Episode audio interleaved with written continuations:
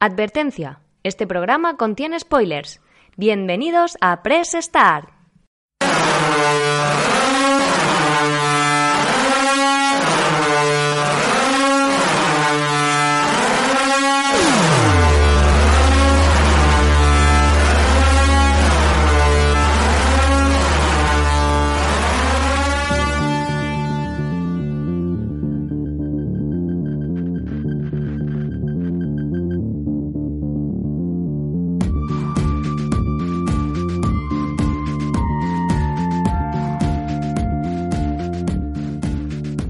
Buenas, bienvenidos a este especial sobre una de las personas que más han arriesgado dentro de la industria del videojuego. Y eso es de lo que quiero hablar en esta pequeña introducción antes de que dé paso a las personas que van a estar conmigo hoy. Del riesgo. Creo que el mundo del videojuego es el que menos arriesga de todas las industrias de entretenimiento. Parece que las grandes desarrolladoras van copiando fórmulas. Y solo cuando alguien decide innovar, salirse del rebaño y, muy importante, le sale bien, ya llegan todos los demás para copiarles. En mi cabeza están pasando algunos ejemplos, como la oleada de shooters en primera persona que recibimos en la generación de Play 3 y 360 a raíz del éxito de Call of Duty, o más recientemente la fórmula Souls, que muchos de los juegos de acción en tercera persona de esta generación han mirado de reojo. Sé que el desarrollo de videojuegos es algo muy largo, costoso y complejo y que las empresas quieren minimizar el riesgo de perder dinero. Hasta ahí, todo normal. Pero al final, para lo que es el videojuego, nos quedamos con que solo las desarrolladoras más modestas, las independientes, son capaces de arriesgar. Y por eso creo que difícilmente vamos a volver a ver a una empresa como Sony arriesgando un producto tan singular como es el caso de los tres videojuegos de los que vamos a hablar hoy.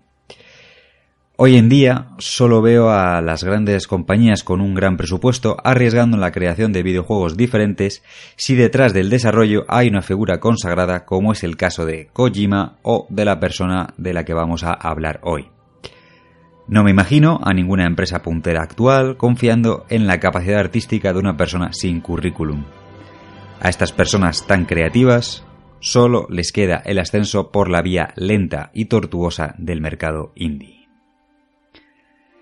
Gracias por acompañarnos en un programa más. Soy Carlos Cobian y hoy hablamos sobre Fumito Ueda y el legado del Team Ico.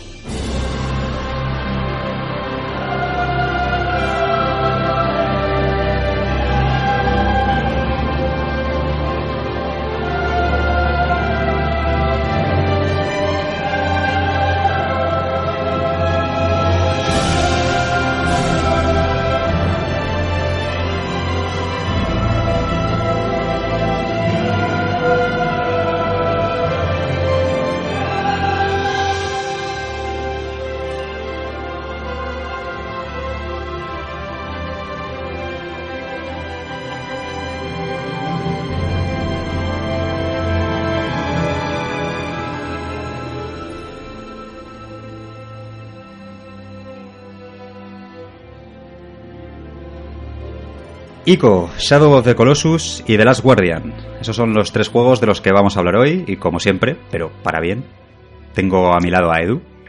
Esta vez he querido hacer hincapié en lo de para bien porque una vez dije mm, lo de como siempre Ah. y te lo tomaste a mal, Edu. ¿Ah, sí? Sí, sí, no sí. me acuerdo. Porque dijiste como siempre.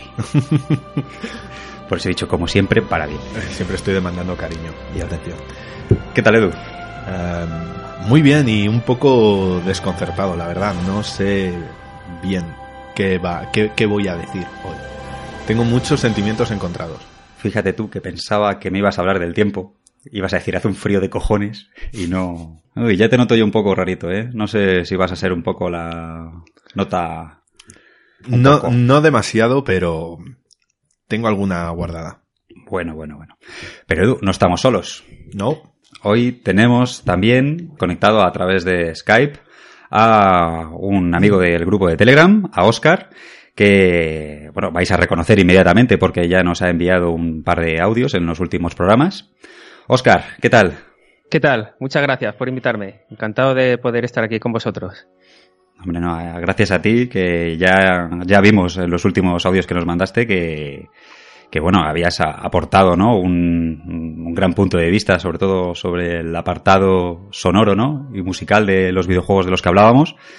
Y nada, no, un, un, placer, un placer tenerte aquí. Igualmente, nada, pues los audios, pues eso, era pues un poco para aportar, sobre todo de lo que más me gusta a mí, que es el tema de, del audio, de, de, lo que me dedico principalmente. Y, y nada, pues eh, yo encantado de enviaros audio, de estar aquí con vosotros. O sea, un placer. Muchas gracias por invitarme.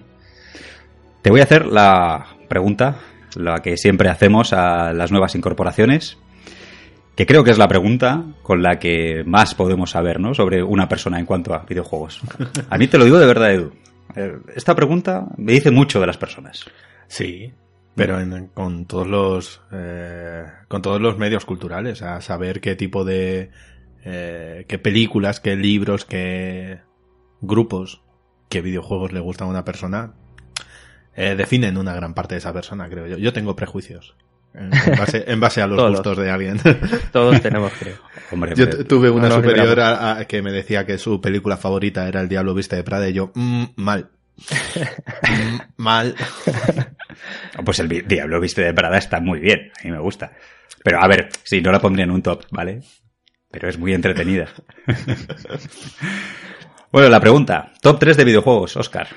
Pregunta complicada, ¿eh? Uf, madre Sí, mía, sí. que- No, es fácil, ¿eh?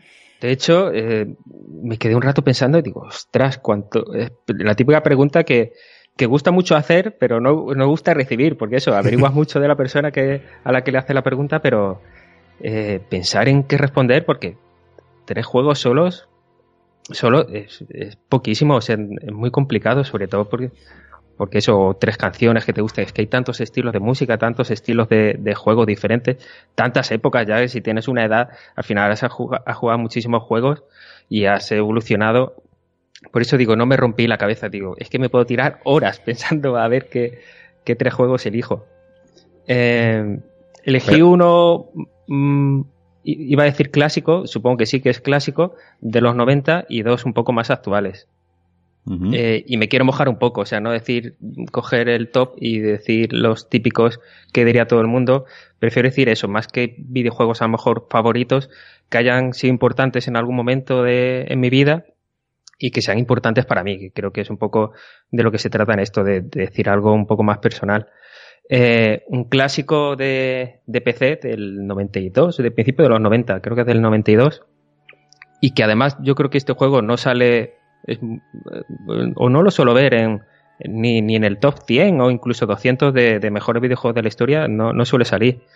Eh, pero es un juego importante para mí y yo creo que para la historia de los videojuegos en general, porque sentó las bases de cómo tendrían que ser ese tipo de juegos y, y también, pues eso, lo que significó para mí descubrir ese tipo de jugabilidad diferente y además que yo creo que es eh, a día de hoy de los juegos que más he jugado en la historia. Lo he rejugado 20.000 veces en PC, eh, incluso en el navegador, o sea, he jugado muchísimo a ese juego, incluso actualmente, aunque ya pues las mecánicas están un poco desfasadas. Y, y es el Dune 2 de PC, que para mí es un, es un clasicazo. O sea, A, a- a mí me ha pillado. Es que yo empecé, no estoy nada puesto. No, no. Edu, Edu- Edu sí le conoce. Sí, es el eh, es un puto infierno y los gusanos son unos cabrones y unos hijos de puta. Sí, pues ¿Cómo? un juego de estrategia en tiempo Es- real. ¿Cómo se escribe? Perdona. Dune. Dune, como, como los libros. encima- o Los sea, libros de basado- Dune, la película de David Lynch, ¿no? Es Sí. el director. Pues eso, Dune, Dune 2. Pues he quedado como un tonto porque no conozco nada de eso. Es, es ciencia ficción dura. Ajá. Pues mira, yo pensaba que sí lo ibas a conocer. Sí, es verdad que es un, un juego viejo y, y siempre se olvidan. Y a ver, pues hoy en día, pues mm, no pasa las mecánicas, pues un poco desfasadas y tal. Pero yo creo que en su momento fue un bombazo. Y además que todos, o sea, a lo mejor fue mi entorno también, pero estamos todos locos con ese juego. Y te puedes tirar aquí. Nos tiramos tardes enteras jugando. Eh, nos pasamos muy bien. Y Bueno. desde entonces soy muy fan de ese tipo de juegos. Bueno, con estas mecánicas tenemos un nuevo Age of Empires a la vuelta de la esquina, creo. Sí, Sí, al sí, sí. Sí. A ver si lo puedo probar. Yo, yo era más, que- en aquella época yo le tiraba más al, al StarCraft. Pero sí, sí, le he echado horas al, al Dune. Dune, Hmm. Dune, Dune, no sé. Sí, bueno, yo digo Dune 2, que es como lo decía entonces y lo sigo diciendo así. Luego, eh, otro juego que también, este, este sí que lo conocéis seguro, es ya más actual, pero quería eh, coger un indie, porque igualmente los indies al final en los favoritos, como son juegos más cortos o, de menos presupuesto, pues la gente se suele tirar a, decir triples A y, a mí me gusta, me, gustó mucho este juego, lo, que te transmite, que es el, el Insight de Playdead. Para mí es un juegazo, esa historia que, que no se cuenta, que la tienes que ir descubriendo, el final que te deja muy loco, que no sabes muy bien qué ha pasado y y toda esa forma de insinuar y esas mecánicas y, y, ese mal rollismo en general que hay de juego, la ambientación, el audio, el, la imagen, la estética, eh, me mm. encantan. Me encantan los juegos de Play Igual que me gustó Limbo, pero yo creo que Inside todavía más. Pues si estuviera que elegir uno, me quedaba antes con Limbo que con Inside. Que los dos eh, me encantan. A ver, por lo menos si me preguntas ahora, a lo mejor si me preguntas en seis meses o en un tiempo, a lo mejor cambio, cambio de idea, ¿no? pero ahora mismo te diría que me impactó más el Limbo, quizá porque la historia no está tan cerrada, entre comillas, ¿no? Porque igual que en Inside, eh, sí que, aunque mm, tienes que poner mucho de tu parte, ¿no? Para enterarte sobre lo que ha pasado, sí que hay sí que es una historia, ¿no? Sí que tiene un, principio y un final y la, y la, historia es la que es. Pero en cambio el limbo te dejan tantas puertas abiertas Sí, todavía te deja con más preguntas que, respuestas, sí. Claro. Ah, perdón, mira, he estado buscando, que decía antes lo del Dune 2. Sí, este juego sí, sí le conozco. Creo que lo he jugado en casa de un amigo, porque yo tenía un PC patatero, o sea, yo no, he jugado en mi vida en PC, pero sí, ahora cuando he visto unas screenshots sí que sí, sí que me ha sonado. Ah, bueno, del, del Insight, bueno, eh, ya sabéis que también pues hago, pues tengo un canal de YouTube que subo vídeos haciendo música y tal. Sí, y del Insight... Coméntalo, coméntalo si quieres, para eh, que la gente pues lo sepa. Pues nada, eh, eh, nos llamamos Akedo, Akedo Video Game Music, si nos queréis buscar Akedo con cada kilo. Eh, y básicamente somos un, dúo musical que nos queremos dedicar a la música de videojuegos. Y ahora pues para promocionarnos, pues estamos haciendo pues en redes, en YouTube y en Instagram, pues compartimos pues, música creada con nosotros, que le hacemos vídeos o cover de videojuegos en directo, dándole mucho hincapié sobre todo al tema de hacerlo en directo, porque nos gustaría hacer actuaciones y eso en un futuro y sonorizamos videojuegos y hacemos vamos a hacer también divulgación sobre música en los videojuegos, todo enfocado a, la música de videojuegos. Y con Insight vamos a hacer algo chulo, que no he visto mucha gente que lo haga en YouTube y, lo grabamos ya el vídeo y, creo que, que, bastante resultó, que es sonorizar el videojuego en directo. Es decir, nos ponemos un gameplay de, de Insight, nos ponemos escenas salteadas del Insight y, recreamos tanto la música como los efectos de sonido. En este caso, mi chica hace la ambientación musical y yo voy metiendo los efectos de sonido y todo eso en directo, graba en directo. Y está guay, la verdad es que, el resultado me gustó mucho. Y sí que no, que no he visto mucha gente hacer algo así y, es interesante. La verdad es que, lo pasamos bien haciéndolo. La verdad es que un, currazo el que te metes con, estos vídeos, la verdad, yo los, he visto, ya me he suscrito y enhorabuena, porque te los curras una, una barbaridad. Muchas gracias. Bueno, sí, es que al final eso, eh, pues intentamos hacer algo interesante. Es que hemos entrado ahora en YouTube, tenemos otros proyectos musicales, pero es que ahora es complicado eh, hacerte ver y yo creo que para no ser uno más que hacen vídeos, pues intentamos hacer algo interesante y que, no sé, que le pueda gustar a la gente. Y ahí estamos, estamos divirtiéndonos nosotros, le estamos echando horas porque grabar, eh, ensayar a veces eh, editar y todo eso, pues si lo quieres hacer bien, tiene horas, pero yo creo que está que está quedando interesante el resultado. Además, hacemos cosas muy diferentes, desde hacer música en directo con maquinitas, a improvisar, a hacer covers, eh, no sé, que creo que está guay. Estamos pasando bien y creo que estamos haciendo un contenido que es divertido para la gente. Yo, ya te, yo ya te comenté, para viralizar, haz algo de Final Fantasy VII. Eso va Sí, como, de hecho. Como un tiro, macho. De hecho, es eso, que queremos hacer como meses temáticos. Entonces, estamos un poco aplazando el tema de Final Fantasy para eso, para poder grabar varios vídeos y hacer meses temáticos. Mes, mes temático de Final Fantasy. Queremos hacer uno también de Blade Runner, dedicado a videojuegos de Blade Runner, a crear ambientaciones. Y... Pero claro, hacer un mes de vídeos es complicado, pero bueno vamos a hacer sí o sí, seguro. O sea, Final Fantasy vamos a hacer un montón de vídeos, porque lo, la gente lo pide, es que directamente en redes digo, si tenemos cuatro seguidores y ya te están pidiendo cosas de Final Fantasy, es así. ¿Y el tercero? Y, el tercer juego, eh, Zelda, Breath of the Wild. Eh, me encantó el juego. O sea, me, tiré mil horas jugando y, eso y que me entretenía paseando por ahí. Me gusta mucho el minimalismo de, ese juego. Eh, me gustó muchísimo. No es un juego perfecto, la historia es un poco basiquilla, pero no sé, las mecánicas me gustaron mucho. La música, aunque es muy diferente a otros Zelda y también pues ha sido un poco criticada porque pues le falta pues eso, los típicos temas de Zelda. Eh, Epicidad, ¿no? Sí, sobre todo eso, los clásicos, o pues este es más minimalista y tal, pero a mí me gustó mucho, funcionaba muy bien la música en este juego y, me lo pasé muy bien. La verdad es que este juego estoy encantado y ya deseando de ver la segunda parte, a ver, a ver por dónde tira, a ver qué, a ver qué vemos. Pues muy bien, Oye, pues buen top 3. Yo no conocía el, el primero, o no me sonaba mucho, pero pero oye, dice bastante de, ti. Pues ya, ya me he abierto. Venga, empezamos. Al lío. Con el especial de Fumito Ueda y el Tímico. Venga, vamos a empezar con un titular. Miedo me está dando, Edu. una obra de arte en la que menos es más. ¿Quieres desarrollarlo un poco? Eh, joder, yo creo que se desarrolla por sí solo.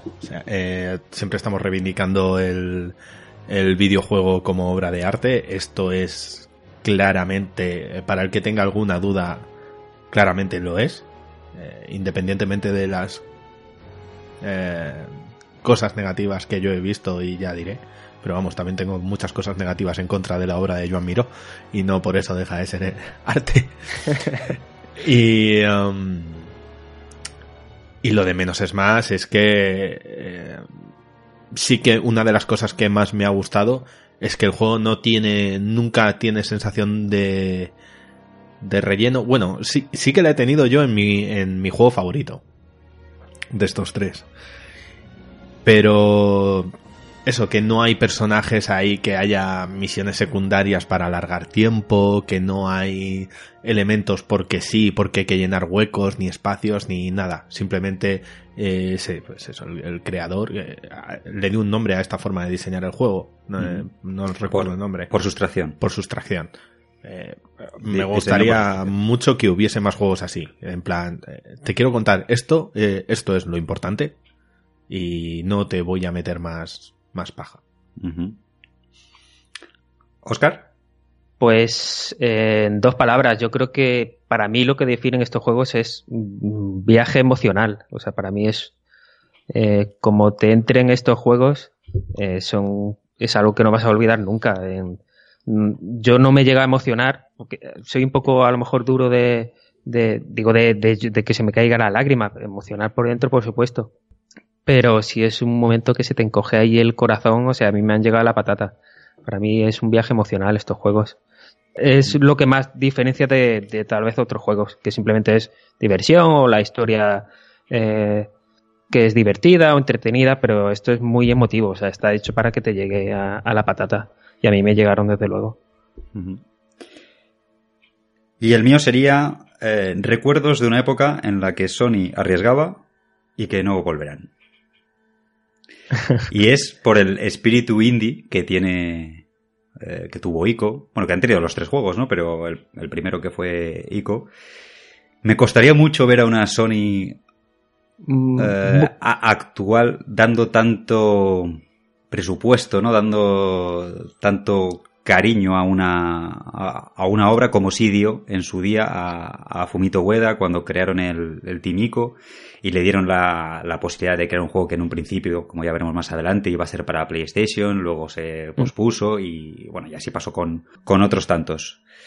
Pues mm, no sé si no estoy completamente de acuerdo. Bueno, puede ser o, o, no. O sea, yo también dejo la puerta abierta que Sony apueste. A ver, económicamente Mm, mm, yo creo que no le ha salido rentable ninguno de estos juegos, pero, pero son ya clásicos, entonces, ¿hasta qué punto compensa el dinero para tener en tu catálogo unos juegos que son clásicos, aunque no se hayan vendido mucho? Pero bueno, eh, no sé hasta qué punto eso es importante cuando tienes un punto de calidad, ¿no? De algo que hoy en día es... Eh, cada vez más difícil de, de diferenciar las consolas por los juegos que tienen. Eh, y tener un juego que sea calificado como obra de arte puede que compense económicamente. No sé, yo dejo la puerta abierta en el futuro. A ver qué pasa. Si es verdad que, pues eso, que se invierten mucho en juegos que son un poco de nicho, queramos o no.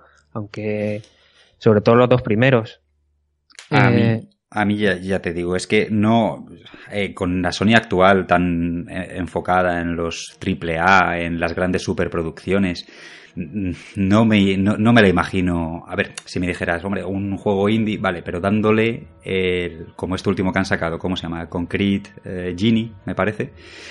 Mm, Hmm. Vale, sí, eso sí, eso sí que me lo imagino, pero dándole la, la, la prestancia, los recursos, el tiempo, El marketing. el marketing Sí, que, que- que sí. ha dado a, a- a estos tres juegos de, de Fumito Ueda, Sí, es me, verdad que- me costaría mucho volver a ver a Sony arriesgando tanto en, en- en Sí. crear este tipo de experiencias. Yo Desde desde luego- Play 2 no lo veo. desarrollo de 10 años y cosas así, ya eso no.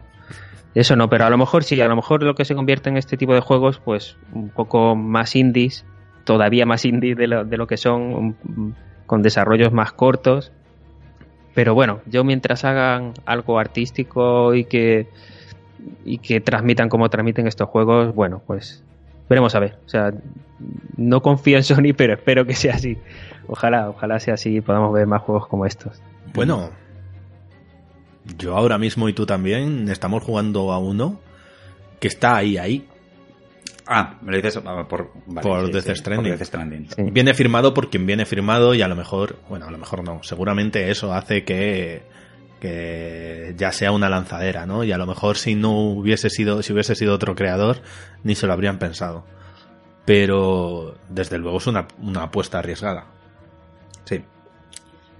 Yo tengo ganas de jugarlo, a ver, a ver cuándo puedo. Sí, es una apuesta bastante arriesgada. Que mm, está gustando más de lo que Se esperaba. sí. se esperaba, incluso pues, las primeras horas que, que- que jugué, bueno, cuando llevaba dos, tres horas, dije, madre mía, digo, a este juego le van a crucificar. Y vi que no, en general no se está escuchando eso, a la gente le está gustando bastante, porque claro, yo pensaba, digo, madre mía, si Red Dead Redemption 2 resultaba lento para mucha gente, este, uf, Ya. pero no, me está sorprendiendo la reacción de la gente, pensaba que le iban a, de verdad, a masacrar. Creo que ya la mayoría iba por una vez. eh, han comprado sabiendo lo que, compra- lo que compran. Y creo que el que directamente no está hecho para ese juego mm, lo ha evitado. Mm. Sí, a lo mejor precisamente por eso, al ser un juego diferente, con un ritmo diferente, pues te gusta. A mí me pasa, siempre, eh, como también vengo del vídeo, siempre pienso mucho en el cine para ver otros tipos de ejemplos. Igual, cuando de chaval a lo mejor veías una película eh, francesa de los 90 que era como muy lenta y tal, decías, está guay también, o sea, este ritmo de películas, eh, pues a lo mejor igual un videojuego, precisamente por ser algo que tienes que estar siempre en tensión, pues a lo mejor un juego que el desarrollo es un poco más lento, pues a lo mejor justamente por eso te, te atrae, y te, te, te gusta y te entra al juego. No sé exactamente por qué es, porque yo hay veces que sí y hay veces que no, y conecto o no conecto. De hecho, ahora que te vas al cine, mm, pues bueno, a- a- si hay aficionados al cine escuchándonos, seguramente me caerán pedradas, pero yo no puedo con Fritz Lang y Stalker y de verdad, es que no soy capaz de verlas, me duermo. Mm. Y te Sí. dicen, no, es que eh, son películas en las que te intentan transmitir la desidia del personaje que aparece en escena. Pues sí, me la transmite, me la transmite muy bien. Sí, sí, no, pero a veces son aburridas. O sea, yo la primera, yo he estudiado cine, la primera vez que vi Ciudadano Kane, como eh, esto hay que verlo un clásico, yo ahí todo motivado, me quedé dormido. Y no me duermo nunca viendo películas. Claro. me quedé dormido viendo Ciudadano Kane. Simplemente, pero es igual cuando lees un libro clásico antiguo, que dices, este libro es un clásico, lo has escuchado mil veces, te lo lees y dices, joder, pero es que le sobran 200 páginas al libro, es un coñazo. También Y- es que... Perdona. No, no, Didi.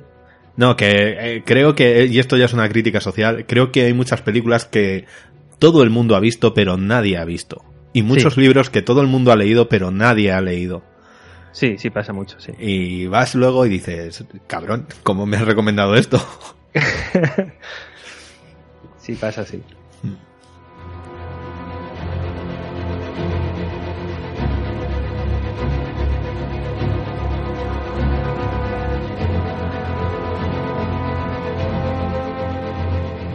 El creador de estos tres juegos de los que vamos a hablar hoy es Fumito Ueda.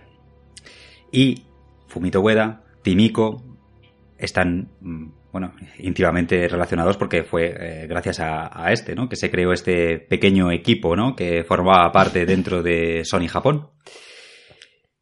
Ueda nació en 1970 en Tatsuno, Japón. Estudió Bellas Artes en la Universidad de Osaka. Trabajó en un videoclub y veía las películas en versión original aunque no conociera el idioma. Y aunque no estuviera la película subtitulada. Es posible que esto influyera en su obra, ¿no? Porque él trataba, ¿no? De ver una película y, y, tratar de entender, ¿no? Qué es lo que pasaba en base a las imágenes, ¿no? A lo que sucedía. Y. De hecho, en el juego no hay. En los juegos no, no hay un idioma que alguien pueda entender. Hombre, pero sí están subtitulados, pero en, quizá no es tanto. Eh, sí que es un juego en el que eh, es más lo que ves, lo que está sucediendo, ¿no? Más que Sí, la en- conversación que puedan tener. En todos los juegos, eh, ya lo hablaremos y desarrollaremos, pero en todos los juegos hay siempre un binomio de dos protagonistas que desarrollan una relación. Y siempre pasa que estos dos protagonistas, Exacto. por el lenguaje entre sí, no se, no se van a comunicar. No pueden. Porque hablan idiomas distintos o son de razas, eh, de seres vivientes distintos. Entonces, sí, sí, evidentemente esto ha, ha calado. Hasta que un día decidió seguir con su carrera artística, pero se centró en los videojuegos, ya que pasaba su tiempo libre jugándolos y pensó que quería dedicarse a lo que le gustaba. Su plataforma favorita era Amiga, y juegos como Flashback, Another World o Prince of Persia fueron sus grandes inspiraciones. Se metió en el mundo de la animación, trabajando en una empresa que hacía CGI para la televisión japonesa, y tras formarse envió su portfolio a Warp, que estos eran los creadores de los juegos D o Enemy Zero para Sega Saturn. Ueda entró y fue animador en ambos títulos. Pero claro, tenía una espinita clavada, ¿no? Y es que él quería estar al mando de proyectos. De hecho, él ya comenta que en estos juegos para Sega Saturn él veía y decía, "Bah, pues si yo hubiera estado al mando, lo habría, habría hecho esto de tal manera, habría hecho esto de tal otra. Él quería estar al mando de proyectos. Y entonces fue a hacer una prueba a Sony. Una Sony que en aquel momento, eh, estamos hablando de más o menos 1995, estaba eh, empezando, estaba preparando su proyecto para entrar de lleno en el mundo de los videojuegos. Dijo que tenía un corto de animación muy innovador en mente e incluso le pidió a Sony tres meses para presentarlo. Estaba bastante claro que Sony debía ver algo en él porque le concedió este tiempo y más tarde le contrató. A unas sabiendas, por lo que vieron en el corto, que ahora mismo no recuerdo de qué iba el corto, mira que lo, busqué. Bueno, Sony le contrató a unas sabiendas de que no iba a hacer ningún juego de acción ni de mascotas, como eran los eh, típicos, ¿no? En, en, en esta época. Sí, pero creo que fue enseñar el corto y Sony le dijo, te quiero aquí mañana. Fue inmediato. Y el tío apostaba fuerte. Creo que, no sé si era la Amiga u otra plataforma, para comprarla vendió la moto que usaba para desplazarse habitualmente.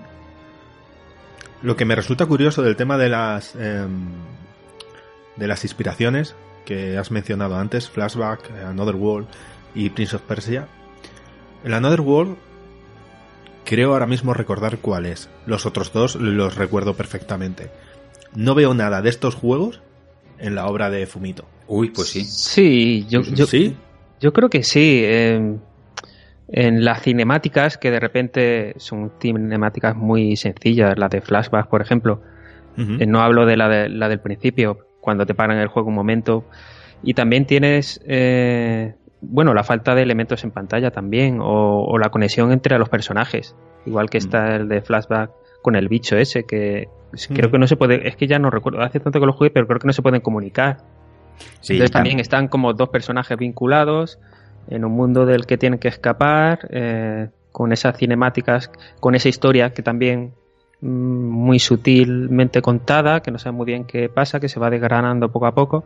Yo creo que sí tiene similitud. Y, lo, y bueno, y luego juegos que artísticamente el tema de animación está súper cuidado, o sea, estaban por delante en su época, muy por delante. Sí, sí, el caso de Prince of Persia es, es, es, clarísimo, ¿no? Es muy famoso, ¿no? Que el creador, no sé si con su hermano o con un primo, ¿no? Que le hizo saltar un montón de veces. Ah, sí, verdad, he visto ese vídeo, me lo he recordado ahora que salían corriendo y hacían la captura de movimiento muy cutremente, pues entonces nada que ver con lo que se hace ahora.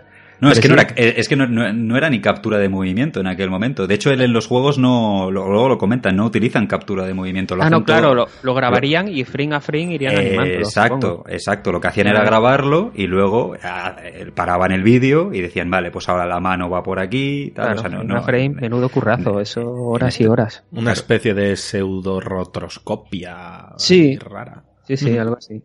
No, y, de hecho, eh, que lo han comentado más adelante, en los juegos del Tímico no se utiliza captura de movimientos. Que dicen que no es por eh, nada en especial, sino porque en su momento decidieron no hacerlo así y punto. No, no porque creyeran que lo iban a hacer mejor que captura de movimientos ni nada de eso, sino porque decidieron hacerlo de otra manera.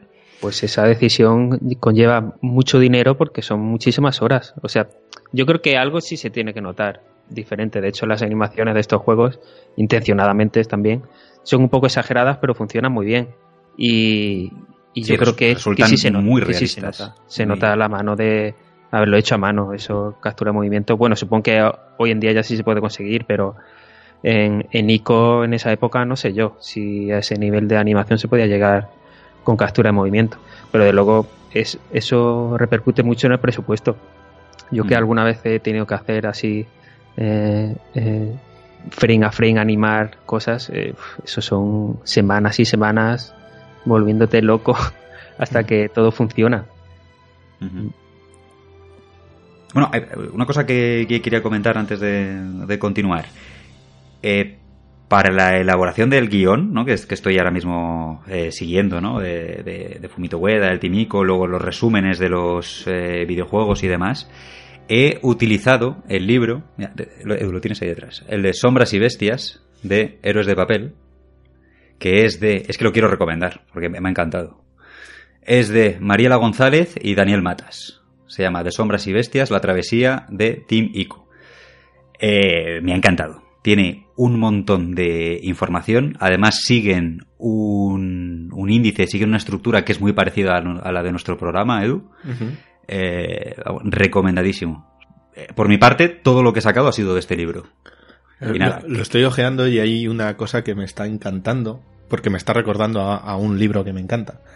veo que hay párrafos, me imagino que serán citas, en un color distinto, las letras. me recuerda muchísimo a la historia interminable. Si compras una edición buena de la historia interminable, las partes que aparecen en la realidad están escritas en verde y las que están en fantasía están en rojo. Y no sé, me ha recordado a eso, me ha, me ha gustado ese detallito. Ah, no, no, pero esto no, lo, no, lo, tiene así el libro. Los libros de, de héroes de papel, o sea, es una pasada, o sea, el trabajo que están haciendo. Yo, yo creo que les está yendo muy bien, porque todo el mundo conoce el de Console Wars, yo creo que se ha vendido por, por miles y miles. O sea, son libros muy cuidados, las portadas súper chulas. O sea, a mí me encanta todo, todo. O sea, los tendría todos, aunque algunos sean de juegos que no conozca mucho. Pero son una pasada de portadas, de. Sí, sí, la, encuadernación es estupenda. Encuadernación y, todo. Y, yo los que he leído están bastante bien, están muy bien, pero este eh, me ha encantado. Este junto con el de la Odisea de Selmu hmm. mm, me han parecido los mejores. Se palpa el, cariño con el que se hacen los Sí, sí, sí. Bueno, nada, no quería comentar eso porque digo, como continúe como continúe, se me va a ir la pinza. Y es que hay frases que he cogido que son tal cual del libro. Y quien lo lea va a decir, pero bueno, ¿y este qué, ha hecho? No, pues quería recomendarlo, ¿eh? de verdad. Eh, si os gustan estos juegos, eh, tenéis que escuchar este programa y compraros el libro. bueno, ¿por dónde íbamos? Ah, bueno, sí, con Weda ya en Sony. Una vez que ya estaba aquí, se creó el Timico, que era un estudio perteneciente a Sony Japón. Era un estudio, era un equipo multidisciplinar y muchos de ellos eran compañeros de la Universidad de Ueda. Aquí había arquitectos, artistas y demás perfiles que no estaban especializados en videojuegos. Comenzaron ICO, inicialmente para la primera PlayStation. El juego, se hizo demasiado grande y acabó saliendo para PlayStation 2. Ueda en Sony conoció a Kenji Kaido, que venía de haber realizado Ape Escape y los dos Zombie, como productor. Trabajó con él en Ico y fue productor en Shadow of the Colossus. Kenji Kaido, a pesar de ser productor, ayudó a Ueda a expresarse y a transmitir con el juego lo que él quería. Esto es un poco raro, porque normalmente el, el papel del productor no, no es dar rienda suelta a los artistas eh, y a los creadores ni a nada, no. Es decirle, oye tío, corta, que esto hay que lanzarlo.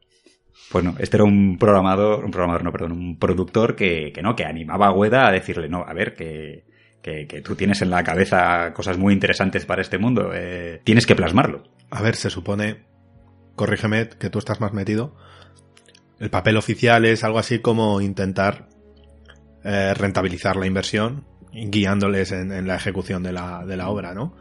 Entonces entiendo que algunas veces el productor tiene que decir mm, corta, pero también entiendo que otras veces diga eh, no, la forma que tenemos de rentabilizarte es pulir ese diamante en bruto que tienes en la mente. Sí, Entonces, efectivamente, efectivamente. La labor de un productor es tratar de poner eh, de acuerdo, que, de ser un poco como el, como el capitán, ¿no? El que, el que guía cada uno de los diferentes departamentos, ¿no? Para que se pongan de acuerdo entre sí y que estos no se dispersen, que cumplan, cumplan los plazos, que cumplan los tiempos y que el juego acabe saliendo mm, en la fecha que se había marcado y con el dinero que se había marcado. Sí, de luego si el, si el, trabajo, cuando el- la labor del productor es solamente poner la pasta y estar encima preocupándose de sacarlo lo antes posible y tal, eso se nota. Pero eso sería el productor ejecutivo, ¿no? Sí, sí, sí, pero, pero a veces, eh, bu- bueno, en proyectos más pequeños, pues directamente el productor es eso, el, que pone la pasta y está ahí un poco encima, pues para que no se malgaste el dinero, que se acabe. Y eso se nota, se nota que, que también han tenido un poco de suerte de, que la gente que estaba detrás del proyecto ha confiado en ellos. Yo creo que Fumito, eh, que Ueda eh, era tiene que ser un personaje muy carismático porque vender ese proyecto a Sony, que te den dinero, eh, tener gente detrás que te apoye, proyectos tan largos que en cual yo creo que, lo normal hubiera sido eh, que, que hubi- se hubieran cancelado, o sea, proyectos de 10 años, eh, desarrollo de 10 años, imaginaros la cantidad de pasta de gente en plantilla, de, de problemas que han tenido que tener por medio de salto de plataforma. Yo en parte creo que han tenido suerte de poder, que tienen que estar agradecidos. Eh, nosotros por poder disfrutar de estos juegos y ellos por poder haberlos terminado. Sí, ¿no? Y sobre todo porque a lo mejor ahora eh, de PlayStation 4 a PlayStation 5 mm, no va a haber eh, esa diferencia, pero cuando pasabas de Play 1 a Play 2 Mm. era cambiar totalmente Tenías de- que re- de- de- rehacer todo completamente. Eh, Claro, había que rehacerlo todo porque la manera de, de- de programar para Play 1 y para Play 2 eh, era diferente. Y de Play 2 a Play 3 fue diferente. Y de Play 3 a Play 4 también lo fue. Ahora dicen que de Play 4 a Play 5 eh, no lo va a ser. Pero era un dinero, era un tiempo, era una formación, eh, eran muchas cosas. Y a esta gente le pasó tanto con ICO, que iba a salir en Play 1 y luego salió en Play 2, como con The Last Guardian, que iba a salir en Play 3 y luego salió en Play 4. Creo que el único que salió donde tenía que salir fue Shadow of the Colossus. Pero en el caso de, de Last Guardian, que está- eh, imagino que es el al que te refieres cuando dices 10 años, porque es este el, el- el Sí. más largo, ¿no?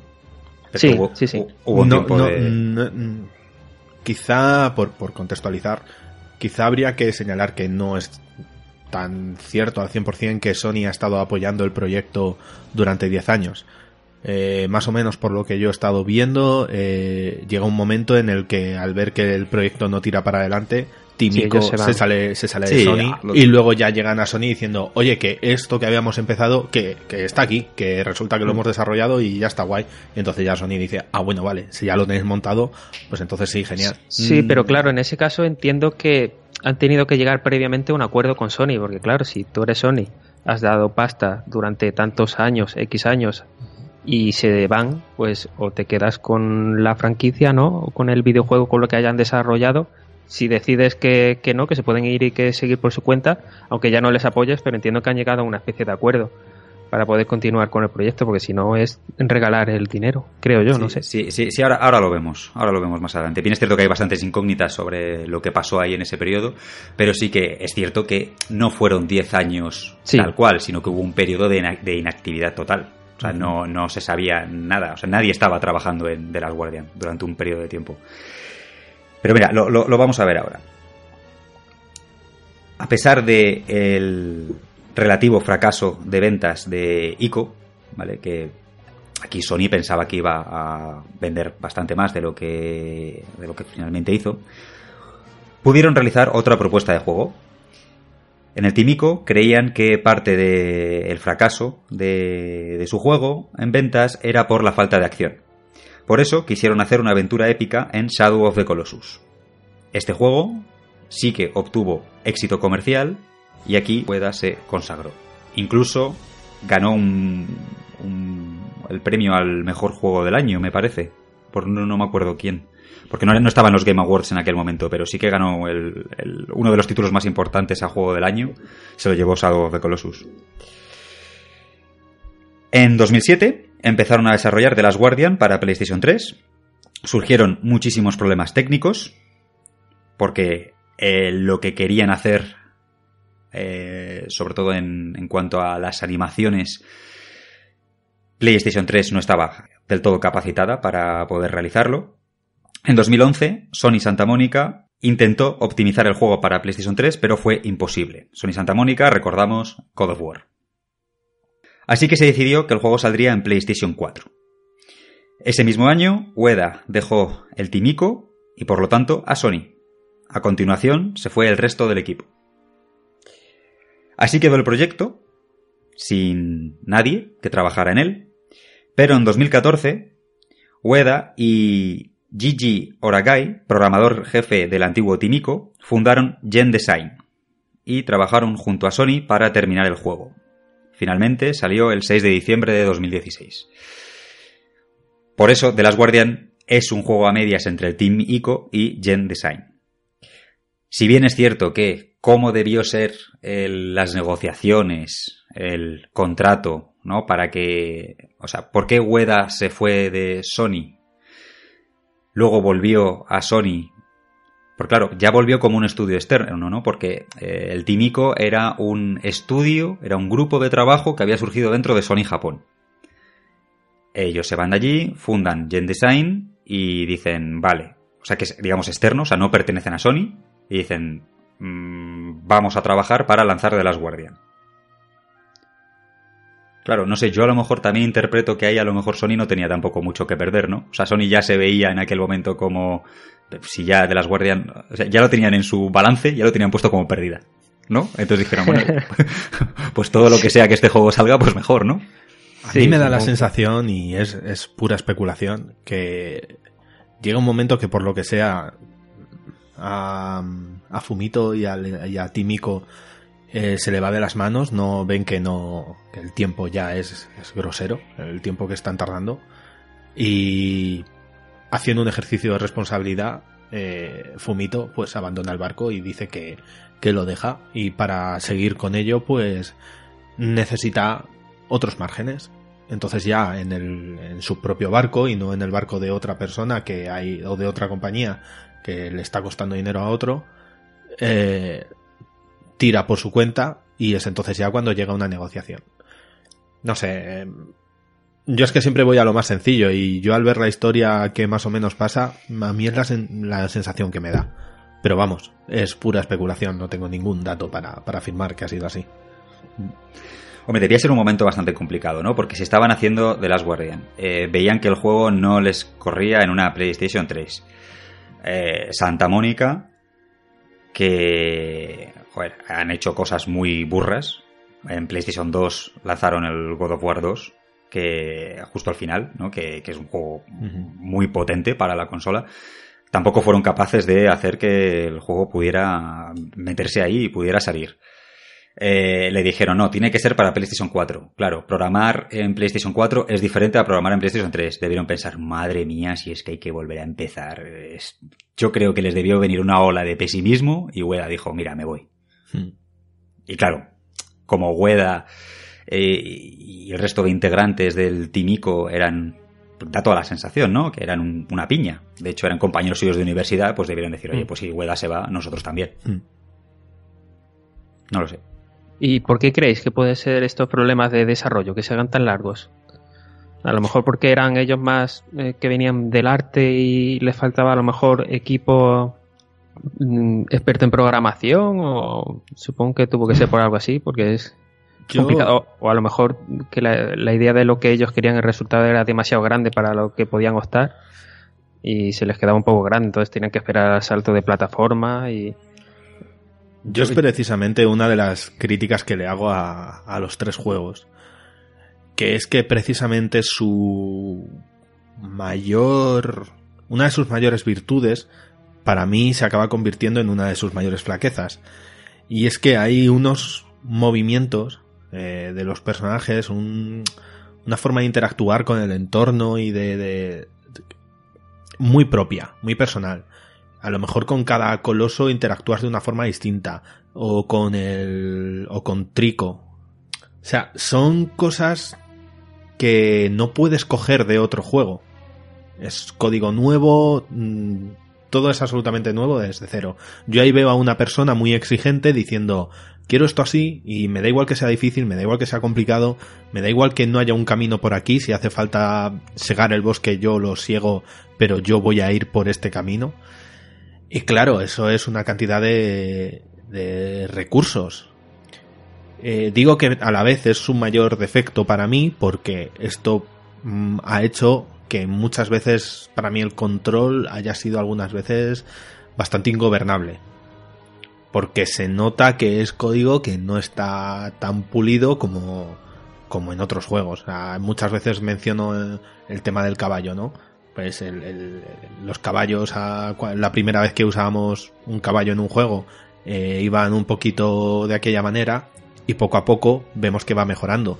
¿Por qué? Mm. Porque el juego que sacas hoy, que te tienes que montar en un caballo, coges la forma de hacer de- del juego que hizo la compañía tal hace dos años y dices, vale, cojo esto, que aquí ya habían solucionado X problemas y lo depuro un poco. Y así voy mejorando. Pero es que esta gente ha querido empezar desde cero. Y está muy bien en muchas cosas. Es que, mira, yo no, no estoy de acuerdo porque creo que esa, eso que tú llamas flaqueza, para mí es una virtud porque creo que es exactamente lo que han querido. Es que precisamente es lo que digo, que su mayor virtud es a la vez para mí una flaqueza. Es- Para mí es las dos cosas. Es algo que muchas veces me ha crispado, pero también entiendo que es una virtud. O sea, el hecho de que Last Guardian, eh, Trico, esté vivo, que sea un personaje que no esté ahí siguiéndote, que esté detrás de ti y tal, está muy bien. Está muy bien y eso le da un valor muy positivo al juego. A la vez, y ya entraré en detalles de cómo me ha pasado esto, a la vez muchas veces me ha frustrado y me han dado ganas de coger al perro y ahorcarlo con mis manos.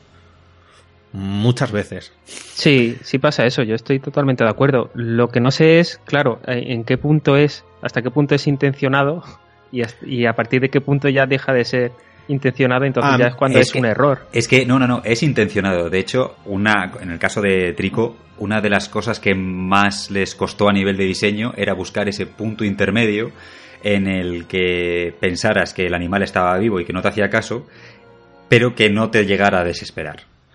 Es que yo creo que ese punto no lo han encontrado. Depende de para quién. Yo tengo Es que mis dudas también. Es que yo creo que depende para Yo quién. lo que veo Por- es que- Para mí sí lo, sí, sí lo encontraron. Hay veces que no sé por dónde tirar, me subo en Trico y Trico empieza a correr como un salvaje y me lleva por donde, por donde hay que ir. Y hay veces que sé que tengo que ir al punto tal, porque lo he mirado en la guía, porque si no, no hay manera de saberlo. Y le estoy diciendo a Trico, Trico ve, Trico ve, 20 minutos. Tengo un perro que me hace muchísimo más caso. De verdad. Entonces, es, es un gato, no es más gato que perro, creo. por eso ah, a lo mejor. Va a ser por eso, a lo mejor, sí. Entonces, ¿qué pasa?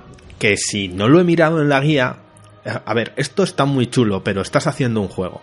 Entonces, realmente muchas veces tú dices, yo quiero ir a ese punto. Yo sé que con los elementos que tengo en este entorno, podría ir en la vida real a ese punto. Vale. Pero estoy jugando un juego. Pero a la vez me quieres dar dotes de realismo con, con la bestia esta que dices que está viva y demás. Pero si yo no sé que tengo que ir a ese punto porque lo he mirado en la guía, me vuelvo loco.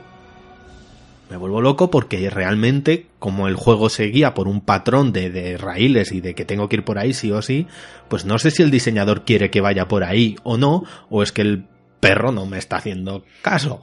Sí, yo también tengo mis dudas. A veces es eso que algunas caídas injustas, creo que eh, normalmente sí me funciona, en casi todos los casos me funciona, pues eso, cuando te pisa al lado un coloso eh, eso es maravilloso. Que te, quedas, ahí tirado, pues es normal, es un crío. Si te pasara eso en la realidad, o sea, es bastante realista y, es normal que no te responda al mando en ese momento.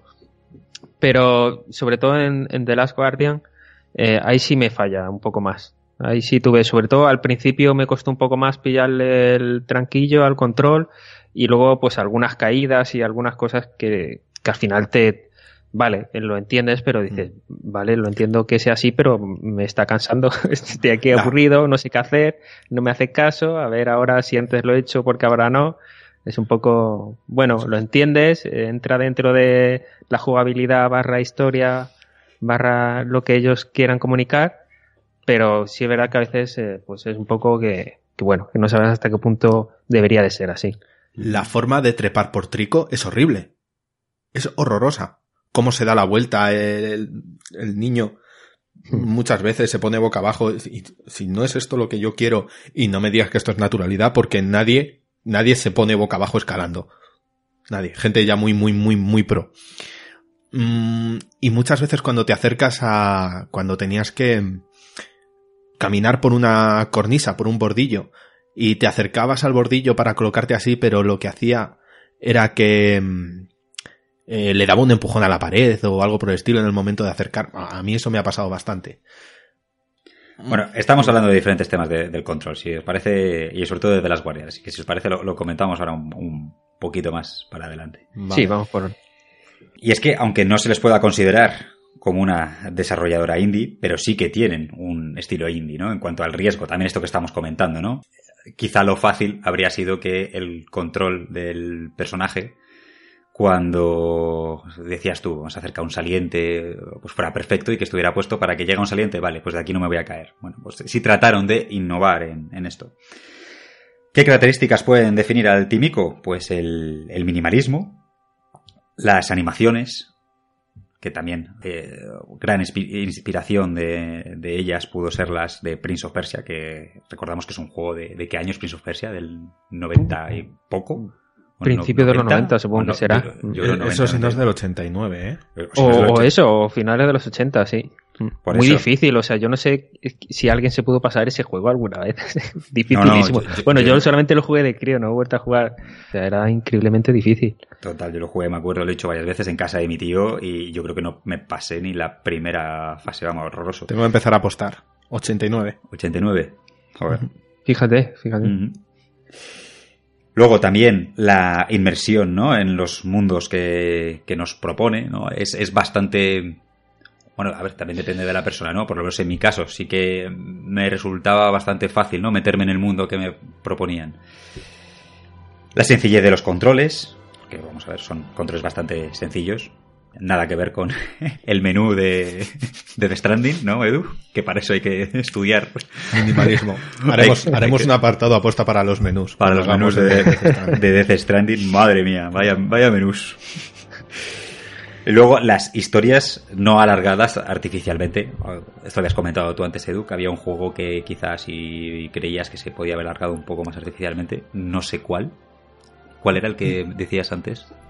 Shadow of the Colossus. ¿Sí? Ah, ahora, ahora, lo comentaremos cuando hablemos de Shadow. Bueno, iban a ser más colosos, pero. Pues sí. Bueno, iba a ser, el juego iba a ser totalmente diferente a lo que, a lo que al final fue, o sea que. En definitiva, son juegos cortos, con unas mecánicas simples, una interfaz limpia. A mí esto me encanta. Que tanto en ICO como en, en, The Last Guardian, porque en Shadow of the Colossus sí que hay. sí que hay, ¿no? Tenemos un apartado de vida y otro de estamina, ¿no? A mí me encanta no ver nada en la pantalla. Es una cosa que, que, me vuelve loco. También es una de las cosas que más me gustan del Limbo Inside, ¿no? que mencionábamos antes. Sí. Y la poca evolución de los personajes. O sea, no es el típico personaje, sí, por ejemplo, en Ico tienes un palo al principio y luego pues ya vas teniendo otras cosas. Pero por lo general, las habilidades del personaje al principio y al final son prácticamente las mismas. Hay una pequeña evolución quizá. Sí, evolución eh, más emocional que en cuanto a personaje, Mm. poco. Eh, una espada nueva, eh, o sea, cuatro cosas. No, no, hay, no hay ninguna evolución. Exactamente. Y, y las historias, o sea, a mí me encantan todas las historias, es que son cuentos. Sí. Pues eso, a gente le llegará y otros no, pero si, si entras en ese mundo y te lo crees, es una maravilla. Es una Totalmente. maravilla. A mí, sobre todo, los, los finales. Por eso le decía a Edu, Mm. digo, pero juega al final. Sobre todo, para mí, de Shadow of the Colossus y de Last Guardian. Mm, Sí. Esos finales son de, de echarse a llorar, vamos, son de emocionarse. Yo, Y, de Ico- y yo me quedo con finales de Ico y, y Shadow ¿Ah, sí? of the Colossus. ¿Tú Sí, te quedas más con Ico? sí, me gustó mucho Ico. A lo mejor también es eso, es como es algo tan al final minimalista y que te tiene que llegar y tal, pues al- dependerá mucho también del momento en que lo juegues, de- del estado en que te encuentres. Es algo, son juegos muy personales. Y yo me quedo con. A mí, eh, Ico me, me gustó muchísimo, la verdad, el final. La parte final, todo el tramo final, me gustó mucho. yo aquí el juego que más salvo es, es Shadow of the Colossus. Y menos mal que ha sido el último que he jugado, porque la verdad que el, sí que el final me ha dejado un buen sabor de boca. Me ha gustado bastante. Muy y es, bonito es al que pongo por delante de, de los demás. Menos mal que ha sido el último porque a lo mejor hoy habría venido de otra manera, si, si hubiese seguido otro orden. Antes lo mencionabas, Edu, el diseño por sustracción, que es lo que propone el típico.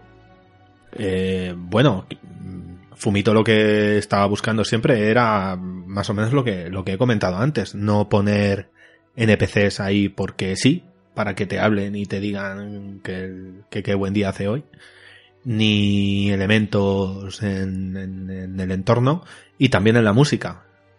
Creo que en la música también han sido bastante minimalistas para eh, que te centres siempre en lo que él quiere contarte. Cosa que me parece, de verdad, eso me parece estupendo y creo que muchos juegos ganarían si siguiesen esa, esa filosofía. De hecho, a veces el, diseño por sustracción o, en la sustracción eh, se confunde con el minimalismo y yo creo que son cosas diferentes. O sea, al final un diseño minimalista, una idea minimalista es crear algo con los mínimos elementos posibles, pero la sustracción es crear algo con elementos, con muchos elementos y al final ir descartando para quedarte solo con lo básico para contar algo y con lo que mejor te funciona es, es, es muy diferente, creo. Es como, como en el sonido, en, a la hora de, de hacer música, la síntesis sustractiva, que es la más conocida a la hora de, de- hacer música por sintetizadores, se basa en eso. O sea, tienes un oscilador o, varios osciladores que generan el sonido completo, eh, un sonido muy complejo con muchas, eh, muchos armónicos y muchas frecuencias.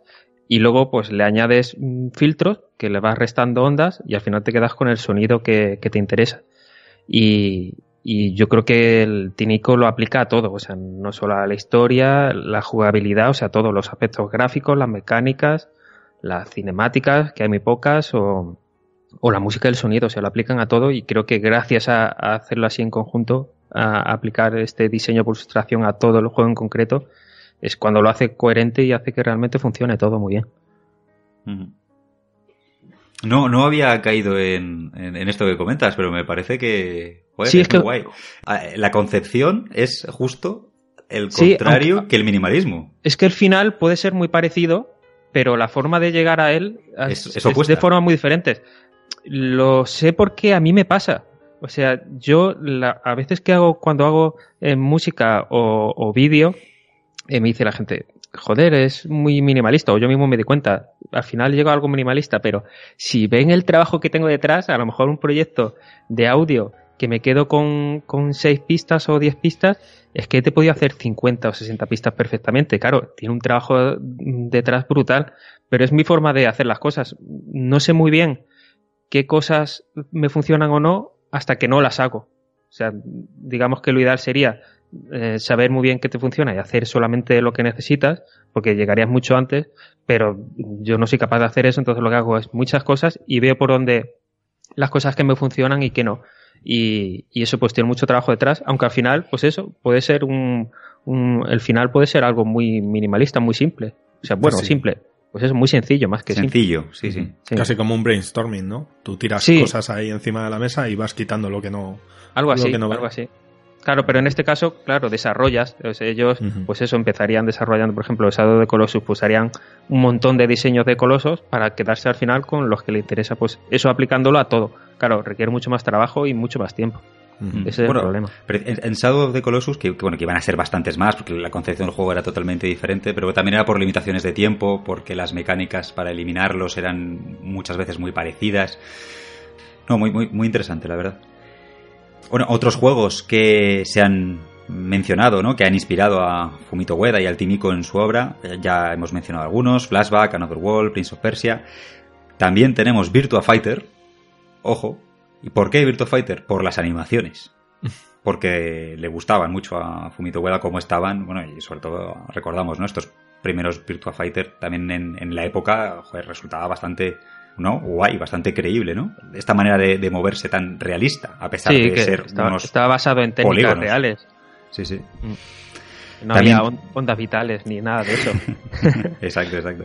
También tenemos el parapá de Rapper, que, aquí lo que le gustó mucho a Ueda fue su estilo artístico.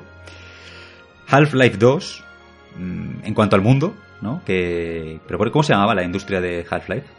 ¿Cómo se llamaba la empresa? Black Mesa. Black Mesa. Ah. Bueno, no sé si el 2. Bueno, eh, eh, uy, mira, macho, es que aquí se nos va a pillar. Yo es que no he jugado a, Half-Life. Mira, es una espinita de mi vida. No he jugado. Yo muy poco. O sea, en casa de un colega, la verdad es que, o sea, lo conozco por eso, porque un colega estaba enganchado. Eh, vamos a salir, espérate que estoy. Entonces iba a su casa a recogerle para sacarle de las orejas y, estaba ahí jugando y echábamos un rato, pero la verdad es que tampoco he jugado mucho. Bueno, pues eso, de Half-Life le gustaba mucho el, escenario, ¿no? El, lugar en el que se desarrollaban los acontecimientos. El lugar era el complejo Lambda. Ah, Vale, vale. Y luego también he apuntado Limbo, lo cual me medio sorprende porque el Limbo es bastante reciente. Sí. Sí, mucho posterior. Mm. Bueno, a lo mejor esto es alguna entrevista, ¿no? Que dice que le ha inspirado, pero también puede ser que cuando le hayan hecho la entrevista, bueno, que le haya inspirado a lo mejor en este momento. Tampoco sabemos, ¿no? Si ahora mismo está trabajando en algo. No lo sabemos. Sí, son, son todos juegos, pues eso, muy cuidados las animaciones, artísticamente, gráficamente, o sea, todos tienen en común eso. Y luego, por otro lado, tenemos a juegos cuyos desarrolladores han reconocido estar influenciados por Weda. Tenemos Fez, que es este juego que vamos en, jugamos con las dimensiones. Eh, Journey, Titan Souls, el juego de Tequila Rhyme, y luego también tenemos a Miyazaki, que dijo que Ico le enseñó a ver las posibilidades del medio. Miyazaki, ya sabemos, el creador de eh, Dark Souls o de Sekiro. También, por parte del cine, tenemos a Guillermo del Toro, que ha reconocido que sus juegos favoritos son Ico y Shadow of the Colossus. Ah, qué bueno. Ahora mismo imagino que habrá añadido todos los juegos de Kojima. Bueno, Ueda huye de las cinemáticas y elementos que recuerden al cine y cuenta las historias a través de la interactividad. O sea, él es, como ya comentábamos, ¿no, Edu? ¿no? En el, cuando hablábamos de Nier Automata, ¿no? Él trata de utilizar el juego como medio para contar historias y no hacer algo que podría hacer el cine.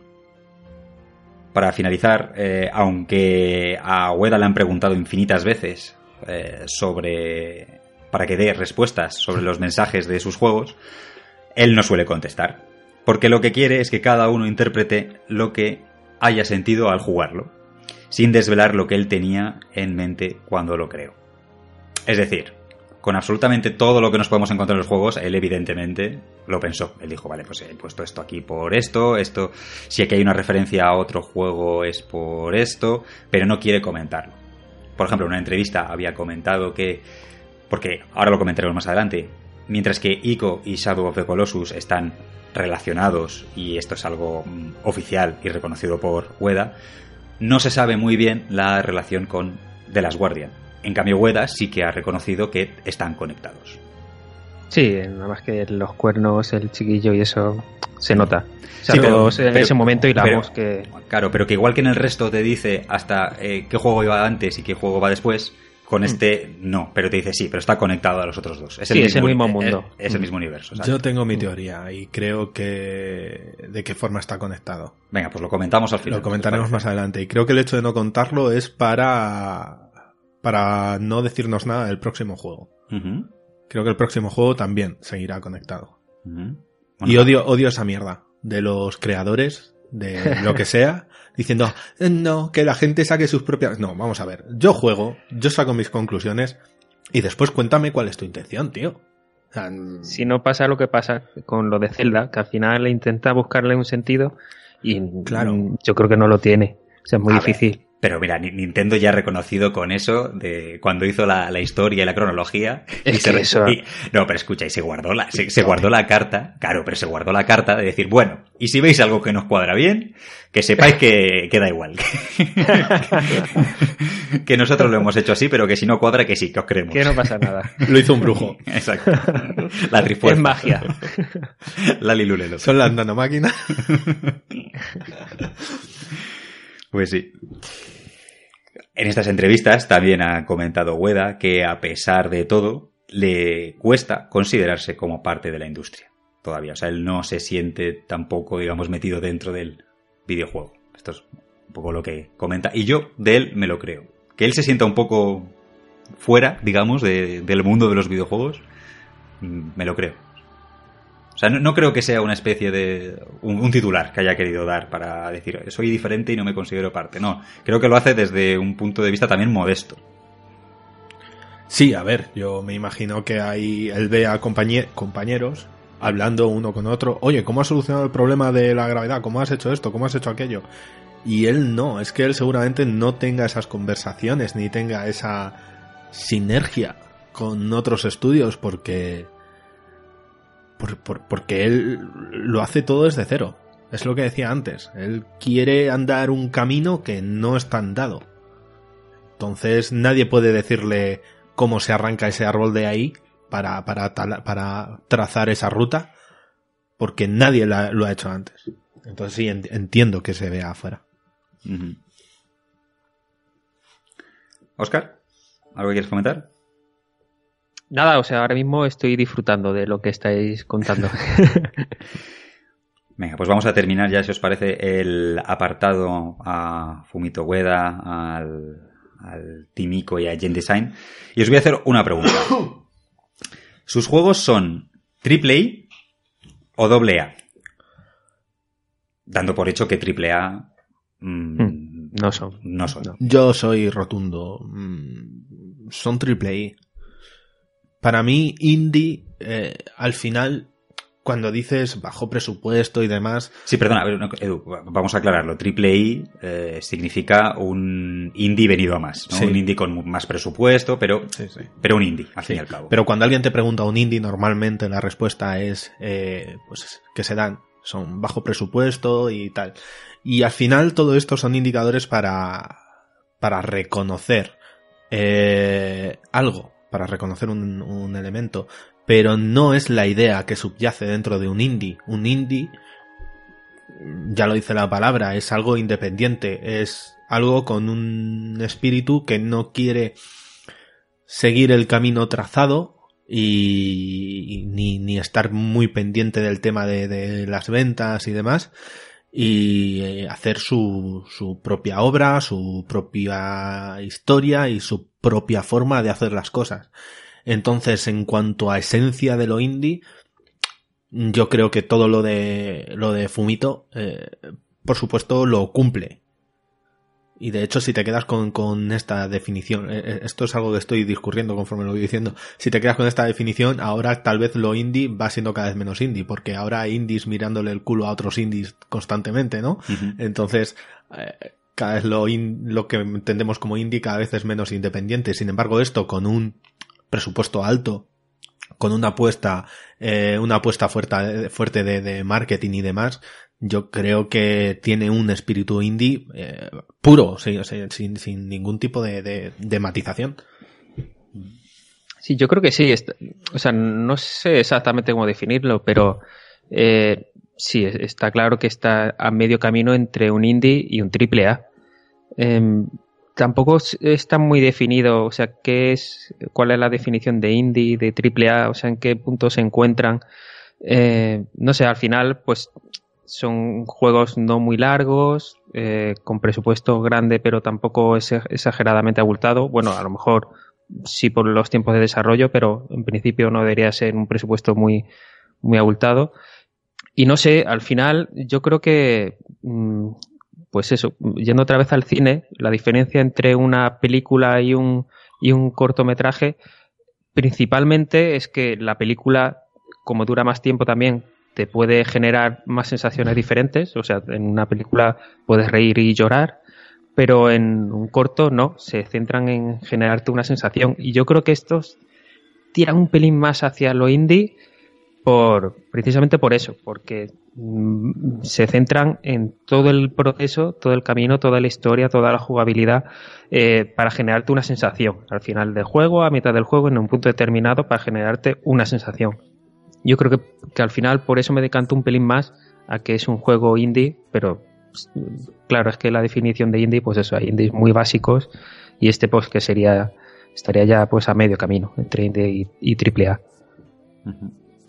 La verdad es que estoy bastante de acuerdo con todo lo que habéis dicho. No voy a añadir nada más porque sería repetirme.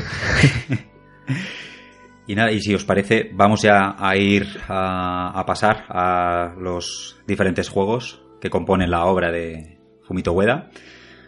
Vamos a empezar por Ico.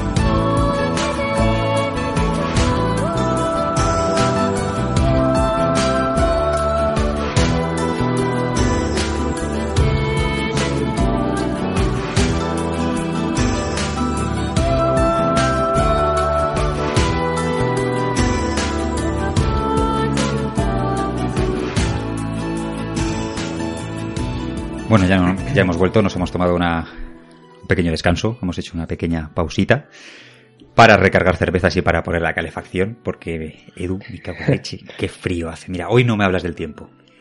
Pues me cago en el tiempo, joder. Pues sí, tengo los pezones para cortar cristales. Sí, ¿quién decía eso?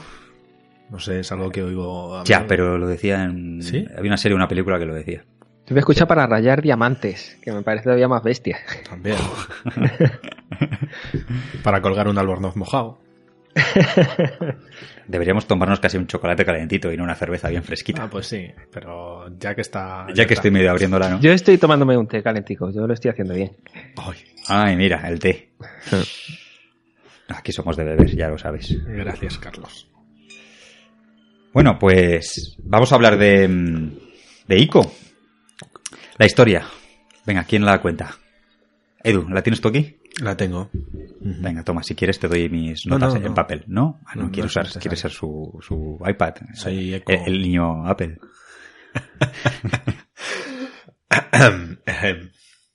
bueno. La y encima tengo ahí una, una Surface de Windows y estoy usando el iPad. Y estás usando el iPad. Bueno, eh, esta vez lo vamos a hacer un poco diferente. Ya sabes que normalmente primero hablamos de los aspectos técnicos del juego y luego contamos la historia. Esta vez lo vamos a hacer eh, al revés. Primero vamos a contar la historia y luego contaremos algunas cositas del juego. Oscar, creo que tienes preparado el- lo que es la parte musical, ¿no? Sí, yo mi tema siempre, siempre, siempre el pesado de la música y del sonido. Vale, vale. Entonces eso, eso va, va a recaer sobre ti. Vale, guay. Y, y nada, vamos a meternos con la historia. Adelante, Edu. Vale, pues al empezar Ico, unos, unos guardias y un sacerdote están llevando por el bosque a un, a un cautivo que es un niño con cuernos. Llegan a un castillo que se encuentra en una pequeña isla, acceden a su interior y llegan a una enorme sala con unos cubículos decorados con, un- con unos jeroglíficos. Meten al niño en uno de estos cubículos y el- sacerdote pide disculpas por, por sus acciones. Lo está haciendo, pero no está muy contento con lo que está haciendo. Eh, estamos, parece que es que, que estamos ante una especie de sacrificio. Dejan al niño encerrado y se van. Pero más tarde un temblor en la tierra eh, hace que el cubículo del niño caiga al suelo y el niño pues se, libera. Que por cierto, este temblor solamente tira ese cubículo. Hay otros 20, 30, 40 y esos no se mueven. Pero bueno, a lo mejor lo han puesto con cemento y no ha fraguado todavía. O vete tú a saber. Tirado en el suelo, el prota, Ico, tiene una visión en la que una sombra quiere matarle.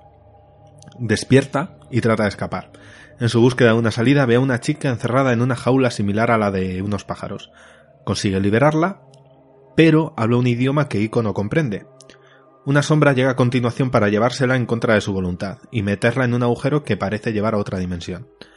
Ico saca toda su valentía y con una, y con una antorcha trata de que estas sombras dejen a la niña y lo consigue.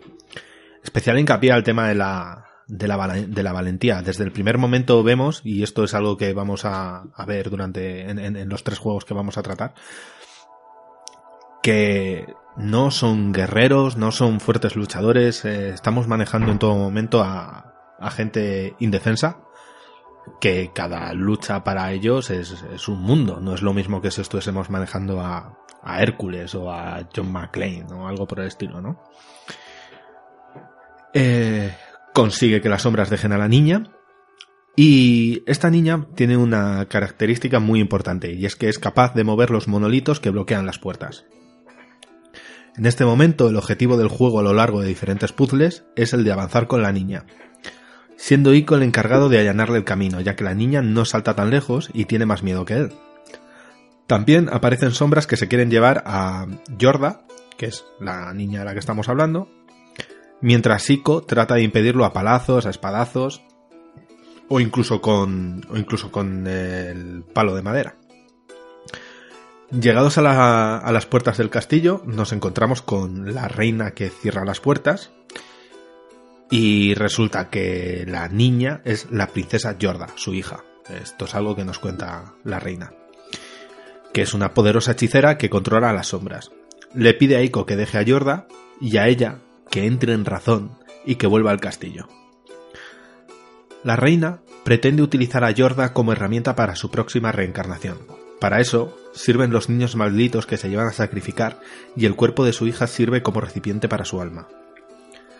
Sin embargo, Ico y Yorda siguen con su intención de escapar. Siguen resolviendo puzzles para avanzar por el castillo para activar unas llaves solares que consigan abrir la puerta del castillo que quedó antes cerrada. Cuando ya se abren las puertas y están cruzando el puente para escapar, esta se separa, quedando Yorda a un lado e Ico al otro. Ico, que estaba en el lado de la libertad, que ya podía irse, eh, hace un sacrificio y salta hacia el lado en el que está Yorda, intentando permanecer a su lado. Sin embargo, no alcanza a Yorda y cae al abismo. El niño despierta, eh, el niño despierta y avanza, eh, decidido a volver al castillo y liberar a Yorda. Por el camino encuentra una espada que cumple la función de Yorda de abrir los monolitos que antes abría Yorda. durante todo este tiempo, eh, Jorda para mí ha tenido la función de una llave. Sí. Y hemos sido escoltas de, de Jorda. Siempre íbamos con, con ella a la mano. Ahora ya con la espada, pues Jorda no es necesaria, pero aún así eh, vamos a por ella y vamos a rescatarla. Em, lo digo para eh, decir que, que evidentemente el niño no solamente le daba una función práctica a Jorda, sino que había una, una implicación emocional ahí. De, de hecho, vuelve. Claro, O sea, el niño ya había escapado, se podía ir a su casa. eso es. Mm. Pero no. Al llegar a una sala, descubre a Yorda tumbada en el suelo rodeada de sombras que la contemplan. Las sombras son la encarnación de otros niños malditos que no tuvieron la suerte de Ico. Y peleamos contra ellas hasta que ya no queda ninguna. Vamos a ver a Yorda, pero ella parece inmóvil. No sabemos si quizá ha sido demasiado tarde. Esta pelea además es peculiar porque las sombras no tratan de atacarnos mucho, prácticamente lo que hacen es huir de nosotros durante toda la pelea y, el desafío está muchas veces en, en darles alcance porque mm, cuesta, cuesta llegar hasta ellas. En, ge- en general, las sombras, eh, incluso durante el juego, ¿no? Cuando dejamos a. eh, estamos resolviendo los puzzles y a lo mejor vamos por una zona y hay sombras, o la dejamos a. a- dejamos a Yorda un poco de lado y aparecen estas sombras. Lo que quieren realmente es llevársela a ella. Sí. O sea, Sí, siempre, o sea, pasan un poco de ti, intentan pues eso, que no los veas, llevárselo, esconderse un poco y tal, pero sí, no- o sea, nunca te atacan, o sea, intentan... Y, y de hecho, Eh. cu- cu- cuando te atacan es para impedir que, que se lleven a. No, para impedir, no, para, para que les dejes, ¿no? Que, que se lleven Sí. a la niña. Pero siempre se ve que el objetivo de las sombras no es matarte a ti, No. Mm. es llevarse a la niña. Entonces, em, finalmente aparece la reina. Combatimos gracias a, a la espada que tiene la facultad de repeler la energía oscura que, la, que emana de la reina, que la reina nos lanza. Y al final del combate, eh, Ico se desmaya. Después ya de haber atacado a la reina, haberle insertado la espalda, la- la espada entre pecho y espalda. Parece que sin la influencia de la reina, Yorda despierta y el castillo empieza a derrumbarse. De hecho, la reina nos dice algo así como la has salvado pero nunca va a salir de aquí. No, no son las palabras exactas, pero más o menos el mensaje era ese. Eh, la princesa lleva al niño hasta un bote que envía fuera mientras todo se convierte en escombros. Más tarde, Ico despierta en una playa y empieza a caminar hasta que ve a Yorda tumbada en la playa y con una media sonrisa. Parece que ambos son libres al fin. No sé qué opináis de eso, o sea, yo justo la escena esta post créditos me parece que es un poco forzar el final feliz, es, es lo único que no me gusta de la historia. Sí. es como no hacía falta esto. Sí es verdad que pues se le queda un poco mal eh, porque no es un final feliz pero bueno es que la historia pues podía ser así. O sea porque forzadamente tienen que meter un final feliz para mí eso me sobraba. O sea es el, el único pero que le pongo a la historia. Lo demás está genial. Voy más allá. Es que además, según he leído, esto no lo he comprobado yo, si das una segunda vuelta al juego, Sí. eh, llegas a comer sandías con, con la niña. Tienes una escena en la que se ven ah los no, dos no sé yo tampoco eso comiendo sandía. Además, en esta segunda vuelta, y esto me parece un detalle bastante guay, Sí. puedes, o sea, eh, la niña cuando habla no la entiendes, aparecen como unos jeroglíficos, pero en la segunda vuelta sí. O Eso, sea, los, los subtítulos se cambian y ya los puedes entender. Eso sí es un detalle que me mola. Me mola mucho. Mm. y bueno y que al, a la segunda vuelta también puedes jugar con, con Jorda o sea se vuelve un cooperativo local para, para dos jugadores Efectivamente, el, sí, sí. el segundo juega con, con Jorda. Sí. No sabía eso. Yo eso lo leí, o sea, tampoco lo, lo probé, pero, pero se ve que sí. Mm. Bueno, el ICO fue un fue pensado, como ya hemos comentado antes, para la primera PlayStation. En un principio, el juego iba a ser un RPG estilo Zelda. De hecho, el castillo iba a ser una de las zonas de- de- de- del juego. Y al final, por el diseño de sustracción que antes comentábamos, pues se decidió que se quedara solamente en, en el castillo. Un castillo que, joder, eh, impacta bastante. A mí la verdad es que me, no sé, me, gustó mucho. A, mí el castillo me parece absurdo. Ah, bueno, sí, el diseño sí que es absurdo, sí, sí que es muy de puzzle de videojuego, me refiero. Sí. No sé si lo ve un arquitecto, a lo mejor se echa las manos a la cabeza, sí, es un poco raro. Pero está muy guay el diseño, cuando de una, desde una parte ves otra zona que luego más adelante consigues llegar allí, o cuando ves, uff, voy a tener que llegar hasta allí, ve tú a saber ahora que voy a tener que hacer. Está muy guay que en diferentes puntos entreves otras zonas que, más tarde llegarás. Eso me gusta mucho. Bueno, en este juego las inspiraciones de Ueda ya lo hemos comentado antes, Flashback, Prince of Persia, Another World y Lemmings, eh, uno de los primeros juegos de, que hubo para PlayStation. Eh, bueno, mm, no sé si queréis comentar algo más de la historia, que yo había ido al punto del desarrollo, pero no sé si queréis comentar algo más. Yo es que bueno, al principio de eso, yo mm, todo lo que tengo en mente en realidad cobra sentido con, con la trilogía ya tratada. Entonces de momento me, me, reservo. A mí, a ver, esta historia me gusta mucho. Es una historia, pues eso, que tiene muy pocos elementos. Tiene el castillo, las sombras, eh, los dos personajes y la bruja al final y, poco más. Pero no sé, me funciona súper bien. Está genial y de hecho pues eso, lo comenté antes, la parte final del juego para mí fue bastante intensa, desde la parte del puente, eh, todo lo que pasa de ahí está el enfrentamiento con la bruja y al final está genial, a mí me gustó mucho, no, no me esperaba algo así. Y es que se podría hablar de un montón de detalles, pero por ejemplo el detalle de, no sé, cuando estás en el puente que, por fin crees que te vas a poder escapar y estás tirando de ella. Y claro, intentas salir corriendo, pero ella se suelta. La tienes que llevar andando de la mano, no puedes correr porque, porque ella ya se, se suelta porque está muy débil y ya está muy cansada y tal. Y esos detalles que de repente en un momento dado te cambian el control, se nota mucho ahí el detallismo y, y las ganas de querer hacer las cosas bien, que no centrarse en lo básico y ya está está genial. A mí toda esa parte a partir de ahí en adelante me gusta mucho.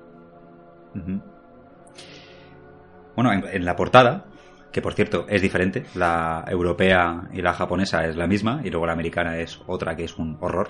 ¿vale? Es como Qué horror, o sea, comparado con, con, la, con la original que es, que es una maravilla. Yo, no sé por qué los, los, americanos se comieron esa portada de mierda.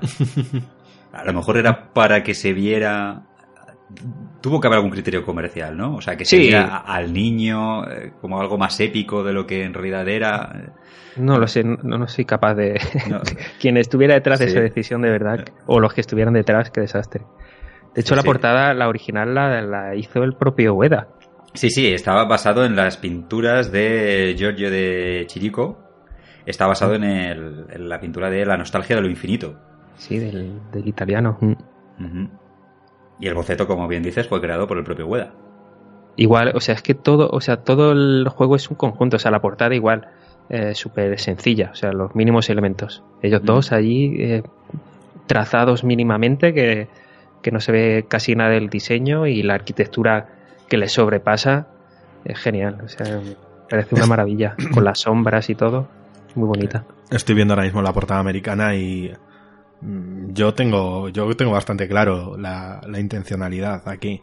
Se están poniendo la, venda antes de la herida. Eh, aquí alguien ya sabía que iban a tener problemas de ventas y ya lo estaban atribuyendo al tema de la falta de acción. El juego salió antes en Estados Unidos que en Japón y en Europa, ¿eh? Ojo. Pero aquí ya intuían lo que, lo que iba a pasar. Hay una cosa que hay que tener en cuenta en estos tres juegos. Mía personal, lo primero que no los jugué en, su época ni en su tiempo. Yo los he jugado ahora, ¿vale? Eh, y otra es que estamos viendo estos juegos desde una perspectiva occidental. Cuando son claramente orientales. Eh, esto con ciertos iconos, cierto simbolismo y cierta forma de entender las cosas tiene sentido. Sobre todo, ya lo diré más adelante, sobre todo con una cosita del, del Last Guardian. No, perdón, del Shadow, sí, del Shadow of the Colossus. A veces se me mezclan los, los, sobre todo el Ico y el Shadow. Sí, es que como al final son historias parecidas con Nico, que mm. aparece, los nombres son parecidos, eh, es un poco lioso a veces. Pero es eso, hay que entender que una civilización y otra tienen valores distintos, eh, ensalzan cosas distintas. Sí. Y a lo mejor hay cosas que eh, se nos, se nos pueden escapar por esto. Y seguramente en América, eh, que es un mercado muchísimo más de, de acción todavía que, que Europa, pues entiendo que pongan aquí a un tío con, con cara de mala leche, con cuernos en la cabeza y un, y un palo. En plan, Ya, te voy a moler. Sobre todo lo, lo de la chica ahí detrás, difuminada. O sea, si al final fuera el chico y el fondo del, del molino y tal, bueno, pues ya está, está bien. O sea, también es algo, dices, bueno, o sea, porque el chico al final no tiene una espada, tiene un palo. No sé, y con los cuernos y tal, o sea, es llamativo, no está mal, pero ya lo de la sombra de la chica, el difuminado ese ya. La chica te están poniendo el arquetipo de que Sí, necesita es la historia de la damisela en apuros. O sea, el- Ya está. ya o sea, todo lo que significa eso ya. Y aparte que estéticamente es horrible. O sea que- Mm. Bueno, también, bueno. eh, y, y relacionado ¿no? con lo que comentabas también, Edu, de, de- de más acción, ¿no? Eh, es que el año 2002 fue un poco... Ya habíamos entrado, ¿no? En el, en el declive de Japón en los videojuegos. O sea, ja- eh, la industria de videojuegos eh, japonesa ha estado unos cuantos años en el letargo. Sí. Los- eh, hubo una época probablemente entre 2002 o por ahí, 2001, 2002, hasta fácil, bastantes años, fácil 8, 9, 10 años. Estados Unidos, en cuanto al desarrollo de videojuegos, le había comido la tostada totalmente a, a Japón. Entonces, a lo mejor, no sé, estábamos en una época en la que se buscaba más la, la, la acción rápida, ¿no? Que sí proporcionan, ¿no? Más los estudios americanos. Claro. Y porque los gustos habían cambiado, ¿no? A lo mejor se Por buscaba eso. ya otro tipo de cosas y dijeron los americanos, oye, va- vaya jueguito, ¿eh? Madre mía, aquí esto es muy aburrido. Aquí hay que meter en la portada, si queremos vender algo, tenemos que poner al niño con cara mala hostia, ¿eh? Con el palo en plan de te voy a reventar. Es que es eso. Es que es eso, tal cual. Y le pusieron el palo y por suerte no le pusieron la espada, porque, a ver, el palo es eh, la, la antorcha, realmente es el- la primera arma que tenemos. Luego tenemos una espada y luego tenemos otra que podemos conseguir. O sea, no. Llegamos a no- tener- no, no te la dan, podemos llegar a tener tres, me parece. Tres. Creo recordar que espadas secundarias había tres y luego estaba ya la mágica. Sí, bueno, luego, luego la mágica, pero que hay una de ellas que consigues, digamos, en una secundaria, que es una parte en la que tienes que romper un, a lo mejor no lo hiciste, tienes que romper un- una pared, pasar a otra zona oculta y luego meter una bomba dentro de una vasija o algo así. Esa es una. Pero es que hay otra que es dándole palos a un árbol, Ajá. que el árbol soltaba algo y ese algo lo tenías que llevar a un sitio y meter... Es que, voy a decir, tenías que coger una cosa y meterla en otra cosa. ¿Vale? Pero recuerdo que todo empezaba con, con un árbol al lado de unas escaleras y, y le dabas tres hostias al árbol y caía algo. Y esa era mm, una espada bastante tocha. Bueno, lo, ver, lo que hacen las espadas básicamente es que las sombras, a las sombras las puedes matar con mayor facilidad. Sí, en- eh, si Sí. antes necesitabas seis golpes, pues ahora necesitas dos, tres. No, no Mm. recuerdo. Pero vamos, sí. Mm. Eh, luego, parece que el castillo, los personajes y la posición de las cámaras recuerdan a la película de Paul Grimold, El Rey y el Ruiseñor. Luego, para el castillo, según Ueda, se basó en los bocetos de Giovanni Piranesi. Yo esto lo estaba buscando y la verdad es que, sobre todo estas. ¿Cómo se llaman? Que también aparece mucho en. en- bueno, en los tres juegos aparecen. Estas que se llaman arcadas. Estos como estos puentes gigantescos. Sí. eh, largos. sí, Mm. ¿Se llaman arcadas? Sí, o, sí, arcadas son cada uno de los, de los Sí, arcos. Vale.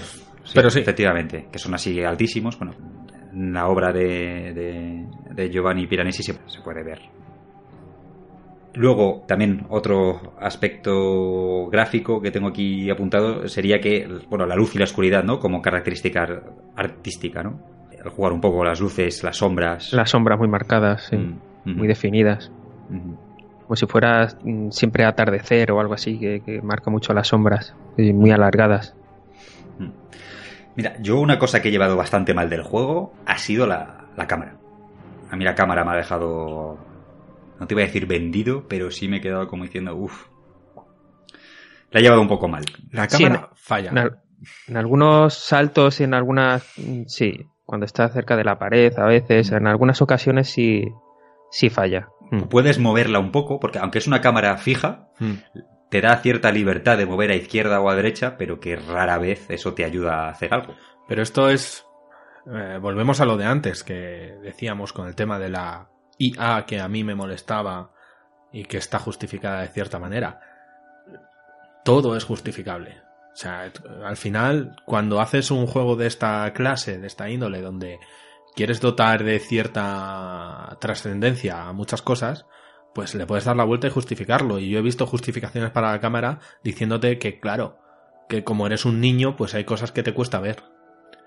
Bah, no, eh, no, eso es. Mm, no. O sea, la- el control eh, cuela más, ¿no? O sea, que vale, sí, no se maneja bien porque es un crío y tal, y tiene problemas para saltar o para levantarse después de un golpe, pero la cámara, o sea, está bien desde el punto de vista, si está más elevada y tal, para que enfatice un poco más que es un niño, que todo aquello le queda un poco grande, pero si falla la cámara, yo creo que eso... También es verdad que, que, bueno, no, no falla tanto, pero cuando falla sí es verdad que es, yo creo que es un error, o sea, eso no, no se puede justificar. Ujú. ¿Queréis comentar algo más o pasamos al tema del sonido? Odio el molino de agua. Ah, Mucho. Sí, sí, sí, sí, sí, Mucho, sí. mucho. Joder, Odio el molino de agua. Lo, lo iba a comentar ahora en la jugabilidad, pero esa parte eh, estuve fácil una hora. O sea, tienes que pasar de una parte del río a otro, subida a un molino, ¿no? Me Sí. parece, para Sí, llegar a una zona alta. Bueno, esto, Yo eso tuve que mirarlo, no era capaz de, de pasármelo. No, yo, yo lo miré y Pero dije, sabiendo lo que tienes claro, que hacer. exacto. Yo lo miré y dije, vale, efectivamente, esto es lo que yo quería hacer. Claro. Claro. 800 veces cayéndome al, agua, sí, nadando, sí, sí. nadando el río para ir por el ladito. Bueno, mira, mira. Esa es una sensación que he tenido muy repetida con estos tres juegos y es, es una sensación que odio tener en los juegos. Porque eso demuestra un mal diseño. Que es, quiero hacer esto, no puedo, no soy capaz, vale. El diseño del juego no querrá que haga esto, querrá que el camino sea otro. Voy a una guía y me dice, no, lo que tú estás intentando hacer es lo que tienes que hacer. Ya, Eso- pero claro, Mm. es que está ahí, está ahí la duda, ¿eh? Si es realmente eso que, que está bien que te cueste, porque así también te sientes identificado con el personaje que le está costando también. Está ahí, es que está ahí entre medias. Yo Mm, dudo a veces, pero cuando está jugando, sí es verdad que a veces tiene- dices, ojalá no fuera así. Tú sabes que vas bien, incluso te llegas a llegas a dudar, porque dices, a ver, si es que si no lo consigo será porque no se puede y ya está, y me está diciendo que no.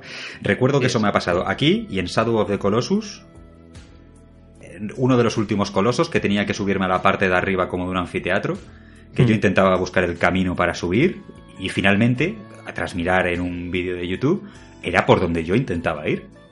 Pero no sé por qué había un, había un, algo que, que- que no me dejaba. Y yo digo, hostias, pero si es que es lo que llevo intentando hacer fácil 40 minutos, cojones.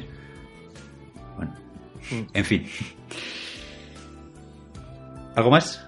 Antes de que pasemos al sonido. Por mí, vamos al sonido. Venga, vamos a tu tema, Oscar. Vamos al lío. Bueno, este juego tampoco tengo mucho que comentar. El planteamiento eh, sencillo del juego se refleja también un poco en la banda sonora. Que en- si no hay mucha música, creo que lo calculas y por encima y hay 35-40 minutos de, de composición y muchas son muy ambientales que y durante el juego rara vez cogen un poco el protagonismo. Pero bueno, acompañan al final bien al juego y es al final la música de lo que se trata, de enfatizar ciertos puntos y el resto pues acompañar y, y, y no molestar. Pues a- Y a mí- nada, Y, y a mí Sí, una cosa que, que me gusta mucho es que eh, creo que este juego utiliza bien los silencios. Sí, sí, sí. Además que mm, a veces se falla en eso, pero parte de la composición es el silencio también. O sea, hay que saber cuándo no meter música, que eso, bueno, no solamente es culpa del compositor, es también del que le encarga al compositor o de quien implementa la música en el juego, que no tienen por qué ser eh, la misma persona. y De hecho, en producciones más o menos grandes no lo es. Saber cuándo meter la música y cuándo tiene que haber silencio. Y en estos juegos es fundamental. Eh, Pues eso, si todo el rato no te están, te están insinuando una historia, te están contando muy sutilmente, si todo el rato hay música, pues eh, es que no tiene sentido. Y bueno, y más adelante los juegos lo veremos en los otros dos, que es todavía casi más importante que en este juego, el tema del silencio. Es súper importante, o sea, es parte de, de, de la banda sonora de este juego es el silencio, porque es necesario. O sea, sí o sí, tenía que existir el silencio. Bueno, la, la, la, música está compuesta principalmente por Michiru Oshima y también colaboraron Keiichi Yamasaki, Mitsuri, eh, Mitsukuni y Murayama. Eh, y nada, pues Oshira trabaja principalmente, trabajaba principalmente en animes y series de televisión. Eh, cuando le encargaron este juego, pues hacía películas, las típicas películas de monstruos asiáticas de estas de Godzilla y de esto que le gusta tanto a ellos. Y, y del anime de Full Metal Alchemist, que eso ya son palabras mayores, un gran anime. Y, videojuegos eh, trabajó, hizo algunos arreglos para el Twilight Princess. Parte de, los arreglos creo que, los hizo él. Bueno, Twilight Princess, juego que por cierto Nintendo ha reconocido que estuvo muy inspirado en Ico. Sí, bueno, y, y, yo creo que igual Breath of the Wild está inspirado también en estos juegos, o sea, es similar, o sea, dentro de su estilo, pero también es bastante más minimalista, por decirlo de algún modo, que los anteriores, con menos elementos, con menos música, con la historia tampoco es que sea una gran historia, es, yo creo que se inspiran unos en otros. ¿eh? Zelda habrá inspirado a estos juegos también eh, y, y, estos juegos se inspiran a Zelda. Y nada, y bueno, luego simplemente la, banda sonora se publicó posteriormente, eh, se llamaba Ico Melodía en la Niebla, es como la titularon. Curioso título que no, no, tiene mucho que ver, pero dejan ahí el misterio ese de Melodía en la Niebla. A mí me gusta mucho, eh, me da muchísima paz eh, la canción que suena cuando te sientas en el banco. Ah. Sí,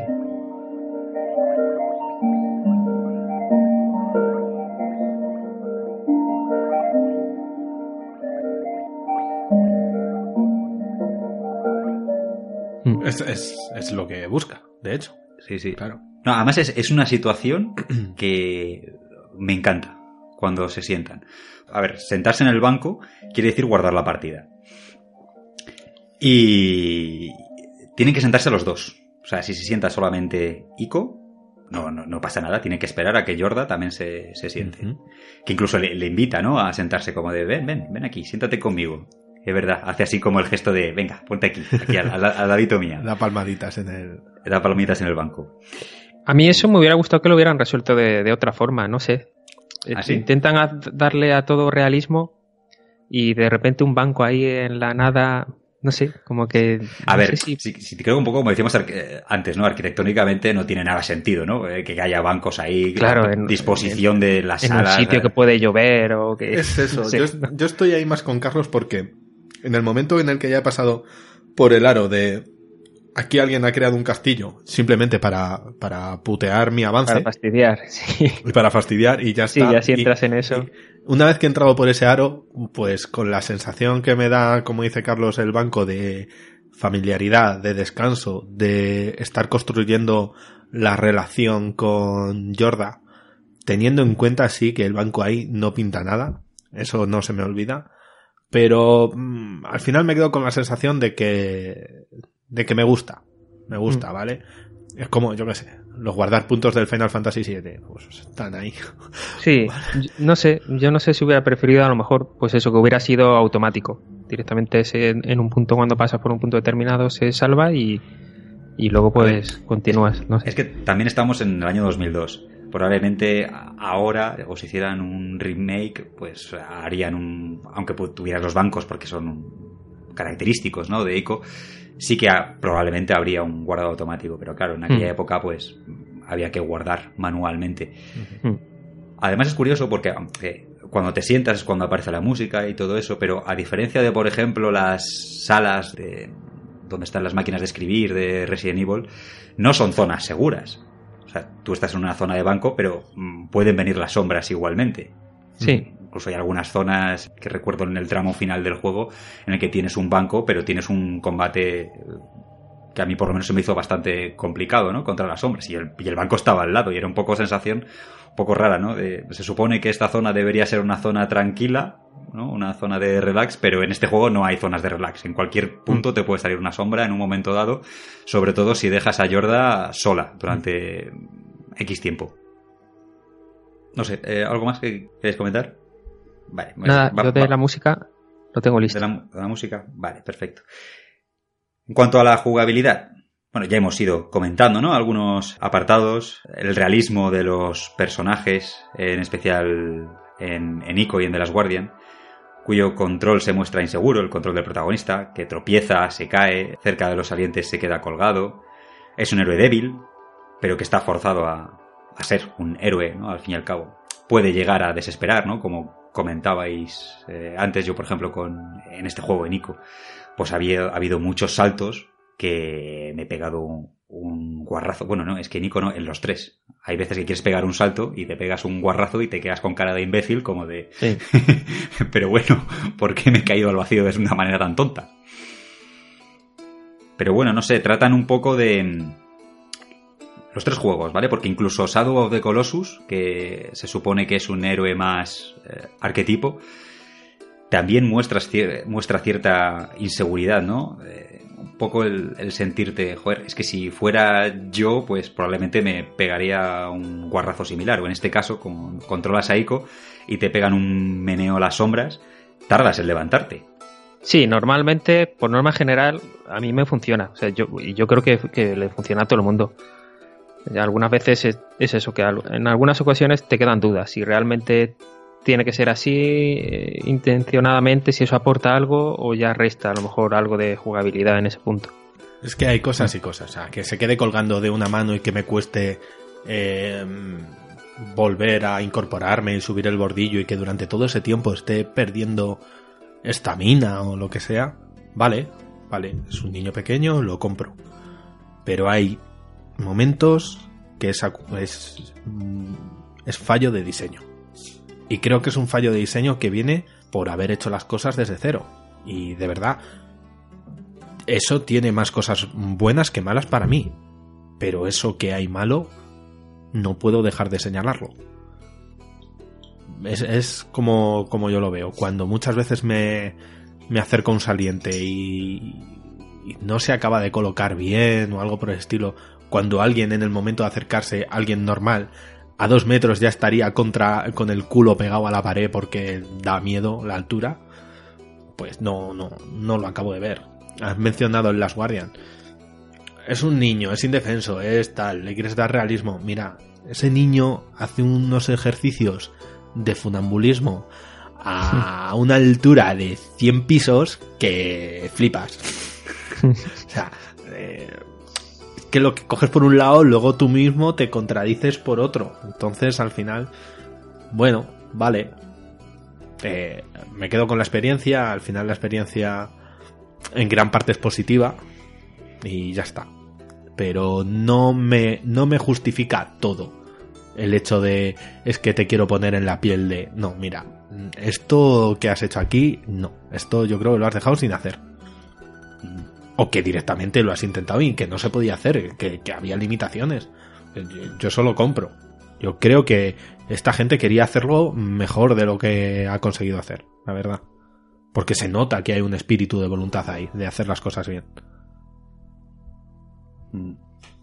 Por otro lado, eh, la base jugable es un tipo que es muy odiado en los videojuegos. Este es un juego de escolta. Todo el juego es de escoltar a, a la princesa Yorda. Hmm. ¿Cómo habéis visto este aspecto? Oscar. A mí me ha gustado mucho. O sea, el botón para agarrar a, a Yorda es, está bien, la sensación que transmite y que yo creo que se convierte en algo muy importante y lo tienes que hacer muy a menudo y, y además tiene su propósito en la trama. Continuamente Ico tiene que estar preocupándose de ella de que esté bien, de ayudándola a poder subir y avanzar en el juego. Yo eso me ha gustado mucho. Yo el, el creo que era el botón R1, ¿no? Eh, está sí. genial. O sea, yo ese eso en el juego aporta muchísimo. Aporta muchísimo porque en cuanto lo echas de menos, o sea, ya la necesitas agarrarla y ayudarla. Eso, ese vínculo que se crea entre los dos, yo creo que, que ayuda mucho el control en ese punto. Sí, a mí también me ha gustado. Admito que alguna vez que me la he dejado en la habitación anterior he oído el gritito y he dicho, ay, ya está otra vez en la pesada esta. Pero... Pero no, no, no. Eh, no se me ha hecho pesado el hecho de ser escolta. excepto en un nivel concreto en el que hay muchos puentes y es, es, muy al aire libre, que ya hay unas sombras de las que, de las que vuelan y, y entre el destino al que la tienen que llevar, donde se hacen los, porque las sombras lo que hacen, eh, que no lo hemos comentado, es que cogen a Yorda y se la llevan a una especie de agujero negro que emana del suelo y todavía cuando la meten por ese agujero negro todavía tienes un tiempo, una oportunidad de cogerla con la mano y sacarla. Eh, pues al punto en el que la tenían que llevar estaba bastante, bastante alejado, había sombras entre medias que, que me golpeaban y tal. Y ese, esa parte concreta para mí fue bastante frustrante. Pero bueno, eh, siempre hay una parte así en todos los juegos y, está bien, está bien. El hecho de ser escolta para mí aquí no es ningún problema. No es una Emma Emmerich. ¿Pudiera ser porque entiendes a, a Yorda? O sea, por ejemplo, no es como en otros juegos, como dices, Emma Emmerich en Metal Gear Solid 2 o la hija del presidente en Resident Evil 4. Eh, aquí, si la niña tiene que pegar un salto, eh, lo pega. ¿Vale? Bien es cierto que hay saltos que Ico sí puede hacer, pero ella no. Pero ella sí puede saltar. Entonces, como digamos, ella sí trata de poner de su parte. Pero hay zonas, hay saltos que dice, oye, no, a mí esto me da miedo porque aquí veo que hay mucha distancia, creo que no voy a llegar. Un poco como decirte, no la ves como un cero a la izquierda en ningún momento. No, no, no la ves como una carga, sino que ves además también por las animaciones que tiene, ¿no? Porque pone, hace gestos como de miedo, como de Sí. inseguridad. No ves que en ningún momento sea una carga. Además que luego Sí, que también- hace lo que puede y no, no llega más. Exactamente, hace lo que puede, no llega más y luego ella también bueno, te ayuda en lo que ya puede, que es en abrirlo estos eh, monolitos. Entonces, mm, no sé cómo decirte. sí, Eh, no. Entiendes que es un ser eh, vivo, que puede moverse, que puede hacer cosas, pero no tanto como tú. Entonces Sí. ya empieza a ser un poco más héroe que antes. Eh, yo lo que pasa es que no lo veo eh, porque, porque creo que tú le estás dando cierta implicación eh, emocional, de empatía, ¿no? De tal. Para mí es que realmente no es una carga ni siquiera a nivel jugable. Porque muchas veces lo que tengo que hacer es irme por un camino para abrir otro. Entonces abro ese otro camino y ya podemos ir por ahí. Cuando normalmente lo que hago de misión de escolta es avanzo 50 metros, despejo, Exacto. vuelvo para atrás. Oye, que ya está despejado, otra vez, hacer el camino andado. Y otra vez, y sigo, y vuelvo, y no sé qué. Aquí no tengo esa sensación de repetición, de estar andando lo, lo andado. Aquí para mí es totalmente distinto. Entonces, no tengo una sensación, no se me hace pesado en ningún momento, para nada. Es- es- yo creo que es más eso, por lo menos en mi caso. No sé tú, Oscar. Sí, yo igual, o sea, eh, a mí no me cuesta nada. eh, al final eh, estás obligado a hacer eso porque es parte de la mecánica del juego, pero te sientes un poco responsable, o sea, en, cuanto llevas un rato ya es eso como si llevaras pues eso, a alguien más indefenso, a alguien que... Pero lo haces tú porque que casi te da la sensación de que lo harías aunque no tuvieras que hacerlo, aunque no estuvieras obligado. Yo en ningún momento me costó, de hecho creo que es bonito para la historia y, y te funciona, a mí me funciona súper bien eso. O sea, no, no es una carga, ni mucho menos tampoco para mí. Pues yo Creo creo que hace que la relación entre ellos sea todavía más profunda. O sea, eso ayuda mucho. Pues yo creo que podría ser por eso. Y también, una cosa que os quería comentar, que no sé si hemos dicho antes, la ausencia de barra de vida. La ausencia de barra de vida tanto para Ico como para Jordan. O sea, no tienes que estar pendiente de que una barra se quede a cero. Solamente tienes que estar pendiente de que a Jordan no se la lleven las sombras, que la metan en el agujero que comentabas antes, hasta unos segundos ahí como ella intentando escapar ¿no? de ese agujero y si, no sé, si pasan 10, 15 segundos allí, pues ya eh, definitivamente eh, se la llevan y el juego se acaba, game over, y a volver a empezar desde el punto de guardado. De hecho pasa algo que no sé cómo interpretar. O sea, si se la llevan, del agujero emana una especie de onda. eh, sí, una onda redonda que va creciendo. Y Ico fallece. Sí, en el momento en el que la onda le alcanza. Yo no sé si fallece o es simplemente que no has cumplido tu objetivo y game over. Es que eh, tú ves que la onda llega, llega, llega. eh, puedes incluso intentar huir de la onda. Evidentemente la onda Sí. es más rápida que tú. Pero en el momento que te toca los pies, Muerto. te quedas muñeco solo. Sí, como que han querido darle un sentido también en la historia a la muerte.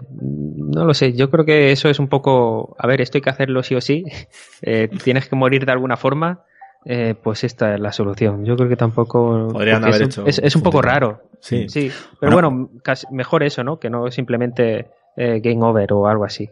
Morir en cuanto a, a, a que tenga que empezar la partida. Sí, Porque a que Ico, volver atrás. I- Ico la única manera que tiene de morir o que entendemos como morir es cayéndose por un precipicio o que pase esto con Jordan. O sea, Hmm. las sombras, por mucho que te mueran a palos, no te van a matar. No te pasa nada. Te tenían que dejar. ¿No quieres realismo? Que te dejen. No mueres. Ahora ya no puedes pasar por las puertas porque no tienes a Yorda. No puedes guardar partida. Tienes que apagar la consola. Tienes que apagar. Apagas la consola o cargas partida. Ya está. Uy, eso me parece ya muy revolucionario, ¿eh? ¿Eh? Ostras. La gente no lo iba a entender, porque la gente iba a tratar de buscar una manera de revivir a Jordan sin cargar partida, yo creo. Claro. Ahí, ahí siguen todavía intentando resucitar a Eris. Anda ya. Bueno, más cosas. Eh, ausencia de HUD. O sea, en pantalla no hay ningún elemento que contamine. Decíamos, no hay, bar- no hay vidas, no hay barra, no hay estamina, no hay nada. No se utilizó la captura de movimientos. Como decíamos antes. Bueno, antes lo decía, no sé si era con los tres. Vale, aquí a lo mejor me, me- me equivoqué antes. En este, desde luego, no se utilizó captura de movimientos. O sea, en Shadow of the Colossus y en The Last Guardian, eh, no lo sé. No se usó. tampoco. Yo Vale. creo que los tres eran igual, o sea, Sí. que eran a mano. Sí, sí, sí. Desde luego en este dijeron que no se utilizó, que no fue por capricho, simplemente no se utilizó. No, Las ya, eh, la época de ICO ya se hacían capturas, o sea que si no lo hicieron era porque, o sea, fue una decisión de cara al juego, o sea, no, no era necesario hacerlo así. Em, luego, por otro lado, Ueda admite un cierto factor sentimental entre Ico y Yorda Estamos hablando a nivel romántico. a nivel romántico. Puede ser, puede ser. Lo quieras ver. A ver, es muy normal que en una situación así surja cierta chispa. Dos solos en un, paraje inhóspito, dependen el uno del otro. Eh, sí. A ver si es que en tiempo real son unas pocas horas. No sé si en pocas horas da tiempo a crear una relación o enamorarte o lo, como lo quieras llamar. Yo me No enamoro sé. todos los días en el metro tres veces. El, el juego eso, dura, eso, eso creo que no es enamorarse. el juego dura unas seis horas. O sea, ese es el tiempo que tienen para conocerse. Seis horas dura, ¿no? Yo es que siempre tardo más, no sé por qué, soy- me, me entretengo mucho. Ah, bueno, a ver, seis horas es según how long to beat. Yo ya Claro, te digo, en la- parte, piñón, en la que parte del molino yo me tiré una horita fácil. Claro. o sea que- Yo perfectamente el doble, pudo ser. Sí. Hay por ahí un test que desarrolló un psicólogo de 36 preguntas que sirven para enamorarte de otra persona. Ah, sí, sí, sí, es verdad, es- me suena haberlo leído en Eh, algún sitio. Eso lo he visto yo en Big Bang Theory, me parece. Sí, pero existe, es real. Sí. Sí. Em, bueno, Ico. Lo que no digo es que funcione, ¿eh? Dudo mucho no, que, que una. no, no- lo has probado. No, no lo he probado, Pruébalo. pero dudo, dudo mucho que algo así funcione. Edu, pruébalo. Y, Ahora- tra- y ahora tra- me y trata de enamorarte de mí. Eso te iba a decir, ahora lo descargo y lo hacemos. Venga. Y le damos la noticia a tu chica.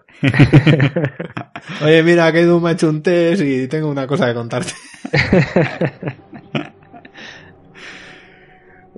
Bueno, luego, por otro lado, Ico, y relacionado con esto que comentábamos, ¿no? De, de- romanticismo entre ambos. Joder, Edu, estás temblando de, de frío, No, de. de amor, de, estoy, de pensando, nervios. estoy pensando en todo el potencial de nuestra situación. Ah. Eh, Ico viene de Icon, en inglés. Y está relacionado con la visión idealizada del protagonista con Yorda. De hecho, es que para Ueda, el niño no tiene nombre. O sea, el niño no se llama Ico. Se quedó con Ico porque, como el juego salió primero en Estados Unidos, la gente al protagonista le llamó Ico. Y ella dijo, bueno, pues ya está, pues se llama Ico. Por esa regla de tres, entonces Link es Zelda. No, pero escucha, escucha. Eh, Ueda ha dicho en una ocasión que a él no le gusta poner nombres a los personajes. De hecho, dice que en la cultura japonesa no se pone nombre. Dice, porque eso es algo muy de niño pequeño. Dice, los niños pequeños sí ponen nombres a sus juguetes, a sus cosas. Comenta, si yo le pusiera un nombre a un personaje, dice, me sentiría como un niño. Me sentiría muy infantil. Entonces dice, no lo hago. Y de hecho, los protagonistas mm, de los tres juegos no tienen. O sea, Ico se lo pusieron, digamos, los americanos. Wonder significa errante. Y el niño de, de las guardias no tiene nombre directamente. Pero porque significa errante no quiere decir que no tenga nombre. Es como el que el hippie que le pone luz de luna a su hijo. Para mí Wonder es... es, Sí, pero que no les... Sí, sí. Y, Tri- y Trico, o sea, eh, bueno, no, Trico no tiene nombre. Trico es el nombre de la raza. Ah, bueno, pero ¿en Japón tampoco ponen nombre a los animales? ¿A los perros? Sí. Ah, pues entonces... A Chico. Ah, claro. A los, a los perros sí, pero a las personas no. No, no, no, no, no. Es que lo que se refiere es que no le gusta poner nombres a cosas. No, lo que él comentaba es que no le gusta poner nombres a cosas que no existen. Bueno, Cosas intangibles, por así Sí. decirlo, porque, joder, con la trascendencia que le quieres dar a tu obra, ahora la menosprecias de esa manera. Mm. En fin. Bueno, pero que es. No, a mí- a mí me típico de parece- la cultura japonesa. A mí me parece guay. Eh, evidentemente, de la, fíjate, me gusta menos la, la excusa o la argumentación que el hecho en sí. A mí me gusta que, que el de Last Guardian sea el chico. Y ya está. Y que se centre más en, en la relación que en el propio chico en sí, poniéndole un nombre y tal. A mí me, me, me gusta. No sé, es un detalle que me gusta. Sí, Sin va embargo- parte, parte sin con el em- juego. Claro. Sin embargo, me chirría el hecho de que vengas y me digas, no, porque no me gusta, porque es como si un niño le pusiese un nombre a un peluche. Meh. Si me estás haciendo un juego que es muy... No es un juego infantil, no, pero tiene ahí esa ternura y esa inocencia. ¿Algo más que queráis comentar de Ico antes de que pasemos al siguiente juego? Pues no, bueno, simplemente que, que este juego no fue, en su día no fue un éxito comercial, ni mucho menos. O sea, no sé exactamente la cifra de ventas, pero que no fue un éxito comercial. Pero al poco tiempo ya, eh, ya era un juego de culto, o sea, poco menos que juego de culto. Ujú. Ya hoy en día lo es. Y es el típico ejemplo de, de- en cuanto sale la discusión esa de si los videojuegos son arte, estos juegos y este juego también en concreto aparece siempre. Hombre, este es el juego, los tres de Fumito Ueda son los típicos Sí. que cuando se discute este tema es el juego que gana los debates. Para ganar la conversación, sí.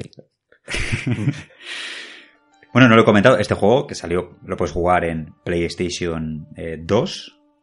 Eh, luego salió un remaster para PlayStation 3, que también salió el de Shadow of the Colossus. Mm. Y luego, bueno, actualmente, que es de hecho como ahora lo he jugado yo, lo tienes disponible a través de PlayStation Now. Lo tienes que jugar por streaming, eso sí. Los juegos en PlayStation Now te deja descargar los juegos de Play 2 y de Play 4. Pero la versión de ICO que hay en el PS Now es la, de, es la remasterizada de PlayStation 3. Por lo cual esta la tienes que jugar por streaming. Yo lo he hecho, tengo una conexión de 120 megas. Me ha ido muy... Va bien. Bueno, muy bien no. Te iba a decir, me ha ido bien. Me ha ido bien. El que me ha ido todo, muy, todo muy lo bien, bien... que va el juego, ¿no? No, no, no, no, no me ha ido nada mal, no me ha ido nada mal. El que me ha ido muy, muy bien en el Now ha sido el Metal Gear Solid 4, que me ha ido de coña. Y el que me va de pena es el Motor Storm Apocalypse, que ese que me metías palizas, Edu. A jugar. O pues ese en el Now es injugable, macho, injugable. O por lo menos yo no, no nada, imposible. Pero este no, no lo he jugado nada mal. Bueno, pues si no tenéis nada más que añadir, vamos a pasar al siguiente juego, Shadow of the Colossus.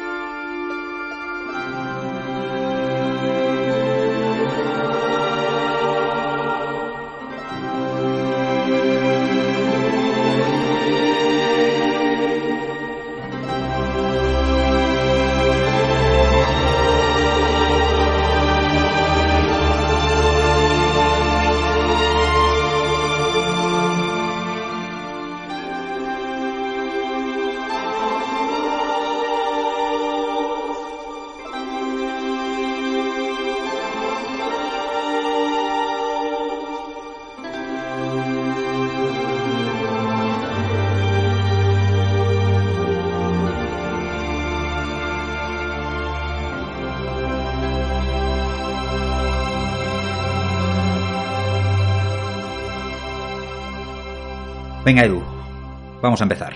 Vamos a empezar con la historia de este Shadow of the Colossus. Vale, pues un chico que a partir de ahora será un chico. No, Wonder. También. Ah, es verdad, cierto, esto es Wonder. Un chico es luego. Eh, un chico es luego. Ay, anda, que por hacerme gracioso quedo como un gilipollas. Eh, en mi vida. Avanza a lomos de, de su caballo para, eh, para diferentes zonas, hasta por diferentes zonas, hasta que llega un inmenso puente que le lleva hasta un templo. Cruza unas grandes estatuas y llega hasta un altar. Se ve que junto a él lleva un cuerpo sin vida de, de una mujer que no se mueve. Coge a la mujer y la pone en un altar. En el templo se escucha una voz misteriosa, la de Dormin. Le dice a Wonder, el, el chico, eh, nuestro prota, que ha llegado a su destino, que en ese lugar es posible devolver a la vida a los muertos, pero que para conseguirlo deberá derrotar a los antiguos guardianes que vienen de una civilización olvidada, los colosos. El chico va en camino. Aquí hay una cosa que al final del juego mm, me hace dudar. No sé si esto Dormin lo ofrece como un trato o como para conseguir esto tienes que pasar por esto otro. No sé si me explico. O sea, hay veces, esto es muy típico, ¿no? Tú quieres conseguir algo en una historia, en una epopeya, y entonces para conseguir el poder de resucitar a esta persona, pues necesitas reunir las esferas del dragón. ¿Vale? Y las esferas del dragón invocan al dragón y le pides el deseo. Vale. Eh, hay una causa y hay una consecuencia. Sin embargo, aquí veremos más adelante que realmente esto no es así. Es un trato entre dos entes. Sin embargo, yo tengo la sensación de que Dormin no te lo presenta como un trato, sino más en plan como un acto consecuencia. ¿Me estoy explicando? ¿Pero eso no es un trato también? No es un trato, porque Dormin luego podría cumplirlo o no cumplirlo, según su voluntad. Lo primero que le dice es... O sea, efectivamente, aquí es donde tenías que haber llegado para conseguir tu objetivo, que es que eh, tu amada vuelva a la vida. Sí. ¿Por qué? O sea, realmente aquí lo que pasa es, ¿por qué? Porque yo tengo ese poder. Entonces, si tú me haces este favor, yo voy a hacer esto otro. ¿Vale? Dormin podría cumplir o no cumplirlo según su, su voluntad. Sin embargo, en, en- en el otro escenario que estoy planteando, no entra en juego la voluntad de un tercero, sino que simplemente eh, yo consigo algo a raíz de, de- de mis esfuerzos y mis méritos. Incluso Dormin podría ahora mismo resucitar a esta chica. Sin necesidad de nada. A ver, yo no sé, yo cuando lo jugué entendí. Eh, Dormin puede resucitarla aquí y ahora, si le diera la gana. Pero no lo va a hacer hasta que tú no mates a los 16 ¿Pero eso lo entendiste al principio o al final? Yo cuando jugué, lo entendí al principio.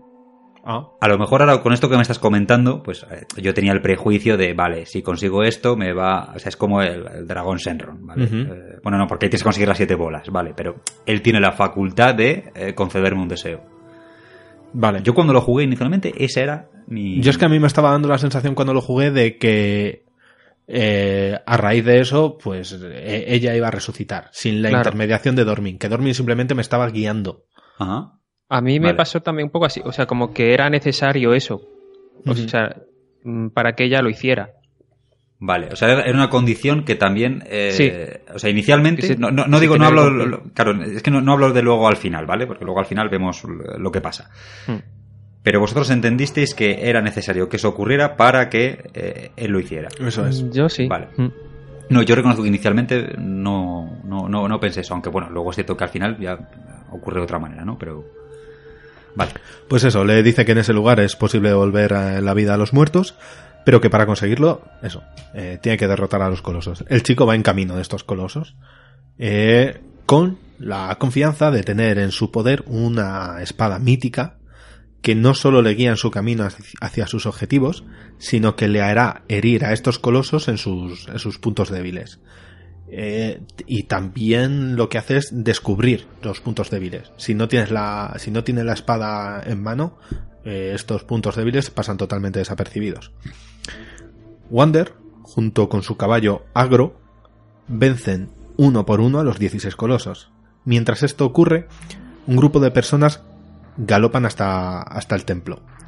Wander acaba con el último coloso tras haber perdido a Agro y se descubre que el mal que hace años quedó sepultado, que el mal que hace años quedó sepultado ha sido liberado. Dormin en realidad es un temible ser que pretende devastar todo lo que encuentre a su paso. Vale, aquí hay que parar un ratito. Sí, sí. Sí, porque aquí eh, ha pasado mucho. Jugablemente ha pasado todo. Ha pasado todo. 16 colosos. Aquí es donde yo tengo la sensación, mientras estoy jugando, luego admito que se me pasa, perdón, de que es como, venga, pon colosos. Pon colosos ahí y que el jugador se entretenga. Si es como 16, ¿por qué 16? ¿Por qué no 8? ¿Por qué 10? O sea, porque iban a ser muchos más. Ya, pero eso lo sé después de jugar el juego y habiéndome documentado y habiendo visto documentales, entrevistas y demás. ¿Vale? Pero en el momento en el que yo estoy jugando es como, venga, ya ahora mato a este, ya ahora mato al otro. Y algunos los han quitado porque las mecánicas eran muy parecidas, pero nos encontramos mecánicas parecidas dentro de los, de los colosos que han quedado. Eso por un lado. Y luego, agro. Me ha llamado mucho la atención y me alegro, Oscar, de lo que has dicho antes, de que no se te ha escapado ninguna lágrima y cosas por el estilo. No sé si te referías al juego que queda, al Last Guardian, o a este. Eh, a este. A este. momento. Vale. Yo tengo entendido, yo es, eh, he jugado a este juego ahora, ¿vale? Y siempre he entendido este. Yo sabía lo que pasaba. Y siempre he entendido este momento como un momento bastante emotivo en el mundo de los videojuegos. Yo he estado por ir al psicólogo. Porque, en serio, digo, soy un puto psicópata. Porque me ha dado igual. No, no, a ver, me ha dado igual. Eh, más o menos entiendo, empatizo con el chaval y demás, pero no, no se ha desarrollado una relación entre el caballo y el prota, igual que se desarrolla una relación entre, entre Trico y el chico de, del Asgard. A ver, lo que estás diciendo que te ha dado igual es que el, caballo va a ser el último coloso, el caballo muere. Sí. Yo a mí, en, el, momento que pasa eso, es que me deja totalmente frío. Y, lo único que me, que me duele en ese momento es el pensar, eh, soy un monstruo. No sé, bueno, a mí, a mí sí, a ver, sí me dio mucha pena. O sea, yo, sí, yo, ah, yo sí le cogí cariño a Agro.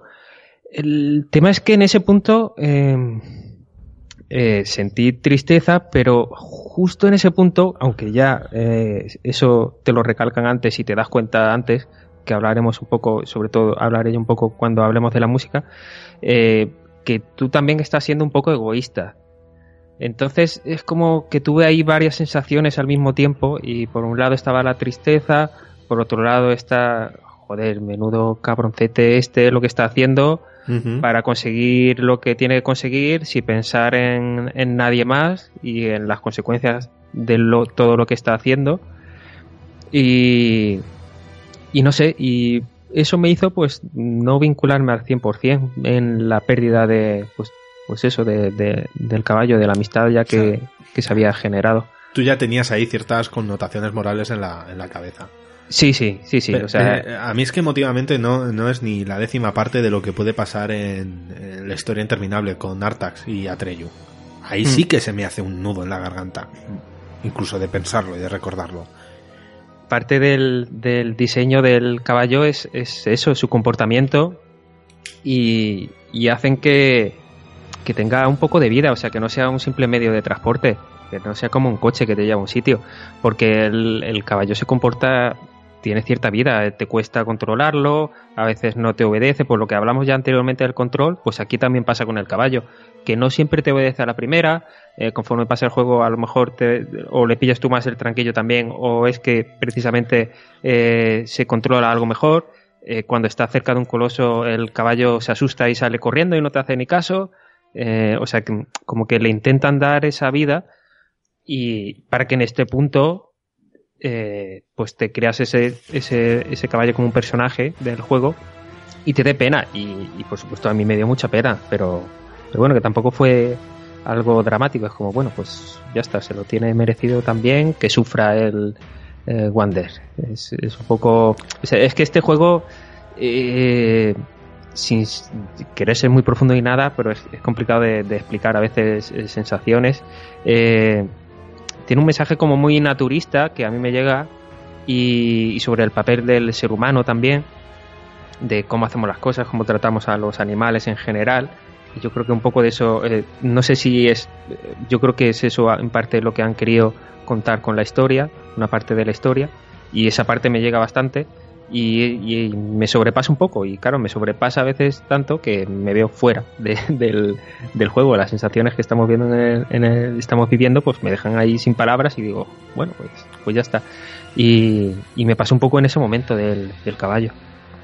Pero precisamente dices, bueno, que, que, sufra Wonder. Wonder en el momento en el que cae el caballo hace agro y se le ve un poco compungido, pero después... O sea, Por tampoco, eso... O sea, por eso que, que, que, ni menos, siquiera él. Menos de un minuto más tarde ya está ahí. Ya, ya se le ha olvidado, sí. O sea que no. Supongo que eso habrá sido intencionado, porque ahí le pegaría a lo mejor algo más dramático, ¿no? Con música es un poco más dramática y, y, no lo enfatizan mucho. No sé si es parte del diseño de que quieren hacer ellos, como, como que, pegar, que pega también así muy bien, que sea todo más sutil, que la historia tampoco pero ese momento sí tendría que ensalzarlo un poco y no, y no, lo hacen. Entonces, como en el juego ni siquiera lo hacen, ni el protagonista, que es que está haciendo para mí algo mal, y, y, y ni siquiera él sufre, no voy a sufrir yo por él, claro. por lo que no sufre él. Por eso a lo mejor puede ser también eso. Yo sinceramente creo que el juego se ha equivocado a la hora de, de transmitirme el vínculo con el caballo. Si hubiese sido el vínculo que eh, llegas a establecer en The Last Guardian o algo, o algo más discreto, algo más humilde. Yo creo que realmente no querían darle ninguna connotación sentimental al tema del caballo y luego dijeron, oye, aquí para darle una carga dramática, que el caballo muera. Pero si hubiesen tenido esa carga dramática pendiente desde el principio, a lo mejor lo habrían hecho de otra manera. No lo sé. O sea, yo tengo mi duda. Si realmente han querido hacer algo así, no muy dramático, algo más sutil, pero mmm, no me funciona del todo porque yo creo que no sería realista. O sea, si me pongo yo como protagonista y tengo que vivir esa aventura y tengo ese compañero y de repente se muere de esa forma, eh, yo creo que no podría seguir adelante. O sea, es complicado ponerte en su papel porque nunca vas a vivir ni hemos vivido nada igual. Pero yo creo que no podríamos seguir. O sea, en ese momento te derrumbas y bueno, ya días después verás qué haces. Pero en ese momento, desde luego, no sigues para adelante. O sea, yo estaríamos. Estoy yo estoy, sí, sí, yo estoy convencido de que sí le quieren dar carga dramática por un punto muy concreto. Por lo que pasa con el caballo al final. No, eh, lo que pasa con el caballo al final fue una cosa de última hora. Es que. Y, y, y esa cosa de última hora es una decisión que se toma. ¿Para qué? Precisamente para lo mismo que coges a la chica y al chico y los pones a vivir felices y comiendo sí. perdices en el ICO. Sí, me sobra igualmente. Sí, es verdad que, que, en el otro caso me había dado cuenta, pero en este igualmente me sobra el caballo. O sea, el caballo ha muerto y ha muerto y no, ya está. O sea, no eso... tienes que, que, hacer un final feliz de repente, sacártelo de la chistera. Lo decimos, al final el caballo aparece cojeando. Sí.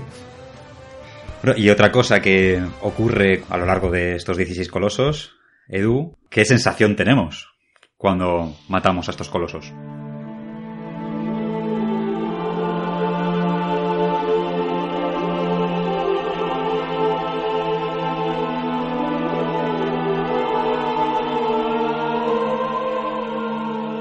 Yo lo digo y de verdad me ha llamado mucho la atención porque creía que era una sensación que estaba teniendo yo y creía que me pertenecía solamente a mí. El hecho de estar eh, matando, asesinando a entes que estaban tranquilamente en su mundo sin molestar a nadie, sin hacerle nada a nadie. Eh, luego, mm, y me ha alegrado, mm, de que esa era la intención del juego. O sea, eso me gusta en un juego. Que las emociones que yo estoy recibiendo sean las que el creador quiere transmitirme. Genial. O sea, eso lo compro por completo. Y esa, esa era la, la sensación que yo tenía al, al matarlos. Luego, Sí, algunas veces ya, eh, eso a nivel emocional, a nivel jugable, pues la verdad que todos me, han- me han funcionado bastante bien. Porque cada uno tenía sus mecánicas distintas y tal, y la verdad que, que bastante chulos. Ujú.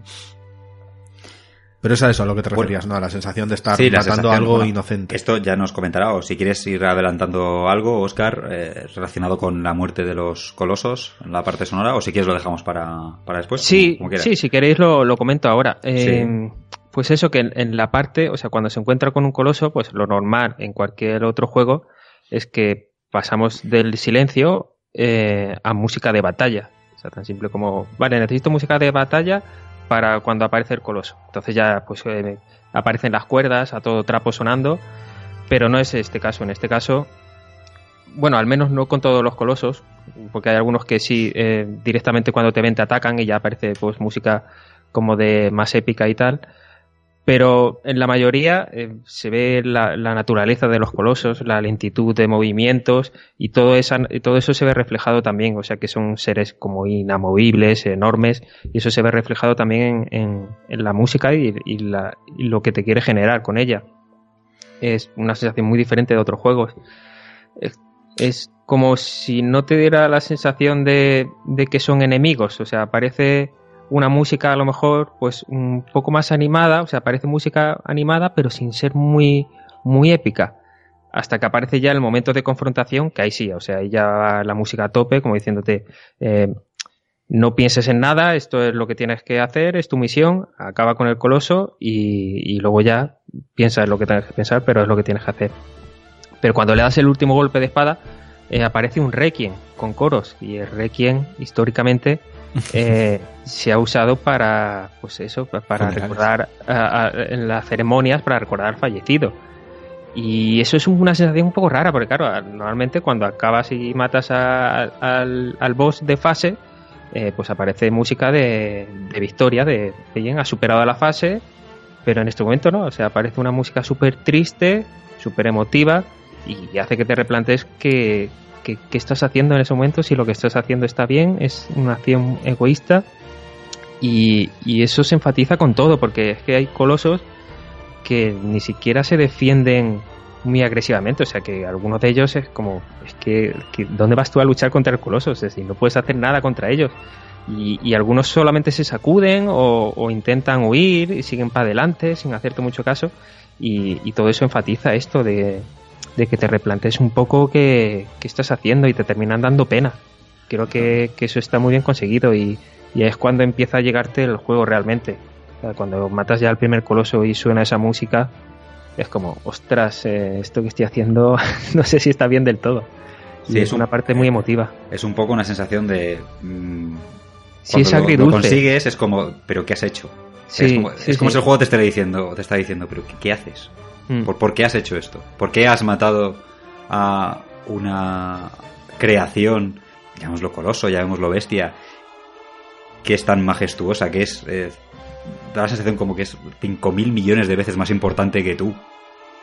Sí, humano ¿qué- qué humano ridículo de mierda, ¿qué derecho tienes a, a, a matarle? Y que está en su entorno, en su hábitat, y tú... No, y, y luego también recapacitas un poco, y es lo que comentabas. Los colosos, de primeras, no te atacan. Eh, Los colosos te atacan cuando tú les atacas, pero ellos Sí. de primeras están ahí a su Están bola, tranquilos. eh, tranquilos, dando vueltas, y has llegado tú a tocarles los cojones. El tema de la música me llama la atención. Sé que pasa, no sé si en todos, en varios. Sobre todo lo recuerdo en uno en concreto. El que está en el desierto volando. Sí, Sí. ese, ese es yo creo de los más Facilillos. El del desierto volando. Que Tienes que ir con, con el caballo. Tienes que ir con el caballo. A mí se me costó un poco. Jugablemente Ese no es me- nada fácil. A mí se me A mí me costó. gustó mucho. A Por, mí, por- el, por el control con agro. a mí el que me costó fue el, el que está, el gusano. El, el que me recordó a los gusanos de, de- de Dune. Pero bueno, Ah, mm. ese en concreto, eh, bueno, es un coloso que está volando y haciendo ciertas mecánicas consigues que haga vuelo rasante y subirte a él. Y es cuando te subes a él cuando puedes alcanzar los, los puntos débiles. Hmm. Eh, si te caes, o sea, en el momento en el que te subes, empieza la música de fanfarria. Empieza ahí lo, lo épico. Y si te caes, vuelve otra vez a la tranquilidad. Y luego, o sea, no por estar en el nivel, está la música ahí en plan épico y demás. Cuando estás en el buscando darle a las bolsitas para que baje y tal, entonces está todo la música más tranquila y cuando te subes se pone en plan épico. Eso me gustó mucho. Eh, cuando está más movido y tal, eh, ese acompañamiento. Sí, sí, eso está bien. Eh, a ver, es que al final, como vas a tardar seguramente un buen rato en, acabar con el coloso, al final te cansaría también la música ahí tan cañera todo el rato. Eso es. Y, claro, y consigue un efecto también que enfatiza todavía más esto que estamos contando, que si te bajas y la música y se vuelve todo tranquilo otra vez, es como ¿qué necesidad tienes tú otra vez de volver ahí? O sea, te está diciendo, no, no hagas eso. Pero claro, por otra parte tienes que hacerlo, sí o sí.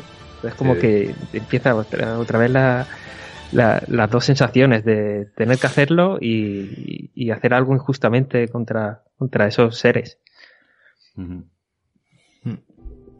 Y bueno, nos hemos quedado un poco con la, con la historia a medias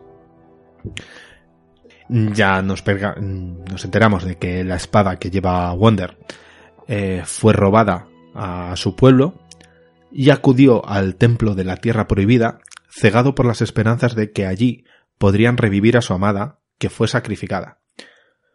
Eh, sacrificada, perdona, por los habitantes del, del, pueblo. Sí, porque tenía una maldición. No especifican bien el qué, pero decían que, su destino estaba maldito.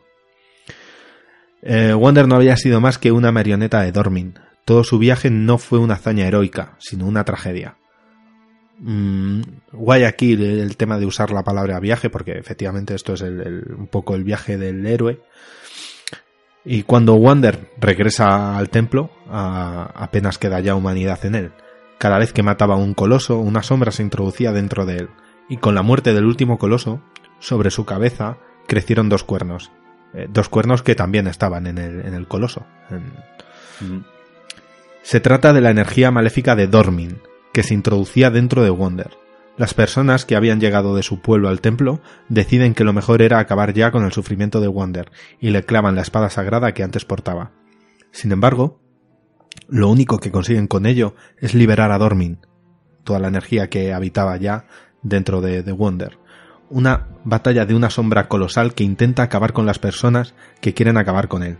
Los hombres del pueblo consiguen escapar subiendo unas escaleras, pero su líder, Emon, justo antes de irse, tira la espada al interior de un pozo. En ese momento Dormin se debilita, así como el templo.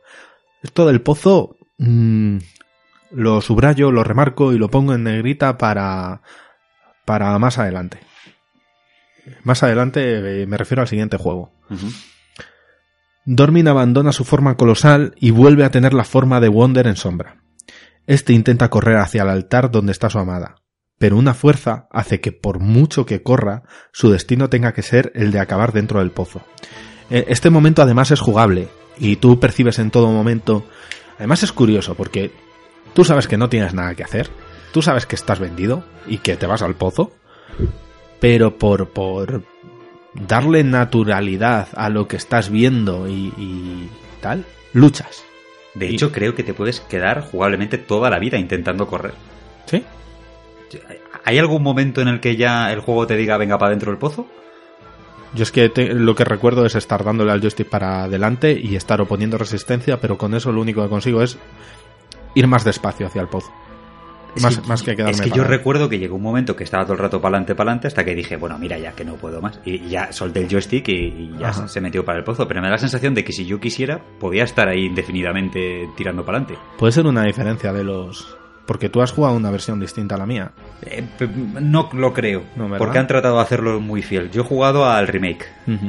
Tú has jugado al, al, original. No, al original no. Tú has jugado al, remaster que hicieron para Play 3. Yo no me acuerdo, yo creo que me dejé llevar y. Pero la verdad es que no recuerdo ese momento exacto. ¿Qué, hacía? Mm. Mm. Eh, acaba dentro del pozo. La comitiva huye, huye mientras el gigantesco puente se hunde detrás de ellos. Se ponen a salvo y ven cómo la zona de la tierra prohibida ha quedado totalmente inaccesible. El. De hecho, es casi voluntad de esta gente que la tierra quede así eh, para que nadie más pueda, pueda acceder ni llegar ahí. De hecho, creo que lo comentan. ¿no? Sí, sí. El, eh, ¿Cómo se llamaba el, el líder? Or- Dor- eh, no, eh, pero yo, yo creo que ellos no querían que, que eso pasara. Porque el, comentario que hacen, creo, al final, a lo mejor lo estoy recordando mal, pero yo creo que era como que. eh, y eh, pobrecillos, ¿no? Que, que nadie va a querer venir aquí, o sea, como que se van a quedar allí aislados y nadie va a querer saber de ellos. Pero yo creo que era más eso, ¿no? Que, Sí, pero eso que era ellos como una- quisieran. como una especie de daño colateral. Eh, ellos quieren aislar el templo y la tierra prohibida porque por algo estaba prohibida. Eh, eh, entonces, Sí, que Mm, ellos se queden ahí. eso. pues, y el Emon tiene, era Emon, ¿no? Sí. Sí, tiene esperanza de que si sigue vivo, pues que pobrecito, que, Que se va a quedar ahí. que se va a quedar ahí, que con lo que han hecho, que es algo necesario, eh, nadie va a venir a rescatarle ni nada por el estilo, y ya está. Mm. Pero lo, creo que lo ve como algo colateral. Una cosa, hemos comentado, que no sé si esto lo, lo- lo escribí o no, que la espada de Wonder fue robada. Sí, Ah, lo hemos comentado. Vale, vale. El tiempo pasa y la joven del altar despierta. Aparece el caballo agro, al que creíamos muerto, visiblemente herido, cojeando. Y ambos caminan hacia el interior del templo. En el pozo, ahora seco, descubren a un bebé con cuernos. Parece que a Wonder se le ha regalado una segunda oportunidad en la vida. Los tres avanzan un poco más y vemos un mundo vivo, con animales, con un sol resplandeciente. Parece el comienzo de, de una nueva y vida. aparece Bambi. Sí, sí. Me recordó muchísimo a, a una escena de Bambi. Es que otra vez, tío, con ese final que sobra. A ver, el final, vale, Ah, me pues parece bien que metan ese final, pero tiene que ser tan sumamente feliz y luego como el águila volando con la música tan bonita de piano. No sé, como que sobra un poco, o sea, eh, todo el juego, eh, toda la historia sin que no ha- hace todo de forma tan sutil para que no te involucres y, y todo eh, tan nivelado y sin ser muy dramáticos y de repente al final es venga eh, felicidad eh, final feliz no sé o sea creo que funcionaría más que se te quede el regusto que has tenido durante todo el juego que es pues tienes pérdidas que te cuestiones si es justo lo que haces si no si que merece vivir morir eh, no sé que se quede ahí entre medias el final pero no que de repente ah, ale final feliz metido ahí un poco con calzado Hombre, feliz entre comillas. Para, Para mí, mí o sea, no es. es que para mí, para mí no, no, no- no es nada feliz. Lo único más que feliz no de lo que me gustaría creo A, a mí lo, lo único que no me cuadra es lo que hemos dicho antes, lo de que aparezca el caballo caballo. Wonder, el caballo agro. Esto es lo único, porque lo otro, hombre, pues al fin y al cabo, Wonder, que como hemos dicho antes, significa errante, eh, es una persona que ha sido totalmente individual, o sea, ha pensado en ella misma, ha sido... Estaba cegado. Es una, sí, ha sido sí. egoísta sí Es una persona totalmente egoísta. Entonces, eh, se ha equivocado. Es una persona que creía tener la verdad de su lado, ¿no? O sea, creía que sus acciones eran las correctas, Mm. pero se equivocó. Y luego el juego trata un poco de darte un- la sensación de la redención, ¿no? De, de una segunda oportunidad, de quizá poder volver a intentarlo, ¿no? Por eso que vuelva en forma de bebé. O sea, en forma de bebé va a tener que, volver a vivir, ¿no? O sea, es una segunda oportunidad, es volver a empezar, literalmente. O sea, no es decir, "Ay, me he equivocado, pero bueno, eh, al final, bueno, pues eh, parece que las circunstancias han salido de tal manera que tengo la capacidad de recapacitar. No, no, no. O sea, es que vuelves a nacer. Claro pero O se sea, merece tienes que volver a empezar desde el primer segundo de tu vida. claro A ver, y tampoco. O sea, lo de que estamos diciendo de que es egoísta y tal. Sí. Aquí ya es que este es un debate filosófico muy tocho. Eh, ¿Qué gesta no es egoísta? Para empezar. Y, y este tío pone en riesgo su seguridad, su vida, eh, a cambio de devolverle la vida a una persona que él aprecia, ama, no sé bien qué relación tiene con esta persona. Mm, qué gesto más generoso también por otro lado, ¿no? Sí, es muy valiente también. Sí, sí, Mm. claro. O sea, pone en riesgo su vida. También se cumple la profecía. Porque esta mujer fue sacrificada porque iba a, lo hemos dicho antes, ¿no? Iba a traer un, Destino maldito. destino maldito. Y efectivamente, lo que no sabía nadie cuando la sacrificó era que iba a ser precisamente a raíz de su muerte cuando iba a librarse de este destino maldito. Fíjate, una historia tan simple y la de vueltas que se le puede dar, es increíble. Sí, de hecho no lo había pensado y sobre todo teniendo en cuenta las connotaciones que tiene si aceptas la, la conexión que tiene con, con el universo de Ico, que para mí lo tiene. Bueno, yo creo que está oficialmente reconocido. Sí, esto es una precuela. Sí, sí, sí, es precuela. De hecho, Wonder es el primero de los niños malditos eso es. al tener los cuernos. Por eso luego le sacrificaban. Porque si nacías con cuernos significaba que eras un descendiente de Wonder. Claro. Que había algo de ti impregnado de esa energía de... Nin- ¿Cómo era? ¿Ninrupt? De, No, de Durmin. Dormin. Dormin. Vale, ya me estoy yendo yo a otro lado. Me estoy avanzando demasiado. De Dormin. Que no tiene por qué, ¿no? Pero sí, imagino que su sociedad, en cierto modo, asume que hay cierta energía impregnada de, de Dormin por haber. por, por nacer con, con cuernos. Eh, iba a decir antes. No, es igual. Eh, eso, que el hecho de, eh, se, se pone como un gesto egoísta esto y bueno, ni tan blanco ni tan negro. Yo al menos lo, lo veo así. Y para mí es más de señalar a esa sociedad que sacrifica automáticamente al que nace con cuernos, que no está haciendo todavía nada malo, que de momento solamente es diferente, que este tío que está movido y cegado por, por el amor. Romántico, fraternal, filial, no lo sé, me da igual, por amor. Sí, o puede ser una herma- la hermana, o vete a saber. Que, que, que le Sí, claro, claro, aquí damos por hecho que, que- Claro, que es que que es una relación mejor, claro. que claro que es una relación eh, sentimental, ¿no? De pareja, pero lo mismo es su hermana. Claro. Eh, eso es lo que decía antes con el tema de la simbología oriental y occidental. El tema de que vaya con el vestido blanco y demás, aquí puede tener unas connotaciones de novia que en Oriente eh, puede ser más de entierro y de cosas por el, por el estilo. Entonces, eh, para muchas cosas vamos a tener el ojo muy, muy viciado y esta es una de ellas. El, el tema de, del... Bueno, incluso también en la cultura occidental actual las novias visten de blanco, pero hace años vestían de negro sí.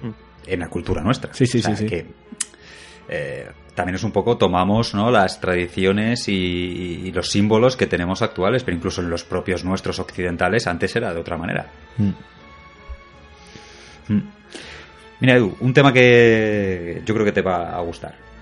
Porque creo que, no me acuerdo en qué programa, con Por Carlos. Se llama Mono la chica, ¿no? Mono, es verdad, no lo hemos comentado. Sí. La, la chica se llama Mono. Creo recordar en otro programa, no me acuerdo cuál, tuviste un pequeño debate con Carlos sobre el antihéroe.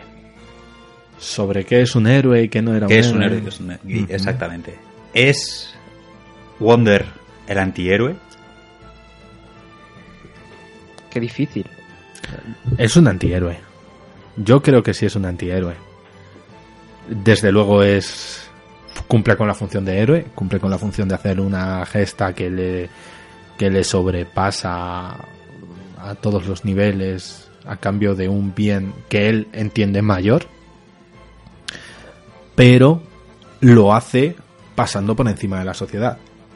O sea, según nuestros ojos, durante casi todo el juego puede parecer un héroe, dejando de lado lo que sentimos cada vez que matamos a, a un coloso. Y quizá no haya que dejarlo de lado. Pero desde luego para la sociedad y la civilización en la que él vive y se desenvuelve, no, no está haciendo bien las cosas. Y eso es para mí lo que es un antihéroe, ¿no? El que, vale, eh, hago esto porque conviene, porque hay que hacerlo, pero no estoy siendo el caballero que es eh, Superman. Si tengo que hacerlo pasando por encima de todos, eh, robando una espada sagrada, contraviniendo las tradiciones y las normas que me han impuesto en mi casa durante toda la vida, lo hago y punto. O sea que Sí, para mí sí, sí. Yo creo que sí que es un antihéroe. Yo no sé, es que un antihéroe que no sea alcohólico ya es como que es menos antihéroe. Siempre los antihéroes eh, es- están fatal de, de- con las bebidas y todo. Y este, como es un niño, es un poco raro. No había pensado en, en él como antihéroe, pero depende de lo que te pese más. Si te pesa eh, su motivación para, para salvar a ella, para revivirla, o, o te pones de, del lado de los colosos y de lo que él hace para conseguir eso. No lo sé. Yo creo que, que sí, que en principio parte de antihéroe sí, sí que tiene. Yo O es que no para es- mí, el hecho de que sea anti o no anti, o sea, por un lado está el que sea héroe. El que sea héroe es un bien, una causa y me eh, arriesgo mi propia vida y mi propia integridad por ella. El hecho de que sea anti o no anti no tiene nada que ver con la causa o con el fin, sino con la forma de llegar a. Y si la forma de llegar a es contraviniendo las normas de la sociedad en la que esta, este héroe se está moviendo, es cuando se convierte en anti. O sea, si pues hoy en día en nuestra sociedad eh, sería pues eso, ¿no? Eh, el Capitán Phillips. Salvo a un montón de gente, pero voy hasta el culo. No, no. eh, El capitán- es estudio- ah, el vuelo, la de Denzel Washington. Sí, No es de Capitán Phillips. No, Capitán. Phillips es mm, Tom Hanks. Stone Hanks. Eh, sí, bueno, Sí. sabemos de lo que estoy hablando. Eh, aquí en esta sociedad, hombre, esta gente, por lo que se ve, mucha birra no tenían. Entonces, eh, lo que hace es, eh, es un tío, eh, es una sociedad tribal, donde siempre se mueven por sus costumbres, por sus tradiciones, este tipo de cosas, normalmente en estas sociedades es algo muy férreo. Este tío coge una espada sagrada y se la lleva. Y se va a la tierra prohibida. O sea, mm, yo creo que sí, que es un antihéroe. Pero bueno, hay opiniones. Mm, Hablamos de las conexiones No. ¿No? eh, ¿Qué, qué- no, ¿qué conexiones quieres? quieres con Nico. Ah, sí, sí, claro. Creí que decías las conexiones entre los tres. Digo, hombre, vamos a esperar a No. terminar. Con Ico, sí, venga. con Ico. A ver, aquí la conexión es bastante evidente. eh, cuando vemos al, al chico con, con cuernos. Y bueno, es que es, es un poco lo que has dicho tú, Carlos. Eh, vemos que eh, esto es una precuela, cosa que yo no me esperaba durante todo el juego. Y es al final cuando digo, coño, si resulta que pasa esto. Y Yo- lo que... Me- Di- di- di.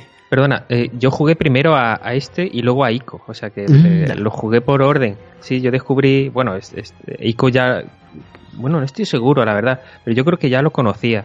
Y, y este ya pues tuvo muchísimo más marketing Mm. y ya sí, sí fue mucho más conocido.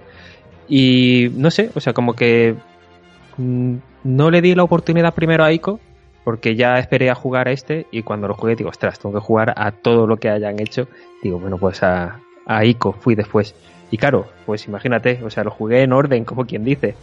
Encontré el... Digo, ostras, un chiquillo con cuernos, eh, ya sé de dónde viene. Y claro, o sea, de momento los uní. Y digo, ostras, y claro, me chocó la cabeza, digo, lo estoy jugando bien por orden, qué casualidad.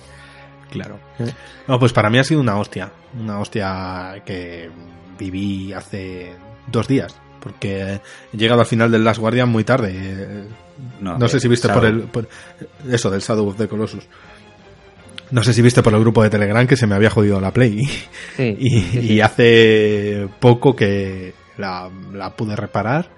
Y cuando llegué al final ha sido como, hostia, si es que esto está. Está muy conectado. Mm. Luego, bueno, luego también las sombras. Sí. También. mm. Por cierto, que al final luchamos con un... Dormin es una sombra en forma de coloso, que de hecho creo que guarda semejanzas con el segundo coloso. No sé, es toman como referencia a uno de los colosos.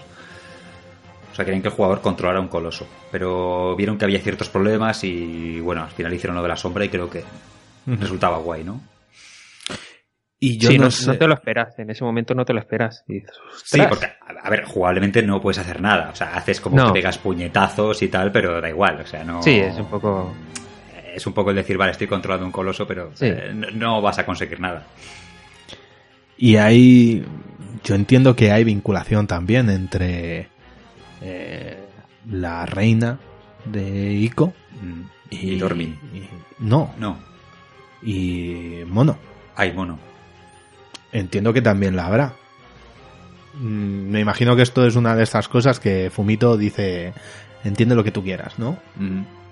Pero es el único ente femenino que queda que queda ahí y al final los descendientes no sé no sé bien cómo cómo encajarlo cómo justificarlo pero de alguna manera mi cabeza me quiere me quiere vincular una cosa con la otra y, al y no sé tampoco de dónde saldrá Yorda pero también vendrá de aquí Sí, puede y- ser. Y los colosos, que también es una incertidumbre. Pudiera ser que una antigua civilización los creara como guardianes y luego encargados de que Dormin no liberase su poder. Bien es cierto que creo que hay en algún coloso, y corregidme si me equivoco, ¿hay algún coloso que tenga partes de coche? Es que ¿De me parece que sí. De coche. rollo Optimus Prime sí. joder Creo que hay algún coloso que tiene parte, porque los colosos son como mitad animal, porque tienen pelo, Mm. eh, mitad Sí, pero Naturaleza. plataformas. y- Claro, mi- mi- mitad naturaleza porque tienen rocas, tienen musgo, tienen hierba, tienen... Eh, son mitad animal mitad golem ¿sabes? Sí, esto sí, típico es hecho un golem, con, Es con un golem, sí. piedra que eh, de alguna forma se anima con un tipo de magia. Eh, yo los colosos lo entiendo que están creados por la tribu, por la civilización de de, de Ico y de, y de Wonder. Porque hay un momento concreto en el que Dormin, señalando a... Joder, se me olvida De siempre el Ico y de. Wonder, perdón, has dicho de Ico y de Wonder. De Ico y de... Sí, de- Yorda. La civilización. Ah, en vale, la que perdón. crecen tanto Sí, Ico. En la que crecen, sí. Tanto Ico como Wonder, creo que son los que, los que han creado a, estos colosos. Porque hay un momento concreto en el que Dormin se dirige al, sumo sacerdote, siempre se me olvida el nombre, diciéndole, tú me has partido en 16 trozos. O a lo mejor anterior. Es que los colosos estaban desde el principio, principio, y cuando llega ya la época de Ico, los colosos ya son una forma tan tan antigua que ni conocen. Porque claro, Ico es posterior cronológicamente a, a Shadow. Ico es posterior. Pero en Shadow of the Colossus, cuando Dormin resurge, se dirige al sacerdote y le dice, Dormin al sacerdote, tú me has partido en 16 trozos. Tú has Mm. partido mi alma, creo que dice, en 16 trozos, o mi poder o mi fuerza. Mm. Entonces, por lo menos, el hecho de introducir la esencia de Dormin dentro de estos colosos es responsabilidad de esta tribu. Pero lo mismo los colosos ya existían. Eso puede ser. Y lo que, por, eso comentaba antes, que, que- que una antigua civilización los creó y que luego estos colosos fueron los encargados de que Dormin no liberase su poder. Que esta civilización le dijo a, a estos colosos, vosotros vais a guardar a Dormin para que no resurja. Y que sean guardianes.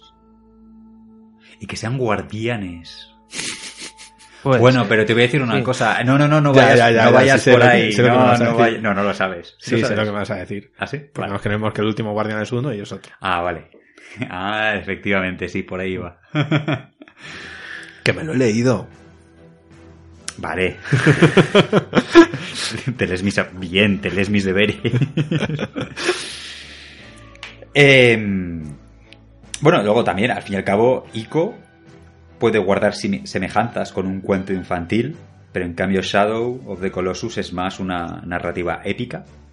Sí, más de aventuras. ¿Algo más que quieres comentar antes, antes de que nos metamos en el desarrollo del videojuego? A mí me ha gustado. Me ha gustado mucho.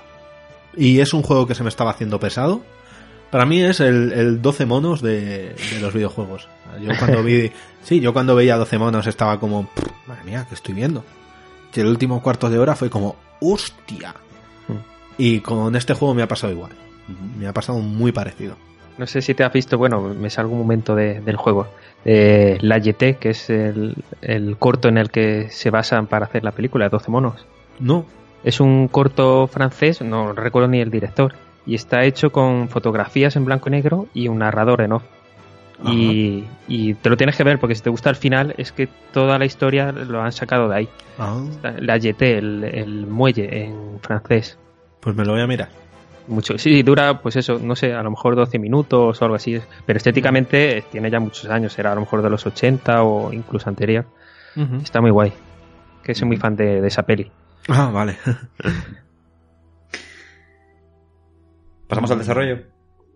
Bueno, hemos eh, medio comentado algo antes, ¿no? De que Shadow of the Colossus no iba a ser lo que fue finalmente. Porque este juego iba a ser un estilo Monster Hunter. En el que tenías que cazar colosos con un componente multijugador. Su nombre provisional era Nico, que significa Next Ico, y también Ni significa dos en japonés. El videojuego salió en Europa el 17 de febrero de 2006, siendo, como comentábamos antes, GOTY para los Game Developers Choice Awards. O sea, eh, unos premios que dan los desarrolladores. Iban a ser 48 colosos en un principio, finalmente fueron 16. Creo que de 48 finalmente pasaron a 24, ¿no? Me parece. Y luego de 24 los dejaron en 16 porque había mecánicas que se repetían bastante. De hecho, en internet tenéis vídeos de cómo iban a ser estos otros colosos. En cuanto al apartado gráfico, los colosos, eh, que parecen eh, vivos, usaron estas formas antropomorfas para que el jugador no sintiera pena cuando los mata, aunque a veces te la da. O sea, aquí Fumito Ueda lo que intentaba era que eh, les mataras, pero que tampoco tuvieras. A ver cómo decirte. Bueno, pues eso, que tampoco te pareciera una forma muy humana o una forma de un animal muy concreto. Quizá también para eh, luego desvelarle al jugador ¿no? el, el verdadero final. Porque si desde el principio te pone una forma humana. Sí, que no sea tan evidente. Claro, que no sea tan evidente, porque si al principio te pone una forma muy humana o muy animal que te diera mucha pena, pues ya desde el primer momento ibas a decir, oye, esto no me está gustando nada, me está dando muy mal rollito. Colosos de primeras no te atacan. En cuanto a la cámara, esta varía con respecto a Ico. Le da más importancia a lo que se enfrenta el protagonista, ¿no? Aquí tenemos una cámara ya que está detrás del personaje. Eh, no son cámaras eh, fijas predefinidas como teníamos en el castillo con, con Ico. Sí que es una sensación ¿no? de juego más clásico, ¿no? de, de aventura, ¿no? de aventura épica. Para mí la cámara es horrible. Es horrible porque yo hay veces que moviéndome con un coloso en el, o en el moviéndome por el mundo, eh, quiero enfocar hacia un punto determinado porque me hace falta o por lo que sea. Y vale, cámara libre, pero no del todo, porque aunque yo pueda moverla, cuando suelto el joystick, la cámara dice, no, es que por mis cojones quiero estar aquí. Mm. Y es como una lucha constante contra la cámara. Ya- En eso, para mí eso es un poco por culera. Yo, Luego- bueno. mm, No, no, acaba, acaba. No, luego también cuando, cuando vas con el, con el caballo.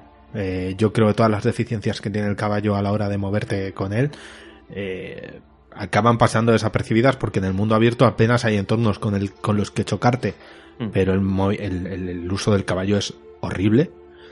Y la cámara se abre mucho cuando ya vas cabalgando. Y el hecho de que me lo coloque también a un lado, a mí no me gusta. Ya, es un poco raro, ¿no? Lo de que te lo te- se mueva como a un lado. O sea, a mí también me A mí, parece raro. a mí eso sí me gusta. A mí, no sé, o porque lo vi diferente o porque, o sea, no sé si capto el mensaje de eso. No sé exactamente qué quieren decir con eso. Que, no sé, como que no eres tú el centro de atención o, o que es, el paisaje también tiene su protagonismo. Es un poco raro. Pero claro, al estar ahí, entiendo a lo mejor qué es eso lo que quieren decir, que no lo sé exactamente. Pero sí es verdad que te choca un poco, que le intentas mover y claro, al final vuelve a, a- a su sitio donde quiere estar. Este tipo de plano y de posición también lo tenemos con Batman. Eh, Batman Arkham. el- Sí, es verdad. Por lo Mm. menos, sí. También se queda también en un Es margen. verdad, va- no se, no se queda centrado. Yo creo que aquí se libra un poco el control por eso, porque son espacios abiertos. Si fueran cerrados, yo creo que fallaría igual que pasa en ICO o, Bueno, es que, es que no es un... Para mí no es ni una opinión. Es que hay momentos en los que nos vemos en, en- en pasillos, en riscos y demás. Y me dan ganas de bajarme, coger al caballo del bocado y decir, mira, ven. Sí. De hecho, de hecho alguna vez directamente me he bajado, he cruzado la pasarela o el pasillo que sea y lo he llamado. Porque si no, es que era imposible. Mm. Bueno, ahora que hemos pasado de, de- al apartado jugable, si continuamos porque este es un juego de mundo abierto, aunque no lo parezca. Un juego que está muy cerrado. O sea, aunque sea un mundo abierto y puedes ir donde te dé la gana, pero está preparado para que el jugador no lo rompa. Por ejemplo, si, vais un- si vas a una zona en la que debería haber un coloso, pero no vas en el orden que ellos te dicen, porque claro, ellos te dicen, tienes que ir a por 16 colosos, pero los 16 colosos te los van marcando, ¿no? De hecho, tú con tu espada tienes una manera de guiarte, ¿no? Que es que es a, a según donde se il- ilumine la espada, pues eh, vas para allá. Eso ¿no? es. Vale. Pero tú podrías ir por otra zona si te diera la gana. Lo que pasa que si llegas a otro lugar en el que debería haber un coloso, no te lo vas a encontrar, porque primero tienes que eliminar al que te corresponde, al que te toca, al que te guía la luz. También Dormin también te dice, el siguiente coloso es Mm. uno que se arrastra por una llanura mientras la sombra del águila le cobija, o algo por el estilo. Sí. Que es como, vale, me estás dando una pista, pero yo aquí siento como cuando eh, alguien me dice, ahora vas a tal sitio. Y yo, sí, ¿sabes ir? No, me pongo el GPS. Es muy fácil, mira, tienes que coger esta calle, doblar la esquina de tal. Y yo, sí, sí, sí. Sí, Me- y, me y da igual. voy con GPS. Me da igual, mm, estoy a- anulando en mi mente totalmente lo que me estás diciendo y cuando nos separemos voy a poner el GPS. Pues eh, esto es completamente igual. Eh, eh, Eso me pasa mucho, eso nos pasa a todos con la gente más mayor, ¿no? Sí, sí, A mí sí. con mi madre me dice, no, tienes que coger la salida tal, no sé qué, y yo digo, a ver, mamá, eh, que no me estoy quedando con nada de lo que A me está 200 diciendo". metros, giras a la Claro, 200, coges la salida- ¿Cuánto es? La salida 46 y luego la salida 100 con no sé qué, que verás una vasija y yo, mamá, que me da igual, que voy a poner las GPS. Aquí me pasa un poco igual. Entonces, oye, o, o dame una cosa o dame la otra. Eh, ponme un acertijo. Hazme, elabora más el mapa. Y ponme un acertijo y hazme que encontrar al coloso, ponme menos colosos y hazme que encontrarlo sea un reto. Es que yo creo que la intención de Fumito, y cuando te digo la intención, que como hemos hablado antes no es lo que consigue, es que no te quedes atascado. Creo que es lo que pretende. Que tú vayas Sí, para adelante y que juegues. Otra cosa es que eh, no le salga bien, como hemos comentado antes, ¿no? Que parece que el juego te invita a que tienes que hacer una cosa, lo intentas, no te sale, te desesperas y luego resulta que era como tú lo estabas intentando. Mm. Pero él quiere que tú te lo pases del tirón. Incluso la propia espada algunas veces te lleva por sitios que Sí. no son. Sí, como, como tampoco, bueno, al principio a lo mejor sí tienes algo más de curiosidad, ¿no? De conocer ese paisaje, ese mundo, pero como tampoco no hay ciudades y es la naturaleza tiene poca vida, es como, bueno, vale, tengo que ir de este punto a este punto, eh, me lo marca el GPS, que es la espada, y vamos para allá. Mm. O sea, la curiosidad yo la perdí rápido.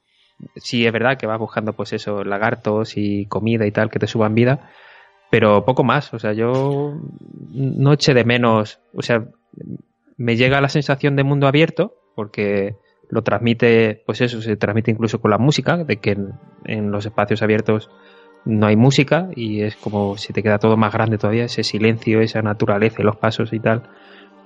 Se te genera como una sensación de, de espacio muy grande y, y no me da mucha curiosidad tampoco. O sea, Claro. es muy bonito todo y tal, pero es- yo creo que está hecho para eso, para que vayas y claro, pierde un poco si te empiezas a ir por ahí, pues no hay mucho que hacer. Por cierto, yo de los lagartos me he enterado después de jugarlo. Ya leyendo.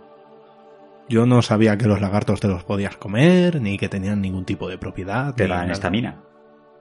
Y las manzanas te dan vida. No tenía Sí. ni idea. Pues... Sí, yo es que al principio sí que curiosé, siempre voy ahí, por eso tardo tanto en acabar los juegos, porque me iba ahí a, a- a intentar romperlo siempre, sin, sin ir de malas, sino simplemente por curiosidad.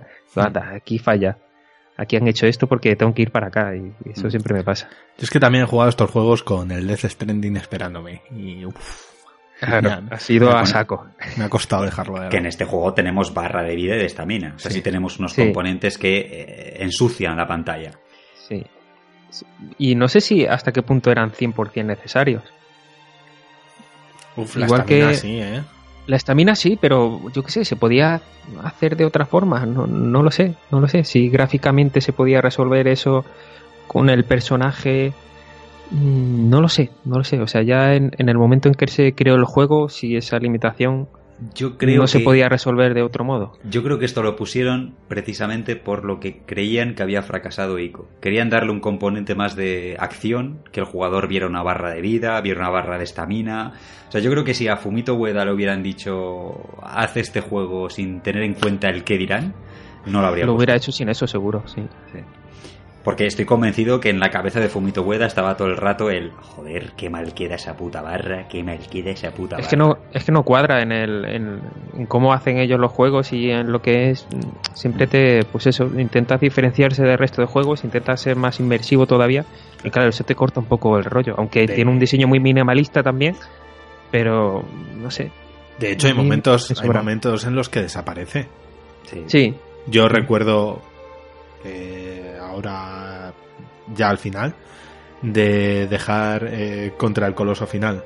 Dejar a a Wonder en una trinchera sabéis que el coloso final tenía una especie de, de trinchera.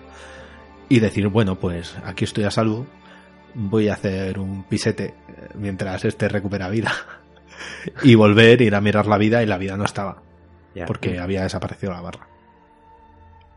Sí, sí. El... Bueno, eh, relacionado con el caballo que comentábamos antes, eh, originalmente lo que querían era que no te hiciera caso a la primera. Si bien es cierto que sí que el caballo parece que tiene cierta vida, ¿no? Que parece que hay veces que hace un poco lo que quiere, cuando se asusta con un coloso y se va corriendo y demás. Pero esto lo abandonaron porque podía resultar frustrante.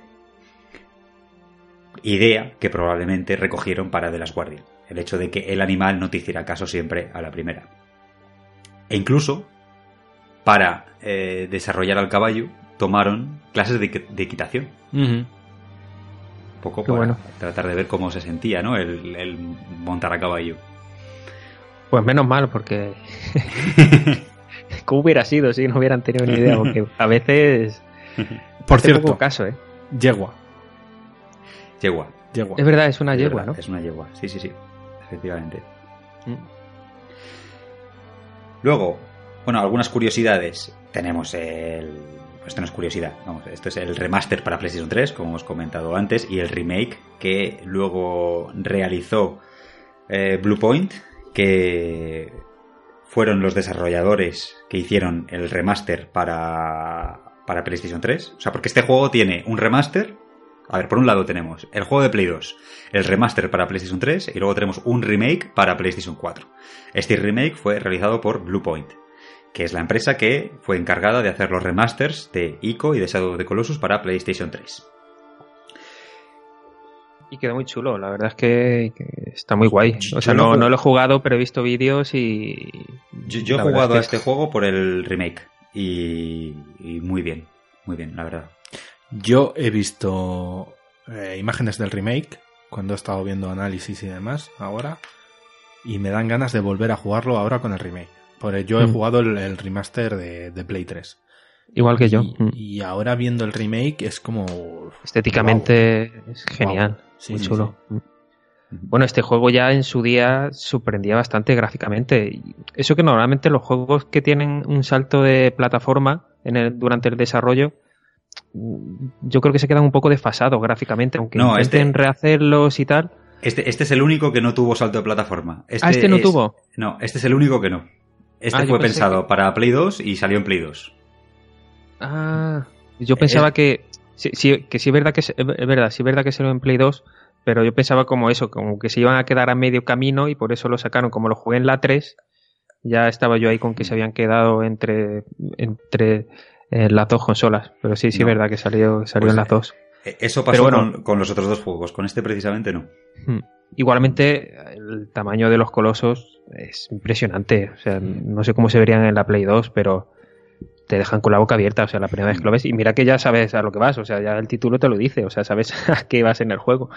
Pero la primera vez que te enfrentas contra uno de ellos, eh, bueno, la primera vez que lo ves de lejos, dices, madre mía, ¿dónde voy yo? ¿Dónde me he metido? ¿Y cómo afecta el tamaño al entorno? ¿Cómo el Sí, pisotón hace temblar la tierra? El Está espadazo de, de ese que tienes que subir por la espada, que no es, no es lo mismo un pisotón que un espadazo en el suelo.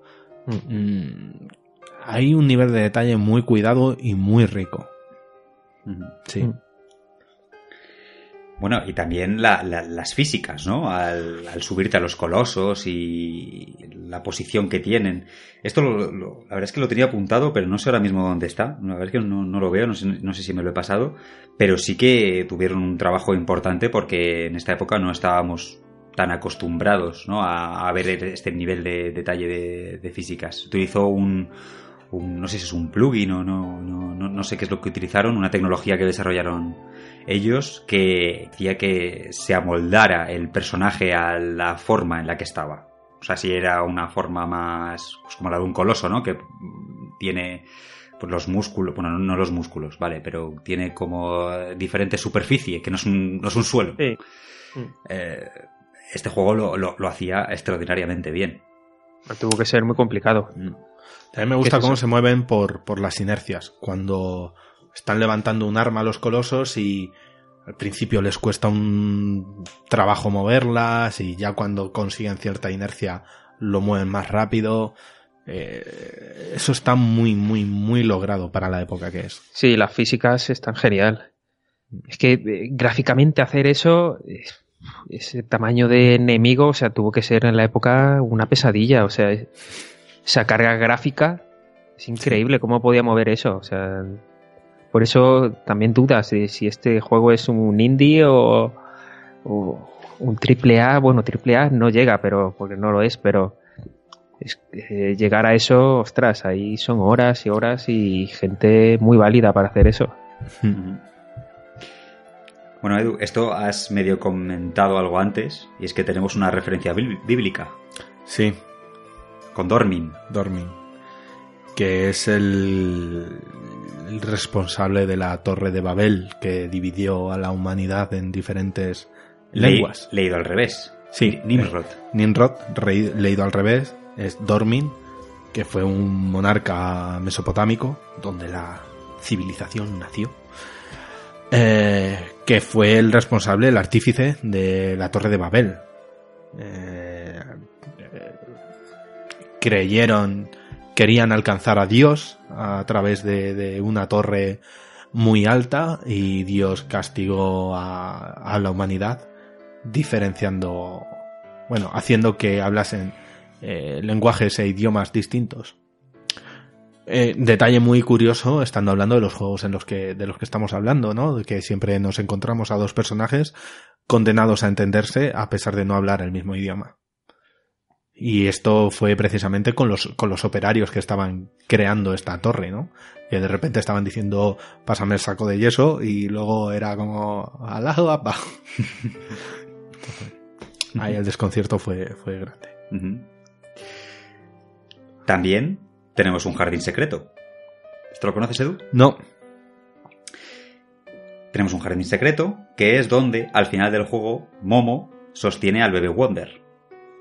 Pero lo más curioso es que podemos llegar a este jardín de manera in-game.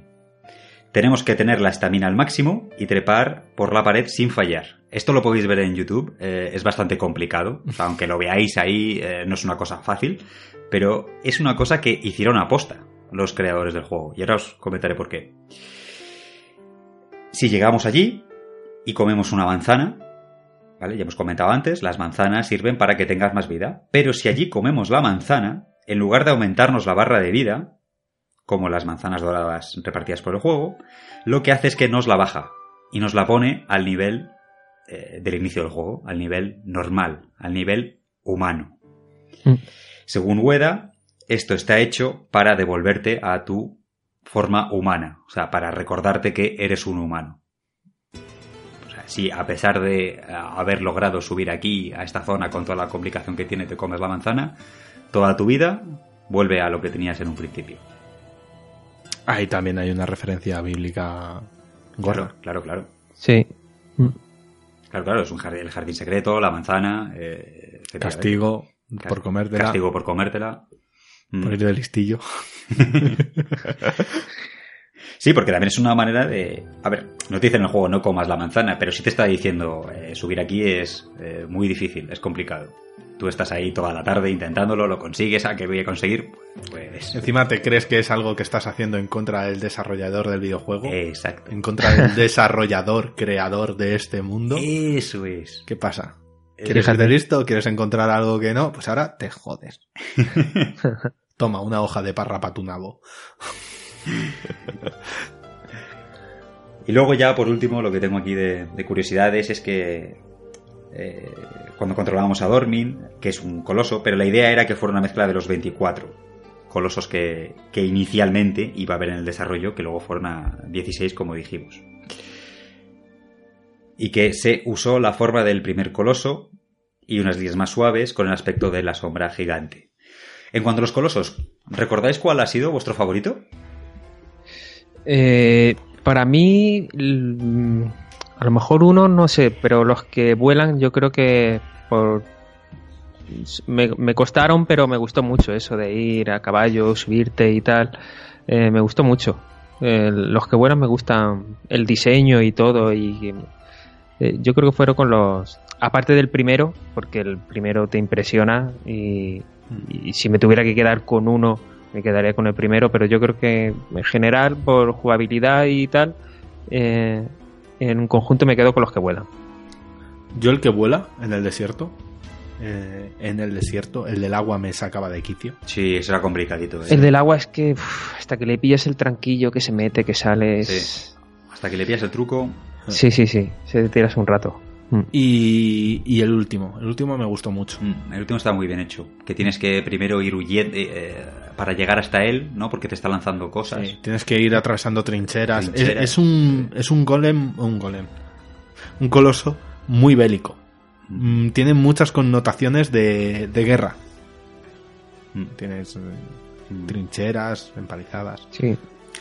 Pues yo me quedo, no sé si es el primero, creo que es el segundo, en el que tienes que subir por la espada. Me parece que es el segundo. Segundo, es- el Ese- de la espada es mola un segundo. Ese mola mucho, ese momento en el que tienes que subir por la espada para, para, para llegar a él. Está a guay me- ese también. Mm. Me, me moló mucho. La espadilla esa pequeña. Mm. Sí. ¿Algo más que queréis comentar de Shadow of the Colossus? Pues. eh, Ah, bueno, perdona, sí, sí, pues si me estoy dejando la parte. Me, me- me he dejado la parte. Mira, macho, es que como hemos hablado antes de la parte sonora, me he liado totalmente.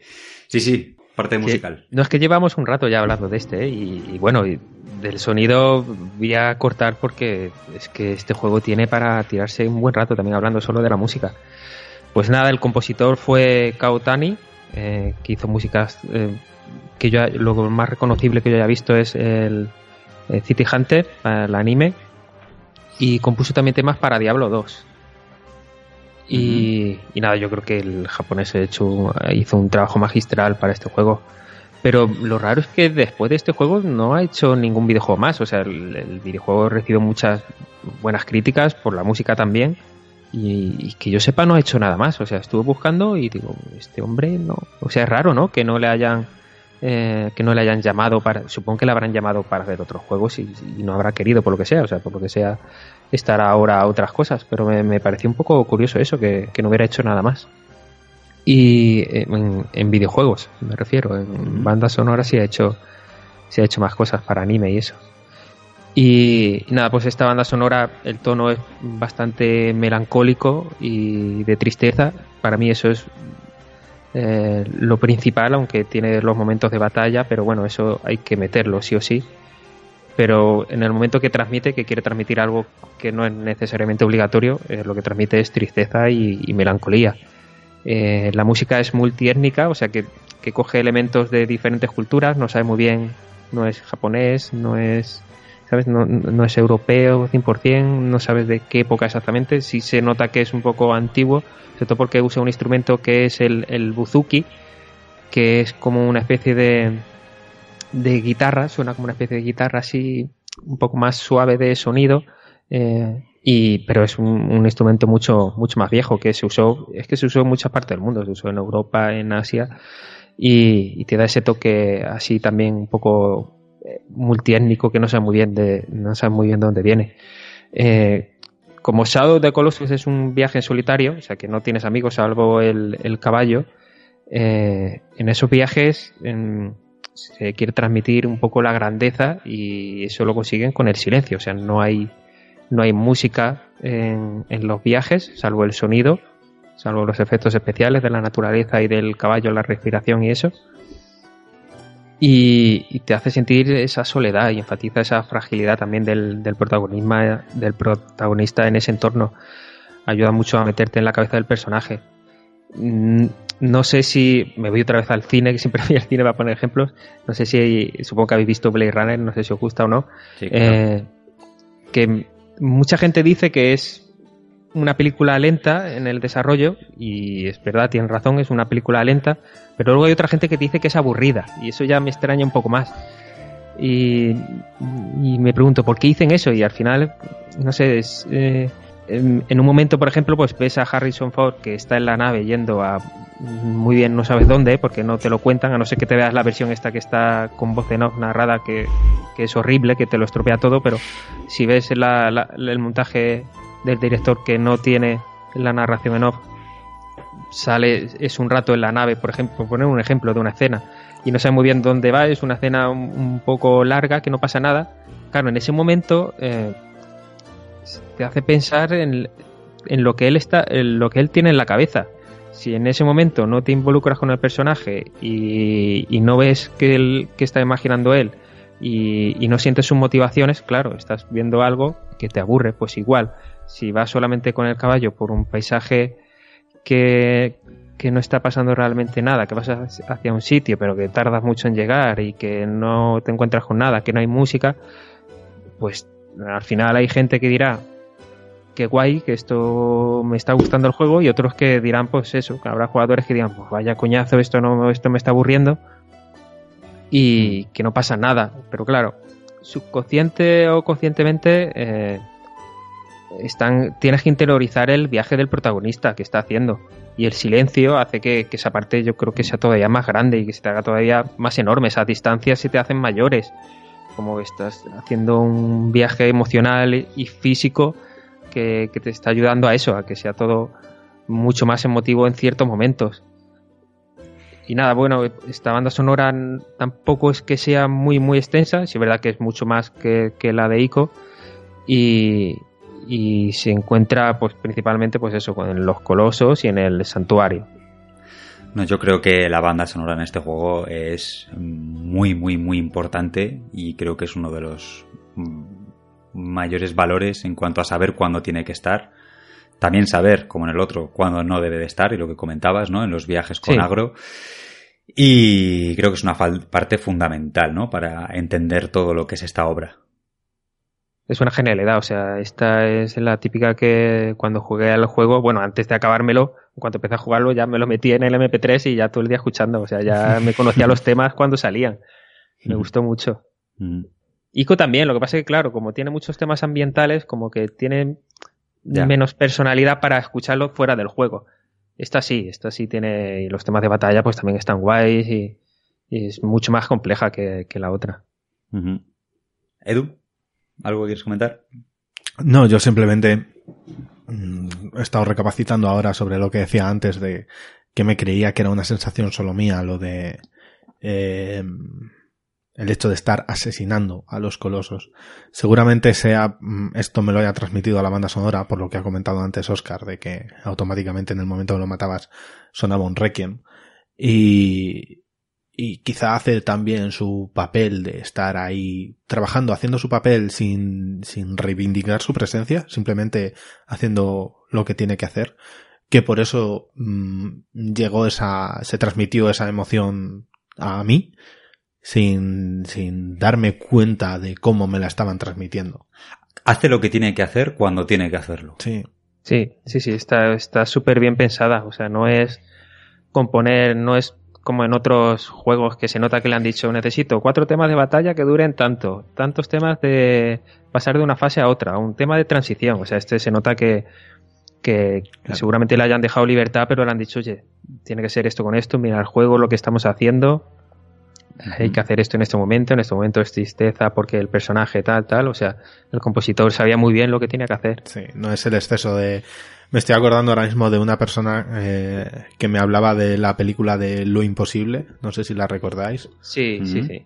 Que decía... Sí, que decía, esta película muy triste y todo lo que tú quieras. Le quitas los violines y no hace llorar a nadie. Sí, es verdad, sí, es verdad. De hecho, a mí no me gustó en parte por, por eso, porque es tan querer forzar todo tanto que, no me llega. O sea, si me lo haces sutil y me dejas que yo llegue a ese punto, eso es. Guay, pero cuando me lo fuerzas y es como si me trataras como idiota, o sea, como, vale, yo soy capaz de llegar ahí sin que me lo muestres tanto. Eh, la sutileza eh, creo que es necesaria, que uno llegue porque sientes que, eso, que lo has conseguido tú y que, que te has emocionado tú, no que te, te lo estás metiendo forzadamente. Claro. Como no lloras, pues toma pellizcos. Claro, claro. Hasta, hasta que rabies. A mí eso ya, ya no soy capaz de emocionarme si, si van de ese modo.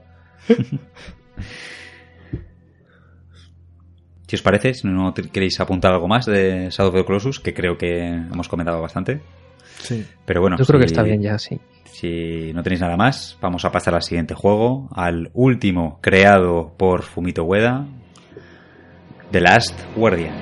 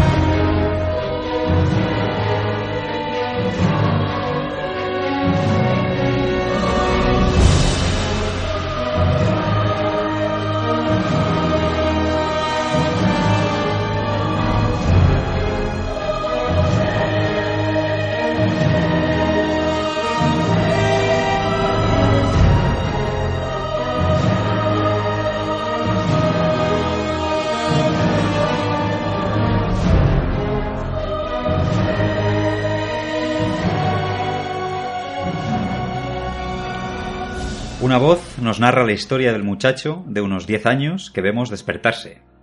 Un niño que se encuentra en lo que parece ser una caverna rodeada de ruinas. A su lado se encuentra una enorme criatura que parece un cruce de águila y perro. La voz dice que es una bestia devoradora de hombres. Además, este niño está cubierto por unos tatuajes, unos tribales, en sus brazos y piernas que antes no estaban ahí. La bestia despierta, pero está herida.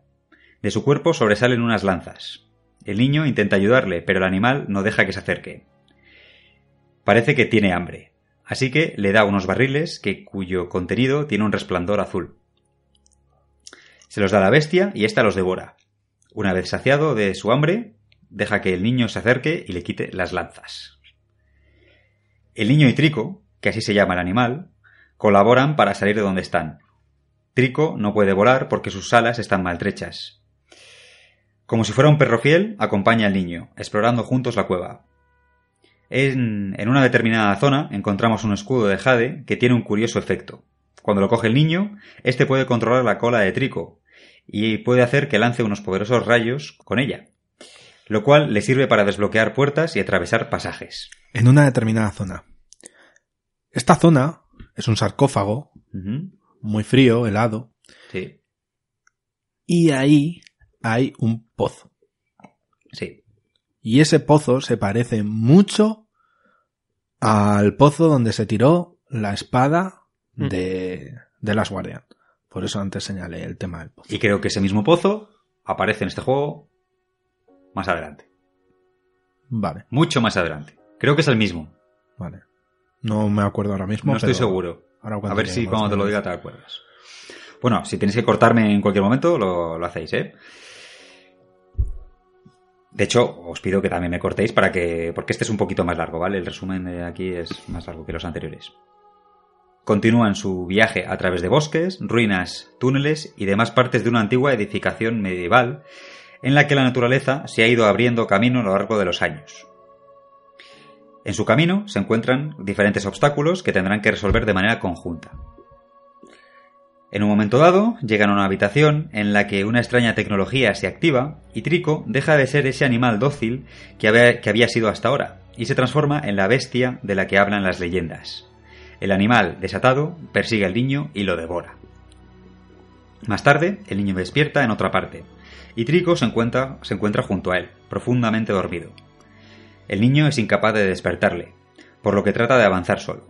Sin embargo, un nuevo peligro aparece. Se trata de unas armaduras de piedra que cobran vida y que lo apresan. El muchacho trata de escapar. Ya parece todo perdido cuando Trico aparece en la zona para salvar a su amigo y derrotar a los guardias. Salen de nuevo al exterior. Vaya forma la de pelear, la de Trico, ¿eh? O sea, uff, se le va un poco la pinza. Es, es ese amigo que le gusta la bronca. Es- Cuando sales sabes que vuelves a casa calentito.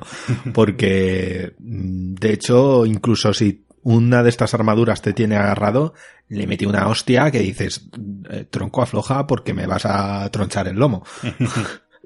Que por darle a él me vas a herir a mí, ¿no? Sí. De- eh, me recuerda a mi hermano. Los amigos de mi hermano me dicen que cuando han estado en una pelea, eh, apártate, porque mi hermano no sabe a quién le da.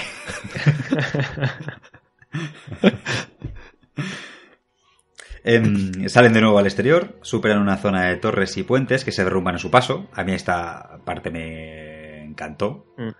Porque creo que esta es en una, ¿no? En la que el niño parece que se va a caer y de repente llega Trico con su cola. Con la cola, Y- cuando ya parece que, que no le pilla con la boca, le Eh, exacto. alarga Primero- la cola.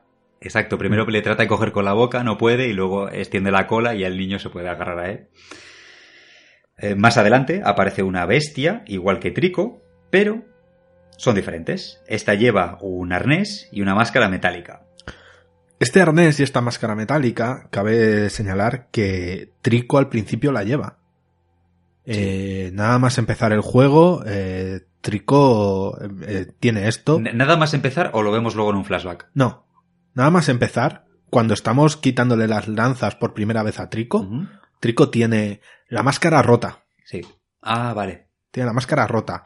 Y parte del arnés también. Más adelante, ya de los golpes y de los movimientos y demás, se va se va deshaciendo de ello. De hecho, creo que no lo tiene ya en un momento de estos de. Porque cuando estamos quitando las lanzas, Trico nos da una hostia severa y nos quedamos inconscientes. Y al despertarnos, creo que ya no lo tiene. Pero en los primeros momentos de jugabilidad, eh, lo, lo lleva puesto. Lo lleva. Esta bestia se muestra mucho más hostil y, e incluso fuerte que Trico, llegando a arrojar a nuestros protagonistas al fondo de un edificio. Trico y el niño se recuperan y siguen avanzando, donde tendrá otro encuentro con el Trico malvado. Y más adelante se volverán a encontrar con la tecnología que hace que Trico se vuelva, se vuelva malo. Otra vez, la bestia volverá a devorar al joven. Y es aquí donde descubrimos la verdad, el origen de la historia que estamos viviendo. El niño dormía en una cabaña de su aldea hasta que el trico que conocemos, pero con arnés y máscara, aparece en escena. Irrumpe a través de la ventana y devora al niño en silencio. Los adultos de la aldea dan la voz de alarma, tiran lanzas contra el animal, pero no pueden hacer nada por impedir que se vaya volando. Es importante señalar que Trico entra por la ventana donde hay varios niños durmiendo, se queda mirando a, a nuestro niño y en un momento dado el niño abre los ojos y están como rojos, resplandecientes, o sea, se ve una marca. Y es eso lo que le hace a Trico tomar la decisión de coger a este niño concreto y llevárselo. Se ve que hay, hay algo en él. Los habitantes del pueblo, que habían intentado parar al animal, se resignan con tristeza diciendo que el niño era uno de los elegidos. El cielo se oscurece y comienza una tormenta mientras Trico vuelve a su hogar. Un rayo le alcanza y cae al fondo de una grieta, quedando inmóvil. Cuando llega la mañana, unas armaduras vivientes bajan a la bestia con ayuda de una grúa hasta llegar al lugar donde comenzaba la aventura. Trico está debilitado, pero logra vomitar al niño que devoró. Después de tener esta revelación y que ambos despierten de nuevo, los dos siguen adelante hasta llegar a una gran fortaleza donde más armaduras salen a su paso. El trico malvado vuelve a aparecer y tiene lugar una batalla. El niño utiliza los mecanismos de la fortaleza para herir al enemigo. Continúan y tras vencer a más armaduras, ponen en funcionamiento un ascensor que les lleva hasta la cima de la torre. Cuando usa todos estos mecanismos de la fortaleza y demás, eh, le tira, están los dos tricos forcejeando, eh, tirándose a la yugular el uno del otro. Y le tira un carro de, o sea, una vagoneta de estas de mina encima de la cabeza. Mira, no sabes a quién le vas a dar. no, tío, así no se ayuda. eh, Sí, verdad. Desarma el puente en el que están los dos. Al final es cuestión de suerte que sobreviva el bueno y dañar al malo. Pero bueno, vale, vale. Venga. Bueno, en el centro de la torre se encuentra una esfera que parece ser una fuente de energía. La voz del narrador nos dice que se trata del maestro del valle, dueño y señor de aquellas tierras, así como de las bestias como Trico, también llamadas Tricos. O sea, cuando decimos Trico es el nombre de este animal que nos acompaña, pero De toda exactamente toda la especie se llama Trico, son los Tricos. Con una señal proveniente de una antena, llama a un montón de estas criaturas que se abalanzan sobre eh, nuestro trico. Un traidor para ellos. También hacemos otro descubrimiento. La misión de los tricos es la de devorar a los niños y vomitarlos en unas estatuas que se encuentran en la plataforma que convierte a estos en los barriles de los que se alimentan. Y los barriles que el propio niño daba a Trico cuando se los encontraba. De hecho, comentan que cuantos más barriles le dábamos a Trico, más dócil era la criatura. Esto ya a nivel jugable. Trico está siendo atacado sin piedad, el niño desciende hasta el núcleo de la torre y se enfrenta al maestro del valle con la ayuda de su escudo de jade y la cola de Trico para disparar rayos. El valle queda sin control y sin amo. El resto de criaturas, confusas, se apartan de Trico y caen. Trico está vivo, pero muy herido, al igual que el niño. Sus alas se recuperaron y haciendo un gran esfuerzo consigue volar y dejar, dejar atrás el valle. Aterriza a las afueras de la aldea, los habitantes de esta le rodean y amenazan con lanzas.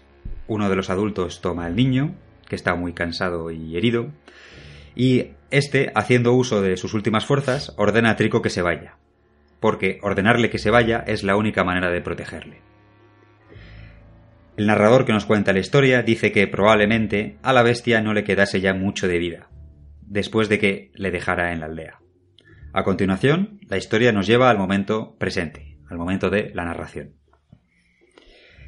Un grupo de chavales del poblado se encuentran un objeto, es el escudo de Jade, semi-enterrado. Nuestro protagonista, desvelándose ya como la voz que nos había estado narrando esta historia, con los brazos cubiertos de, tatuajes, enseña el escudo a los niños. Lo coge y lo eleva al cielo como hacía de niño. Una luz sale del escudo, atravesando el cielo, edificios y vegetación, hasta llegar a una oscura cueva en cuyo centro hay un pozo. Allí podemos ver un parpadeo que son los ojos de Trico. A su lado vemos otro par de ojos y después el gruñido de un cachorro. Entonces aquí entendemos que Trico sobrevivió, está vivo, tiene familia, tiene un hijo. Otro final feliz. Yo, Sí. no, yo no he llorado nunca con un videojuego, eh, pero sí ha habido varios que han estado a punto. Y con este. A mí este final me ha encantado. La Sabemos este sí, este no está, no, no se ve tan forzado. ¿Sabemos que es un cachorro? Hay un gruñidito. ¿Es gruñidito? ¿De cachorrito? Además me lo he escuchado eh, esta mañana. Porque, a ver, ojos iluminados, porque Trico tiene los ojos azules o verdes. Eh, ahora no me acuerdo. Bueno, tiene un color muy característico. Que de hecho, bueno, creo que es verde, porque es el mismo color que los ojos de los colosos. O sea, es un color muy recurrido en los juegos de Fumito Ueda. Se ve un par de ojos, luego se ve otro par de ojos que están un poco más bajos, que se ven un poquito menos. Y luego se oye un gruñido que da la sensación de que es un cachorro. Vale, Un cachorro de trico. ¿Por tú? ¿Qué, qué piensas? No, podría ser. En, en- los, los tricos ya han quedado sin ese control que parecía que les hacía hacer ciertas cosas. Sí, claro, porque ser. se suponía que los tricos estaban siendo controlados por, es- por es. esta antena. Eso Ojo, una antena. Es de las pocas veces que encontramos tecnología, ¿no? Que aparenta ser actual. Sí. No sé si actual. Bueno. Es que es raro, o sea, yo el- esa parte me gusta menos, o sea, prefiero los otros dos, eh, en este también me gustó, pero prefiero los otros dos juegos porque, no sé, como que entro más en el tema fantástico. eh, esta historia me recuerda un poco a, a Miyazaki, a la princesa Mononoke y a este tipo de películas.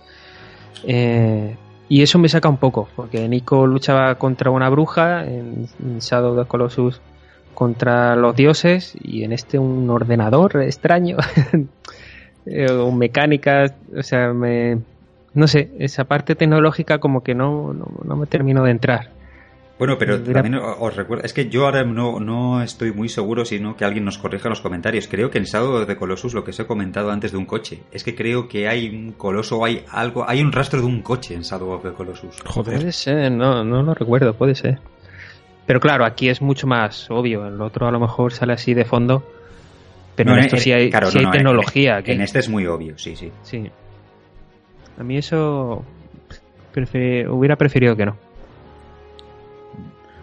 Bueno, este hubiera es un- sido más rollo fantástico, como no sé. Ya. Bueno, este es un juego que habla, tema principal, ¿no? Es la amistad, ¿no? La relación de amistad entre Trico y el niño. Sí, evidentemente. Evidentemente es, es- es la- el desarrollo de la relación entre, entre los dos. Sí.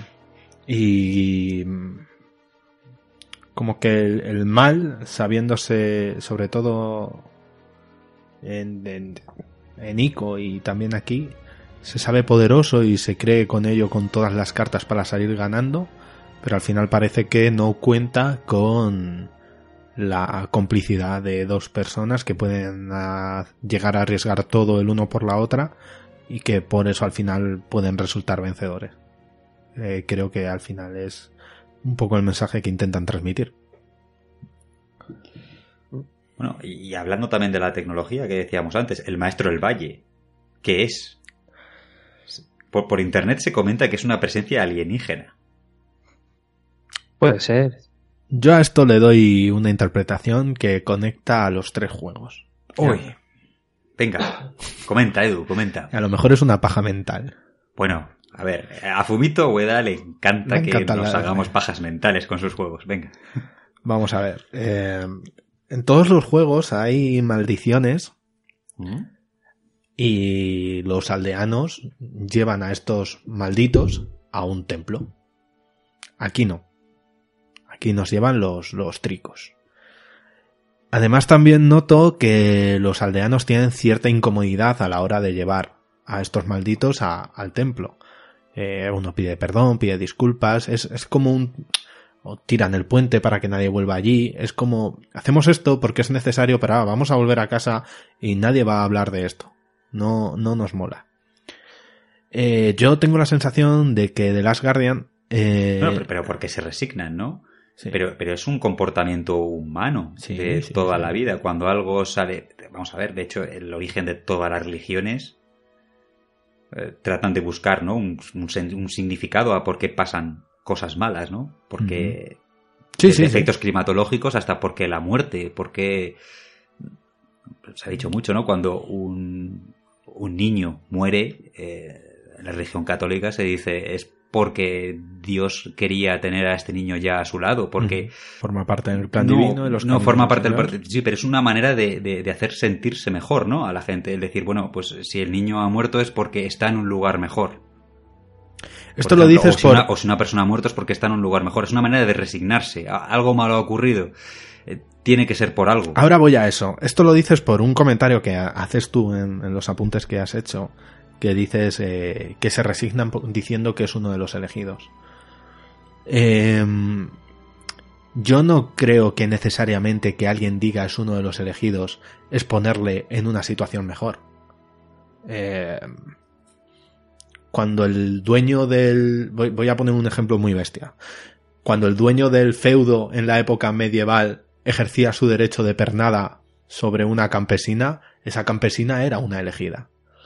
O sea, una ele- un elegido o una elegida no tiene que ser Ya. para algo bueno que trascienda. Simplemente tienes algo que hace que un ente te elija. Ya está. Tienes toda la razón. Sí. Eh, a lo que voy es que eh, tengo la sensación, y creo que a lo mejor si tengo razón esto se nos explicará en el siguiente juego, eh, de que esta tribu que ha habido ahí todos los eh, llevando a los malditos a, este templo, en un momento dado desarrollan un, un GW, una inteligencia artificial, algo que eh, quiere atraer a ese templo a los niños. Y para ello se sirve de los tricos. Se sirve de los tricos a través de esta antena, emitiéndoles una onda, una información, un lo que sea, que le dice, si le brillan los ojos, te lo traes para acá.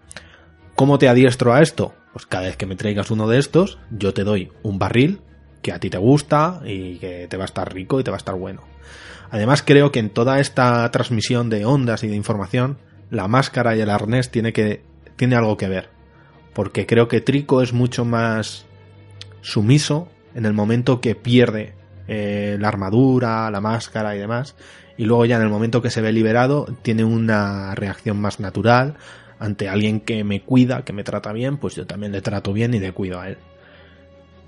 Entonces yo creo que simplemente es una in- invención que han hecho a lo largo de los años los habitantes de esa tribu. Hay una cosa en todo este argumento que yo mismo, yo mismo me voy a contradecir un poco, que me cojea. Los cuernos. No. Eh, los cuernos se pueden, como han pasado muchos años, esto es algo que por la genética se puede haber ido perdiendo. Por ejemplo, yo que sé, por decir algo. Es el hecho de yo creo esto para que esto pase así, y aún así cuando viene alguien a coger a los malditos, lucho contra los tricos. Porque los habitantes le lanzan, le lanzan lanzas a los tricos. Eso es lo que no me acaba de cuadrar. Lo quiero atribuir a una emoción humana de decir, vale, sí, esto es lo que es, pero joder, en mi puto crío y no quiero que se lo lleven, ¿no? Lo, lo individualizo. Es como, eh, estoy en una sociedad en la que acepto que haya, yo qué sé, pena de muerte, pero si condenan a pena de muerte a mi hijo, pues lloro, grito y, me rebelo contra ello. Algo así. Mm, Yo es, es- es lo único posible que veo que Pues- para encajar esto. Yo, yo te digo una cosa, puestos a hacernos pajas mentales, yo creo que es... Porque tú pones a eh, The Last Guardian como después de Ico, ¿no? Mucho después. Mucho después. Mucho después. Pues yo te pongo The Last Guardian como antes de Ico, Antes de Ico. por los cuernos y por más cosas. A mí, yo también tiro por ahí. Justo Mm. iba a comentar ahora eso. El tema de los cuernos eh, me choca mucho. O sea, no creo que esté puesto por casualidad. Cuando hicieron este juego, como ya los otros habían tenido éxito, sobre todo Shadow of the Colossus, mm, yo creo que ya pensaron en la historia para finalmente tirarlo o que la gente pues estuviera unos años pues eso haciéndose sus bajas mentales para encontrar.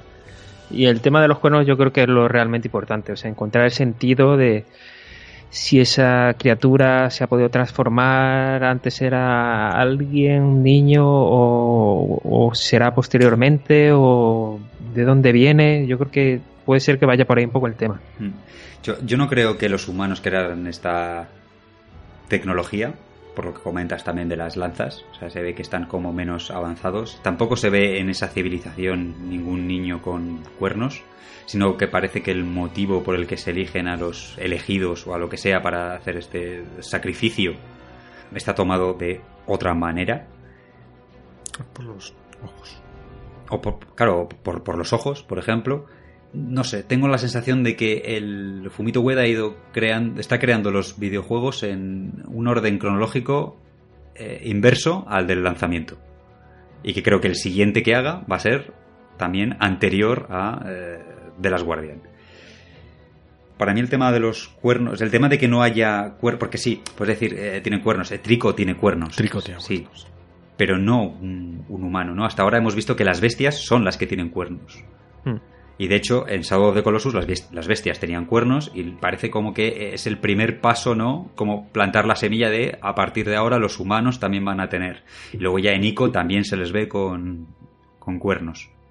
No sé, no, no, no sé en qué momento queda, pero creo que me da la sensación de que este juego es el primero de los tres. Y que a partir de entonces, a partir de que se rompiera esta antena, pues el, el mal ¿no? que hay en esta civilización, pues creó otro mecanismo, creó otra manera, no sé si relacionado con, con el Señor del Valle, ¿vale? El Señor del Valle, relacionado con Dormin, y luego Dormin, a lo mejor de alguna manera, relacionado o con Momo, o, o relacionado con, ¿cómo se llama? El- el- con la mala de, de Ico. Pero creo que la evolución del mal va en, en el sentido contrario al lanzamiento de los videojuegos. Puede Pudiera ser. ser. Bueno, todo esto son. Sí, sí, pudiera ser. Lo que pasa o sea, que... mm, o sea, mm, no digo que no, lo, lo que pasa es que me, me- me gusta mucho el, el Ico como origen del mal. Un dios muy primigenio, muy primitivo, imbuyendo su, su misticismo a, a otro ser. Me gusta más eso que un, un rollo ahí tecnológico que es como más, más impuro, más, no sé. Pero vamos, una cosa son mis gustos y otra cosa es la intención del autor, evidentemente. Eh, veremos. O, o no, a lo mejor el próximo juego no tiene absolutamente nada que ver. O sea, esto es, esto es toda una incógnita. Yo creo que el siguiente juego dudo que sea un juego tan grande, complicado, ¿no? Después de pues eso lo que hablábamos, que no han tenido tampoco mucho éxito comercialmente. Y cuando encadenas varios fracasos, entre comillas, aunque sea solo económicamente, porque todo lo demás ha ido bien, yo creo que en críticas, en, cómo se han recordado los juegos, yo creo que la mayoría los recuerda con cariño y que los consideran arte y que consideran juegos grandes. Pero eso, a lo mejor la historia, a ver cómo se cuenta. Porque a lo mejor para contar la historia se necesitaba algo grande y a lo mejor no puede ser otro juego tan grande. Tiene que ser algo todavía más indie. Veremos a ver, pero yo creo que, que lo sabremos. O sea, las historias están conectadas casi seguro. No, no, Eh, está- están conectadas porque lo ha reconocido el propio Ueda. Sí, o sea, Lo que pasa es que- lo que pasa es que se Ueda quedan en no- el mismo mundo y Claro, lo que pasa es que Ueda no ha revelado eh, Claro. de las Guardian con respecto a las otras dos, pero sí ha dicho que están, que están relacionadas. También cabe destacar que se nota que todo el templo de Last Guardian está hecho para interactuar con los tricos, porque cuando llega a ciertos elementos, a ciertos puntos, los cuernos de trico lucen, o se altera, o las vidrieras que, que le dan miedo. Sí, Mm, esto es un elemento jugable. A Trico hay unos vidrios, hay unos, unos espejos, ¿no? Que le dan miedo y ahí no puede avanzar. Eso es. O sea, Hasta el final del juego que, por salvar al niño, es capaz de vencer sus miedos y, y romper estos cristales, estos espejos. O sea, se nota que la voluntad que hay mm, de que, que ha construido este templo lo ha hecho para el control de los de los tricos. Y esto ya no sé si es una paranoia mía o no, pero la bola de energía que es el- la ¿cómo se llamaba el guardián? ¿Es? El Guardián del Valle. Vale. Para mí es muy parecida a las bolas de energía que había en Ico cerrando las puertas. No sé si os acordáis de estas puertas que se cerraban eh, en nuestras narices cuando intentábamos salir en Ico. Bueno, Maestro del Valle, perdón. El maestro del valle. Esas bolas eh, eran muy parecidas, eran dos, a, a esta que, que, que nos habla. Y de la que emana una fuerza oscura. Mm. No sé si quieren ser la misma o si es que simplemente quiero hacer algo esférico con dibujos tribales y como más o menos todo guarda una misma estética, pues es parecido y ya está. El último guardián, como apuntábamos antes, no es Trico, sino que es el protagonista, ¿no? Es el niño. ¿Por qué dices eso? Porque, aparte que no hay. Porque podrías pensar que es el último guardián si hubiera solamente un Trico, pero hay muchos Tricos. Por un lado, eso, y luego por otro lado, el niño es, por lo que aparenta, lo que se intuye el juego, la única persona que ha podido entrar en la fortaleza y salir. Que fue capturada por un Trico y, y volver. Sí. ¿Sabes qué pasa? Es que yo creo que esta gente le pone nombres en plan. Suena chulo. No, es que no se llamaba, el juego no se llamaba así en Japón. En Japón se llamaba Mira, sí, sí. eh, Es- Itoku no Owashi Triko, que significa la gran águila devora hombres Trico. Entonces, claro, protagonista tendría que ser el, el bicho, ¿no? Es que para mí el protagonista es el bicho. No, vamos a ver, es que son títulos totalmente diferentes. O sea, Sí. vamos a ver, en japonés Claro, es la gran no águila devora hombres Trico. O sea, eh, eh, evidentemente eh, el título en japonés habla de Trico. Por cierto, Trico. Ico 3. Sí. ¿no? ¡Ostras! Sí, sí, sí, sí. Me cago en la puta, tío. ¿No? No sé si irá por ahí, si fue por ahí, No, pero vamos. Ostras, no había caído. si no va por ahí, no me quiero enterar. Trico, Ico 3. ¿Sí? Ostras, macho. Te juro que no había caído. Yo esto. tampoco. Qué buena, qué buena. En cuanto al desarrollo, este videojuego, como decíamos antes, llevó 10 años, aunque estuvo unos cuantos años en barbecho. Entonces, bueno, cuando se dice fueron 10 años, pues sí, pero no. En 2009 se enseñó un vídeo llamado Project Trico y ese mismo año se desveló su nombre definitivo, The Last Guardian. En 2014, y tras los abandonos y reconciliaciones de los miembros del ya extinto Timico, IGN, del medio, publicó que el juego se había cancelado. Y como habían pasado cuatro años desde la última vez que se mostró algo, todo cuadraba. Entonces salió el, el presidente de Sony, Yoshida, en aquel momento, contestó a los rumores con un contundente existe. En 2015 se volvió a mostrar un tráiler en el E3, que fue el famoso E3 del 2015, ¿no? Donde se mostró eh, Shenmue, Qué Shenmue grande 3, ese 3. Final Fantasy VII Final Fantasy. y de las Guardian y de momento a día de a- bueno no cuando se publique este podcast ya habrá salido Shenmue 3 pero joder Mis, eh, mis, mis vecinos se enteraron de que salía el Final Fantasy VII. Pero no, pero, pero no estaban viendo el E E3. no, bueno. y además se dio la fecha de lanzamiento octubre de 2016 finalmente el juego salió el 6 de diciembre.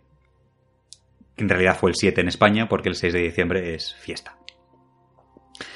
Aunque Ueda fundó Gen Design el logo de Timiko aparece en The Last Guardian.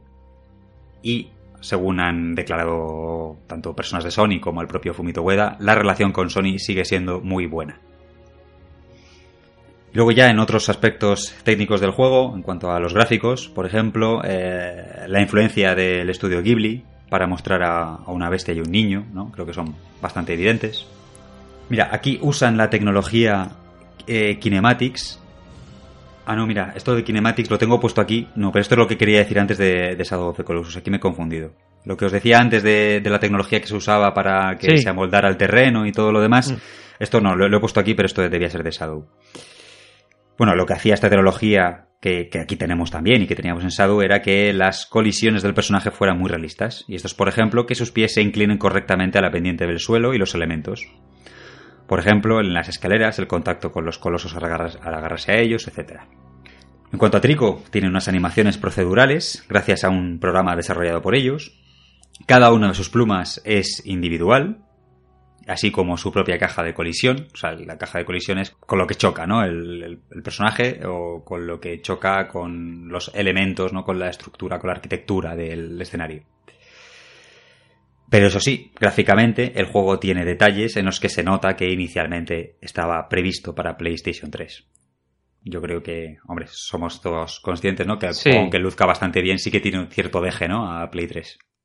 Sí, se, se libran por eso, porque también este, bueno, no es tan eh, minimalista como los otros, pero también se nota el, diseño que han tenido y que bueno, que no tiene excesiva carga gráfica y gracias a eso se libera un poco, pero sí se nota el salto de plataforma. El mismo modelado del niño. Sí. Mm. Mm. Sí.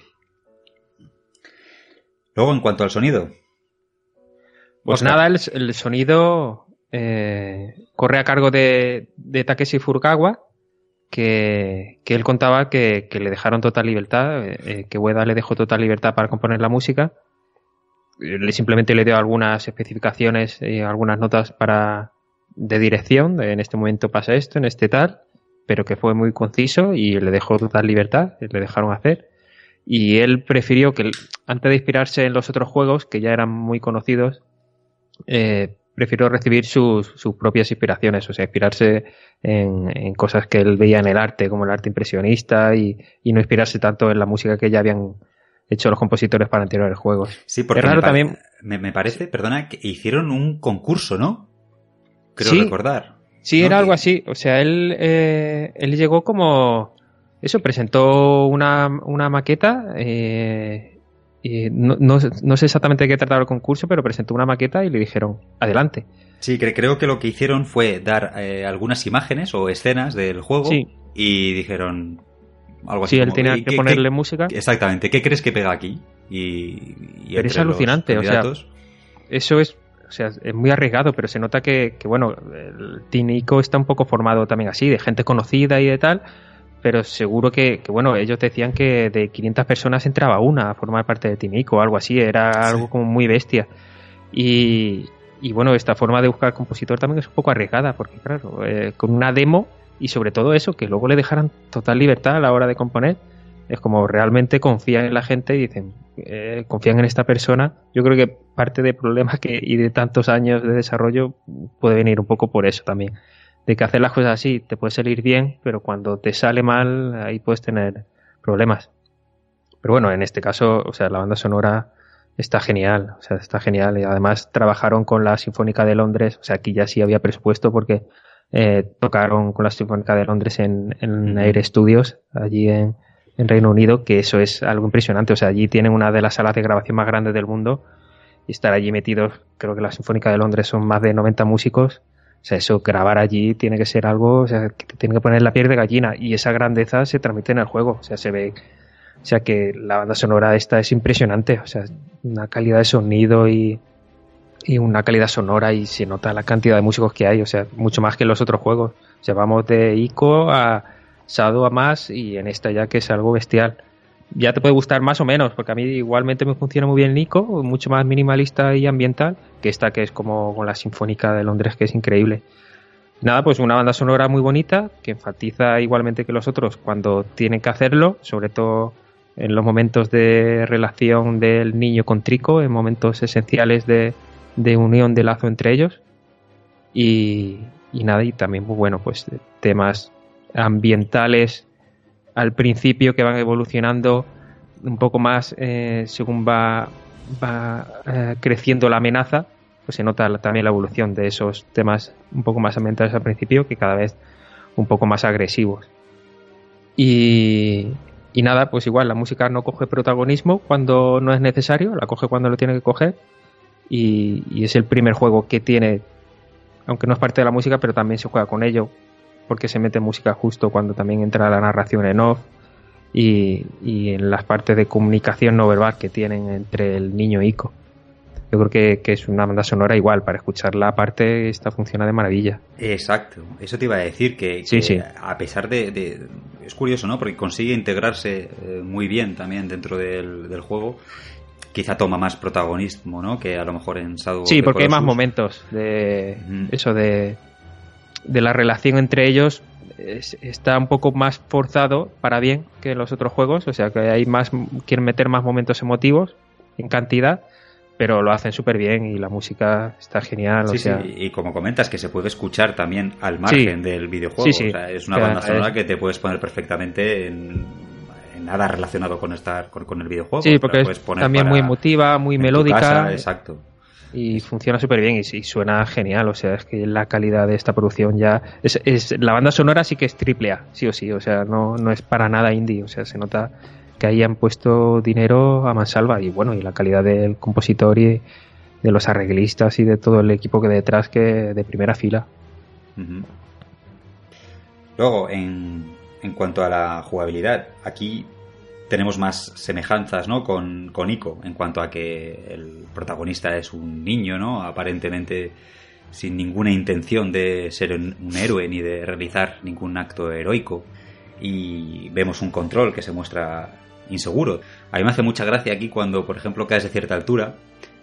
A ver si caes de una altura muy muy alta, el niño muere. Pero hay un intervalo de metros del que puedes caer y el niño, pues parece que se hace daño, ¿no? En, en mm. sus pies, en los tobillos. Entonces tiene, necesita como unos segundos para recuperarse y luego ya poder volver a correr normal. Mm. Esto es muy, muy, muy, muy curioso. También eh, como decíamos antes, toma la relación de Agro y Wonder y la lleva a Trico y el niño, con una IA que puede parecer más real, aunque Edu comentara antes que le desesperaba bastante. Esto es de lo más criticado del juego, ¿no? Sí, es que no me hace caso, es que no, no sé qué. Pero es eso, es que cuando alguien critica esto y se le contesta, no, es que se está buscando realismo, sí, sí, eso te lo compro, pero hay veces que incluso esa excusa se me escapa hay veces que no veo realismo, que lo que veo de verdad es, es un fallo de IA. O sea, yo entiendo, entiendo que Tricon no está siempre pendiente de mí, y lo agradezco y me gusta, y que no esté siempre esperando una orden, y que yo esté buscando cómo pasar a un sitio y que Trico se vaya y que lo tenga que llamar, incluso que no me haga caso a la primera. Pero tirarme 15 minutos, y son 15 minutos o incluso más, señalándole algo y que Trico no me haga caso, eso es, eso es frustrante. Y hmm. eso para mí es porque yo lo veía. Además, muchas veces se ve que no, que es un fallo de diseño del juego. Que es que el, el, el, el Trico, no quiero pecar ahora de cínico, es que Trico está a lo mejor con la pezuña atascada en dos piedras de escombro y no se gira porque no se puede girar porque en ese momento está atascado y no se puede girar, porque es muy grande también para el elemento, para el entorno que, que, le rodea. Muchas veces también le pasa eso. Entonces, mmm, vale, me mola que no, que sea realista, pero esa carta no te vale para justificarlo todo y hay que admitirle que tiene fallos. O así. Sí, fallo. Sí, sí, sí, yo estoy totalmente de acuerdo. Pero aparte, eh, yo creo que, yendo más allá, eh, creo que las consolas en general, o sea, lo que más desactualizado se está quedando en, en las consolas es la IA. O sea, gráficamente evoluciona mucho. Bueno, no sé cómo será el salto en esta generación, pero como que todo va a más. Ya la música no hay límites. Eh, eh, jugabilidad también, pero lo que falla es la IA siempre. O sea, es, en este juego se nota muchísimo que, que se queda muy atrás. No sé si también porque el salto de plataforma les hizo quedarse un poco con las capacidades que tenían a la hora de presentar la, la IA en, en, en, en la Play 3, pero sí es verdad que falla. Pero yo creo que lo peor de este juego, si hay que ponerle un defecto, para mí, es la cámara en sitios pequeños. Sí. O sea, Mm. a mí eso me sacó del juego en muchas Sí, sí, sí. ocasiones. Y eso ya es un problema. O sea, cuando algo te saca del juego, como, vale, o sea, no es que fuera, a veces sí molestaba, otras veces no, pero no tanto. Pero esos fundidos a negro y tal, o sea, me sacaban completamente del juego. Entonces, claro, te están contando una historia y te sale como al- cuando te sacan de una película o algo. Como si en una canción, en un tema, te metieran algo que no pega ni con cola. Es como, ¿y por esto por qué? Pues, ¿Por qué el fundido a negro? que se entiende, ¿no? O sea, que se, se sabe por qué pasa, porque te has metido en un espacio pequeño, con un bicho muy grande y tal. Ya, pero no tendría que ser así. O sea, no, eso sí que no lo puedo justificar de, de ningún modo. Yo tengo la sensación de que los tres juegos funcionan bien en mundo abierto. Los Sí. tres. O sea, el fallo de, de Shadow of the Colossus, el que estaba hablando antes, era para mí el comportamiento del caballo. Pero mm, queda desvanecido cuando estás siempre en un mundo en el que no tienes que estar esquivando ni metiéndote por, por pasillos ni nada por el estilo. The Last Guardian eh, funciona muy bien en mundo abierto. Eh, lo que Mm. me molesta de Ico muchas veces es el, el castillo ese tan artificialmente hecho. Eh, yo creo que el Last Guardian es, eh, o sea, perdón, eh, Shadow of the Colossus es el que mejor funciona para mí. Es de hecho mi favorito. Pero es precisamente por eso, porque se sabe acomodar muy bien a las posibilidades que tiene. Y sabe que es un juego que tiene que funcionar en amplitud. Y meter a, a Trico en pasillos Es que no, no funciona. no funciona. Pues yo tengo que decir que estoy to- totalmente de acuerdo con lo de la cámara en este juego, pero a mí eh, estos fallos en la inteligencia artificial que comentáis de, de Trico, que, que- sí que es verdad, que, que entiendo y que comparto, pero para mí es una chinita en el camino. O sea, yo no le doy tanta importancia como vosotros. Esto de que se encuentre una piedra y que a veces no gire. mm, Vale, Bueno. sí, os entiendo y, y os, os lo compro como argumento. Pero A ver, ninguno de estos para fallos- no- para mí no, no, no me lastra la experiencia ni- y, y no me ha lastrado que yo haya sentido a Trico como un animal de verdad. Sí, se siente vivo. A ver, una cosa no quita la otra. O sea, ni- estos son fallos que da rabia porque en juegos que son, o sea, ya es hilar fino. Mm. Alguna vez eso te sacan, pero a ver, son juegazos, o sea, son juegazos, o sea, en el top de mejores juegos de la historia van a estar y van a seguir estando décadas y décadas. Eso es así. Pero se, se podía haber mejorado. O sea, es algo que se podía haber mejorado, pero de luego, o sea, mm, a mí no me lastra tampoco. O sea, eh, bueno, pues errores como todo. Mm. Luego también para mí me chocaba mucho, lo he comentado antes, la forma de escalar que tiene el chico sobre Trico. Había veces que me Sí, de resultaba boca muy, abajo, ¿no? muy antinatural, muy... Bueno, pero eso también pasaba en Shadow of the Colossus, ¿no? También se ponía boca abajo, ¿o no? A veces para escalar. Alguna vez en el pelaje, pero la mayoría ser, de las veces, la mayoría de las veces en Shadow of the Colossus eran estaba sobre la piedra, entonces estaban los escalones muy definidos, no había tanta tanto margen de maniobra para, para moverte y para No, hablo de cuando estaba en el pelaje. Cuando estaba en el pelaje sí, sí costaba. Lo que pasa que es eso, que eran menos momentos, Mm, no es tanto como en Shadow, ya. o sea, como en Last Guardian.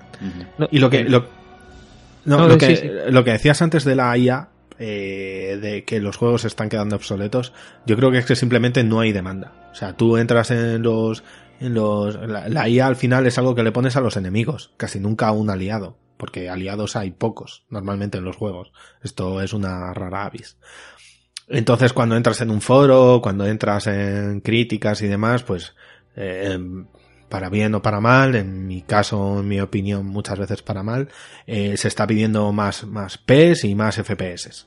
Siempre. Mm. Pero Sí. nadie dice, quiero que el enemigo sea más difícil, nadie dice, quiero que el enemigo parezca más real.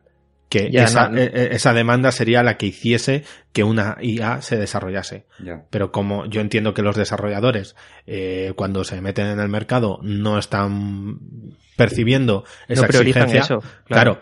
no perciben esa exigencia del comprador, pues claro, pues al final prioriza otras cosas. Es que eso, o sea, es complicado porque, claro, meter una IA que sea más complicada es también más complicada de dominar.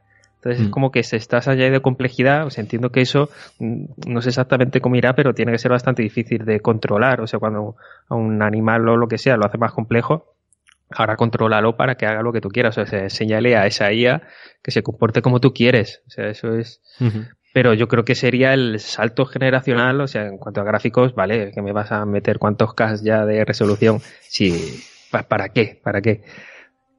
Sobre todo los que, a ver, para chavales a lo mejor más jóvenes, pero nosotros que nos hemos criado sí, con jue- jueguchos, bueno, no sé qué edad tendréis vosotros, pero que a mí el aspecto gráfico, bueno, pues si yo me he inventado historias con cuatro píxeles y, eh, y lo disfrutabas, pues Lo tienes no- dioptrías y no quieres ir al médico. Claro. O, o Y- tienes mal pero- configurado. O sea, una cosa pantalla, es los frames por segundo, pues bueno, que va a 50, 60, es una chorrada, pero que vaya, que tenga bastante frame por segundo, lo entiendo. Pero que sea eso el, el no sé, que sea eso para definir un juego como eh, este juego está genial, este juego es una basura, como pasa a veces, que la gente se posiciona demasiado en los, en los extremos, Eso no tiene ningún sentido, no tiene o que sea 1080 o 4K y es como, es una mierda 1080, tengo que jugar a 1080 para jugar a 60, cuando quiero jugar a 4K y a 30 no se puede jugar, como, Sí. no puedes tener, o sea, quemada. O sea, yo no le doy tanta importancia a eso. Y sin embargo, la IA yo creo que se está quedando muy atrás. Sí, sí. De todas formas, me, me he acordado de, en- en- con el tema de, de la animación de, de Trico, que, que, que comentaba Ueda en una entrevista que para la creación de, de Trico en la Play 3, en realidad tenían más patrones de movimiento que la versión de Play 4. Lo que pasa es que no los llegaron a transferir por problemas de tiempo. O sea que a lo mejor problemas también a la hora de interacción entre el personaje y Trico puede ser por, por Ey. eso, porque no les dio tiempo a pulir. Problemas de tiempo. Sí. Venga. Bueno, a ver, el- ya, ya, ya.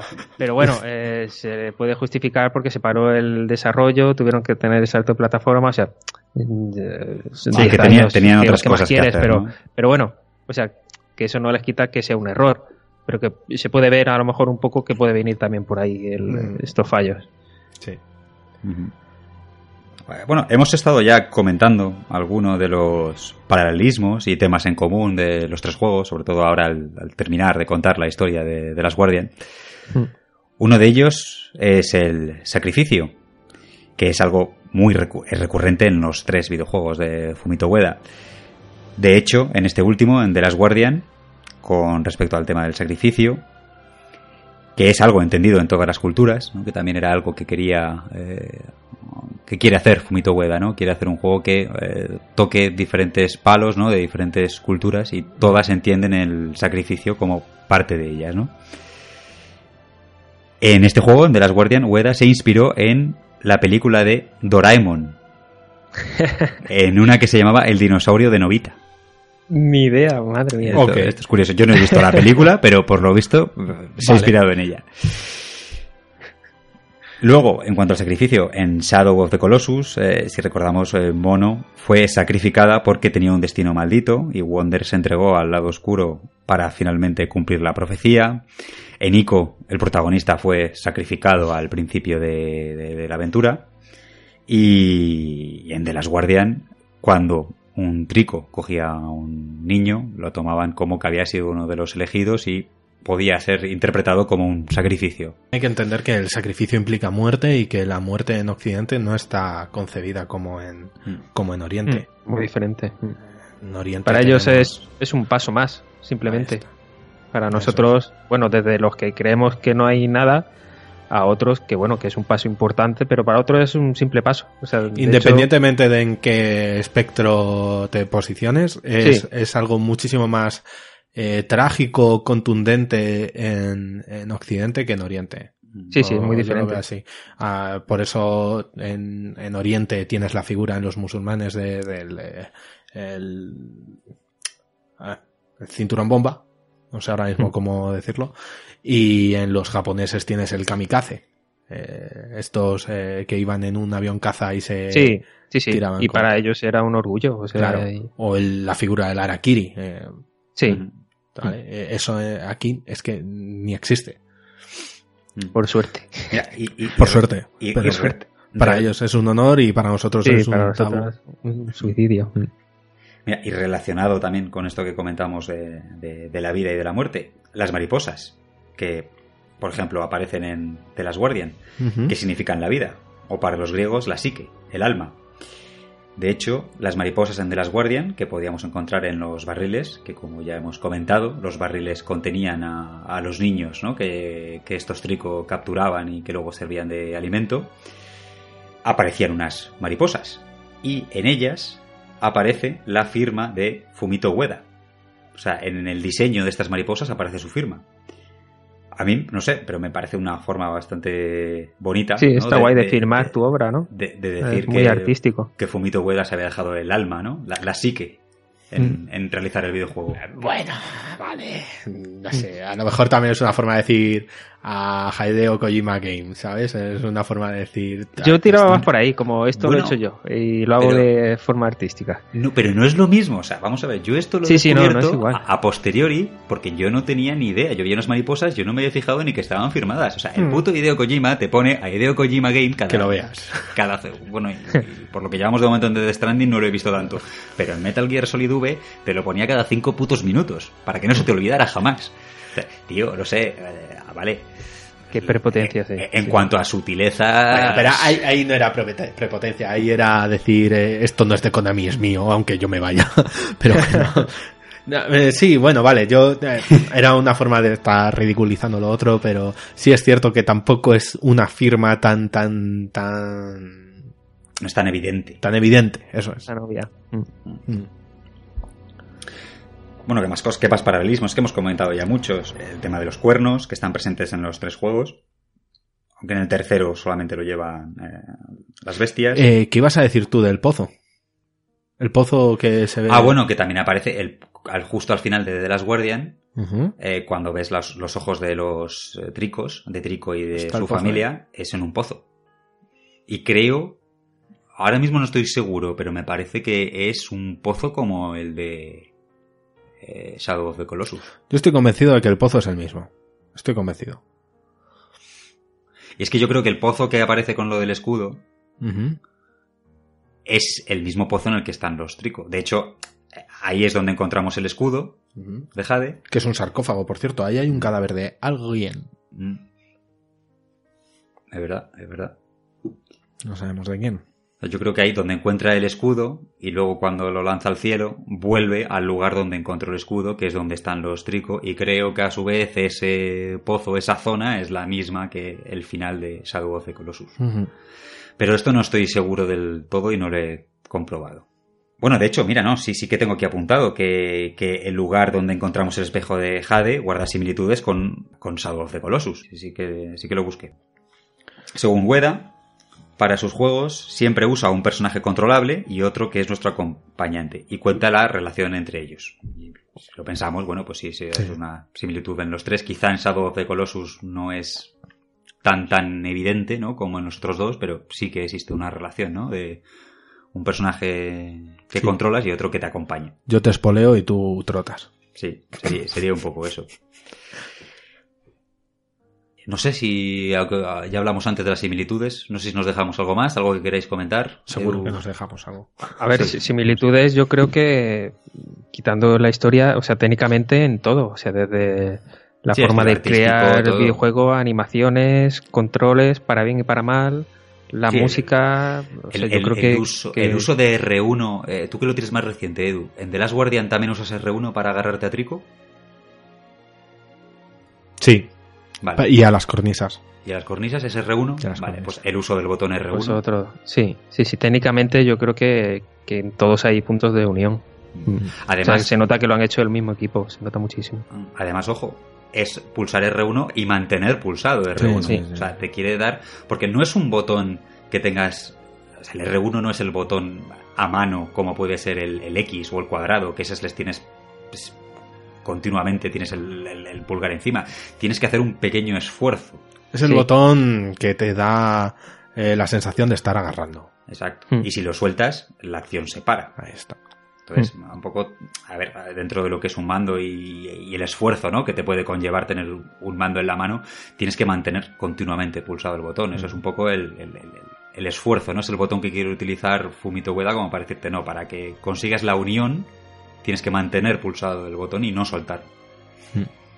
Bueno, pues estamos ya llegando al final del programa. No nos queda prácticamente nada.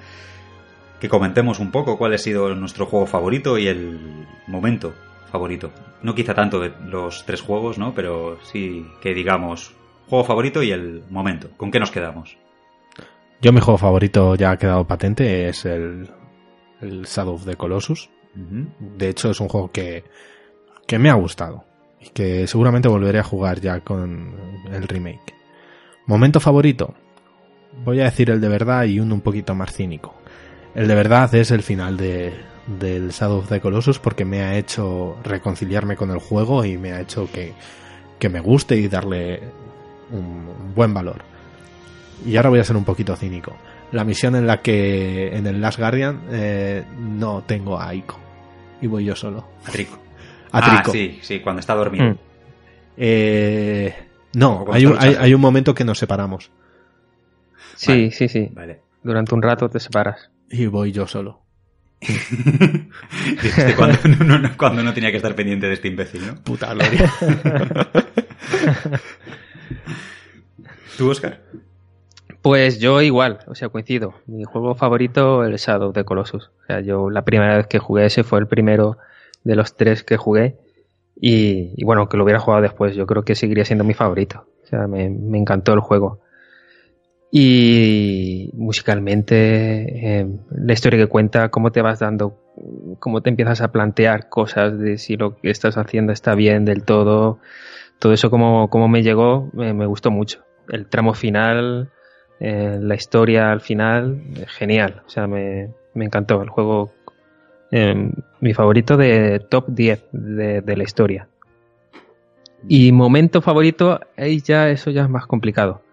Pues, mm, no sé, o sea, me gustó mucho la parte final de, de Ico, el tramo final desde el puente, pero no sé si quedarme con un momento favorito, porque también eh, el, el de Last Guardian cuando, cuando haces el puente y para que Trico pueda saltar y volar, ese momento también fue algo épico eh, con la música y todo ahí. No sé, yo me quedaría con esos momentos, o sea, no, no me podría quedar con uno.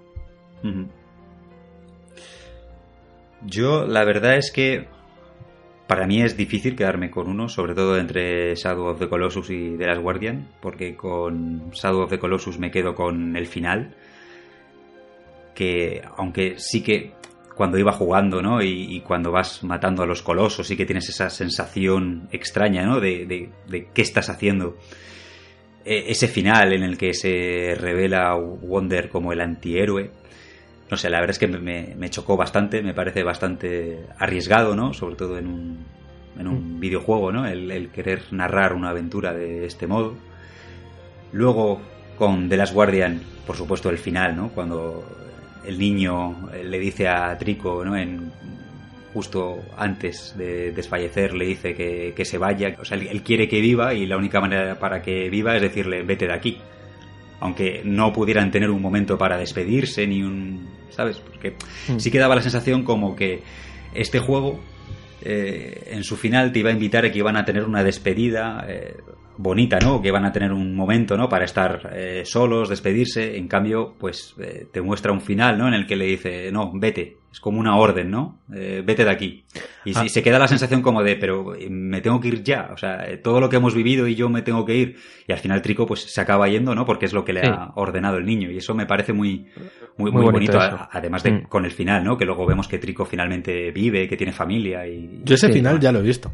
Ese es el final de Eduardo Manos Tijeras.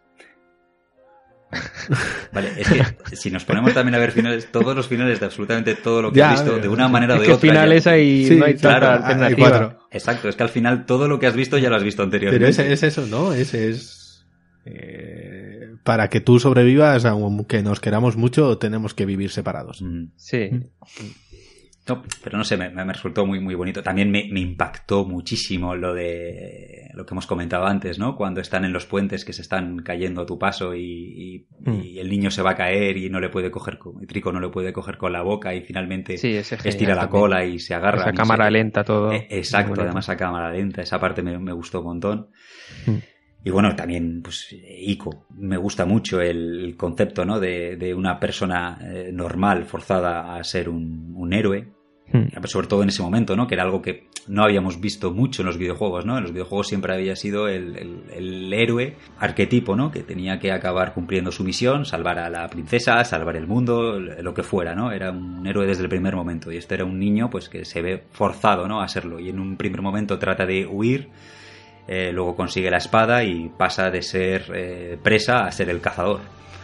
Pues eso también me mola. Pero si me tengo que quedar con uno de los tres, creo que diría de las Guardian, la verdad. Aunque Shadow of the Colossus, joder, es muy bueno. Sobre todo su tramo final. Es que son momentos tan emotivos que aunque sean incluso juegos parecidos en cuanto a lo que te quieren comunicar, es que es muy difícil quedarte con uno solo. Muy difícil. Incluso de un mismo juego, hay, a veces es complicado elegir solamente uno. Desde luego. Mm. Pues nada, chicos, ya estamos, ya hemos llegado al final. Al final, mira, nos han sido más de cuatro horitas. Cada vez que grabamos Edu digo, no, este va a ser más cortito. Joder, pues no. Al final este ha sido, pues en la media de, en la media de todos. todos. La verdad es que sí. Es que, Venga, a ver, a... tres juegos y hablar de cada uno de ellos, de todos los aspectos, es lo que tiene. Sí, no, es, es complicado, aunque sean no, juegos más o menos cortos, ¿no? Porque eh, Ico y Shadow vienen a durar unas 6-7 horas, ¿no? Como hemos dicho, según How Long to Beat, sí. y luego te puedes tirar más tiempo. ¿no? Sobre y... todo, y también para mí esta es una de las mayores flaquezas de, de los dos primeros, en realidad. Es que la historia, en realidad, no avanza eh, entre medias del juego. No, tienes una premisa al principio y una conclusión al final. Sí. Pero entre medias no hay un desarrollo, no hay una evolución, no hay un nada que te no, no. Que, que, a mí me haga tirar para adelante. Entonces, por eso también son rápidos de contar. O sea, eh, eh, Shadow of the Colossus, que es el que más me gusta, empieza con una premisa, matas a 16 colosos y acaba. Exacto, ¿no? Y, y mm. eh, Ico es vas pasando zonas, vas resolviendo puzzles para ir avanzando con los dos y acaba. Claro. Shadow of the Colossus, matas 16 colosos y acaba. Es que si la duración otro... fuera más larga, eh, no funcionaría. No, no Al funcionaría. Eso, porque... perderías la motivación Exacto. para seguir. En cambio, The Last Guardian sí que te introduce algunas cosas entre medio, ¿no? Te, te, va presentando sí, personajes, es un poquito más, más complejo, mm. sí te va contando cosas. Los otros, te puedes ver la cinemática del principio, la cinemática del final y, y lo has entendido. Bueno, vamos a terminar, Edu, una frase. Si ha habido alguien que nos ha escuchado estas más de cuatro horas, ¿qué nos puede poner en los comentarios de iVoox? ¿Has pensado algo? La saga de Fumito es una saga de cuernos. Venga, vale. Yo qué sé. Venga, pues si nos ponéis en los comentarios la saga de Fumito es una saga de cuernos, nosotros entenderemos que habéis llegado hasta el final, que nos habéis estado escuchando durante estas más de cuatro horas de chapa. Y la verdad es que esto nos pondrá muy contentos, porque la verdad es que ver estas frases al final, eh, en, los comentarios ¿no? de, de iVox, a mí me llena de, me llena de orgullo. Se, y nos, llena el, como diría se nos llena el horn. Exacto. De claro, es que la gente, no sé cómo lo escuchará. Yo normalmente, pues eso, en el trabajo, pero claro, a veces te distraes y ya pues cortas y te vuelves atrás o me lo lleva al gimnasio, luego continúo fregando los platos, es como a ratos lo vas escuchando, eh, claro, sí, son sí. tan largos. Pero al final sí. está guay, porque siempre los análisis de juegos suelen ser muy cortos y está guay eh, poco a poco por cada parte del videojuego ir desgranando, ir viéndolo bien. Yo creo que aporta mucho. Pues sí, eso, eso intentamos. Y bueno, antes de irnos, antes de también daros las, las, las gracias a vosotros dos y, y, y, a la gente que nos está escuchando, comentar que no hice al principio, muy mal, lo de Instant Gaming, Edu. Instant Gaming es una tienda online que vende videojuegos, vende códigos ¿no? de, de videojuegos para poder descargar tanto en consolas como en PC. También tienen tarjetas de saldo para PlayStation, para la Nintendo eShop, para Xbox. Y si realizáis alguna compra a través del enlace que podréis encontrar en presestarvideojuegos.com, a nosotros nos llegará un 3% de cada venta. Además, estas compras que realicéis ya tendrán unos descuentos bastante importantes con respecto a las plataformas oficiales.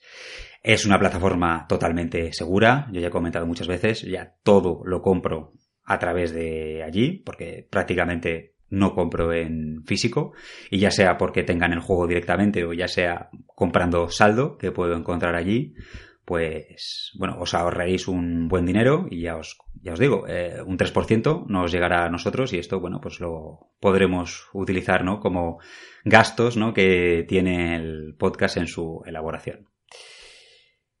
También deciros que si tenéis algún comentario, queréis decirnos cualquier cosa o queréis ponernos en contacto con nosotros, tenemos el grupo de Telegram, cuyo enlace también podréis eh, encontrar en nuestra página web, empresastarvideojuegos.com, eh, grupo de Telegram, donde conocimos a Oscar, que está aquí con nosotros, y que, bueno, Oscar, eh, darte las gracias por... Nada, yo a vosotros por haberme invitado, este, me lo pasa muy bien, la verdad es que está genial, a ver si repetimos.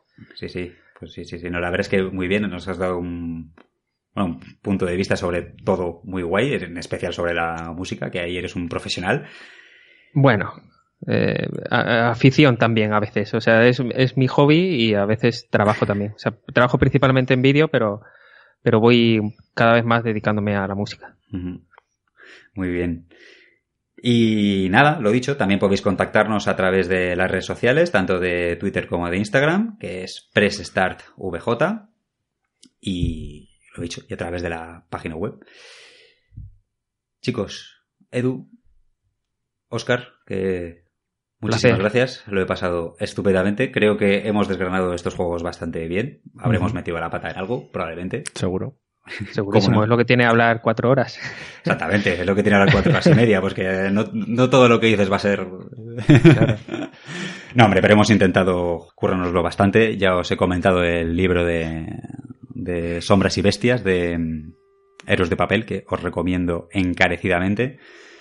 Me ha ayudado un montón. También bueno, hemos estado buscando, la verdad es que sobre eh, Fumito Ueda, sobre el Tímico, hay un montón de material en internet, hay un montón de foros, hay un montón de seguidores, hay un montón de teorías, hay entrevistas, documentales. Sí, hay, hay de todo. Es una locura lo que hay alrededor, ¿eh? es alucinante.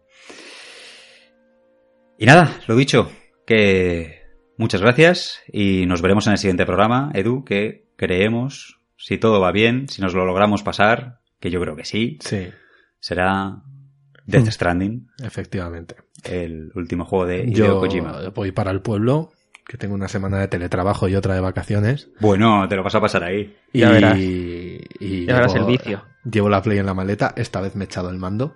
No como, no como cuando jugué a Red Dead Redemption. Esta vez he estado a punto de dejármelo, por eso lo recalco. He dicho, hostia, el mando. Y, y seguramente le meta, le meta un buen tute. Sí. Porque me está gustando. A secas. No, lo digo así porque yo eh, eh, lo he puesto en duda muchas veces antes de que saliese, ¿no? Había veces que pensaba que sí, había veces que no. Yo lo digo. Me está gustando. Me está gustando mucho. A mí también. Pero bueno, ya hablaremos de ese juego. Lo dicho, que muchísimas gracias y nos vemos en el siguiente programa. Hasta luego. Chao. Hasta luego, un abrazo. Chao.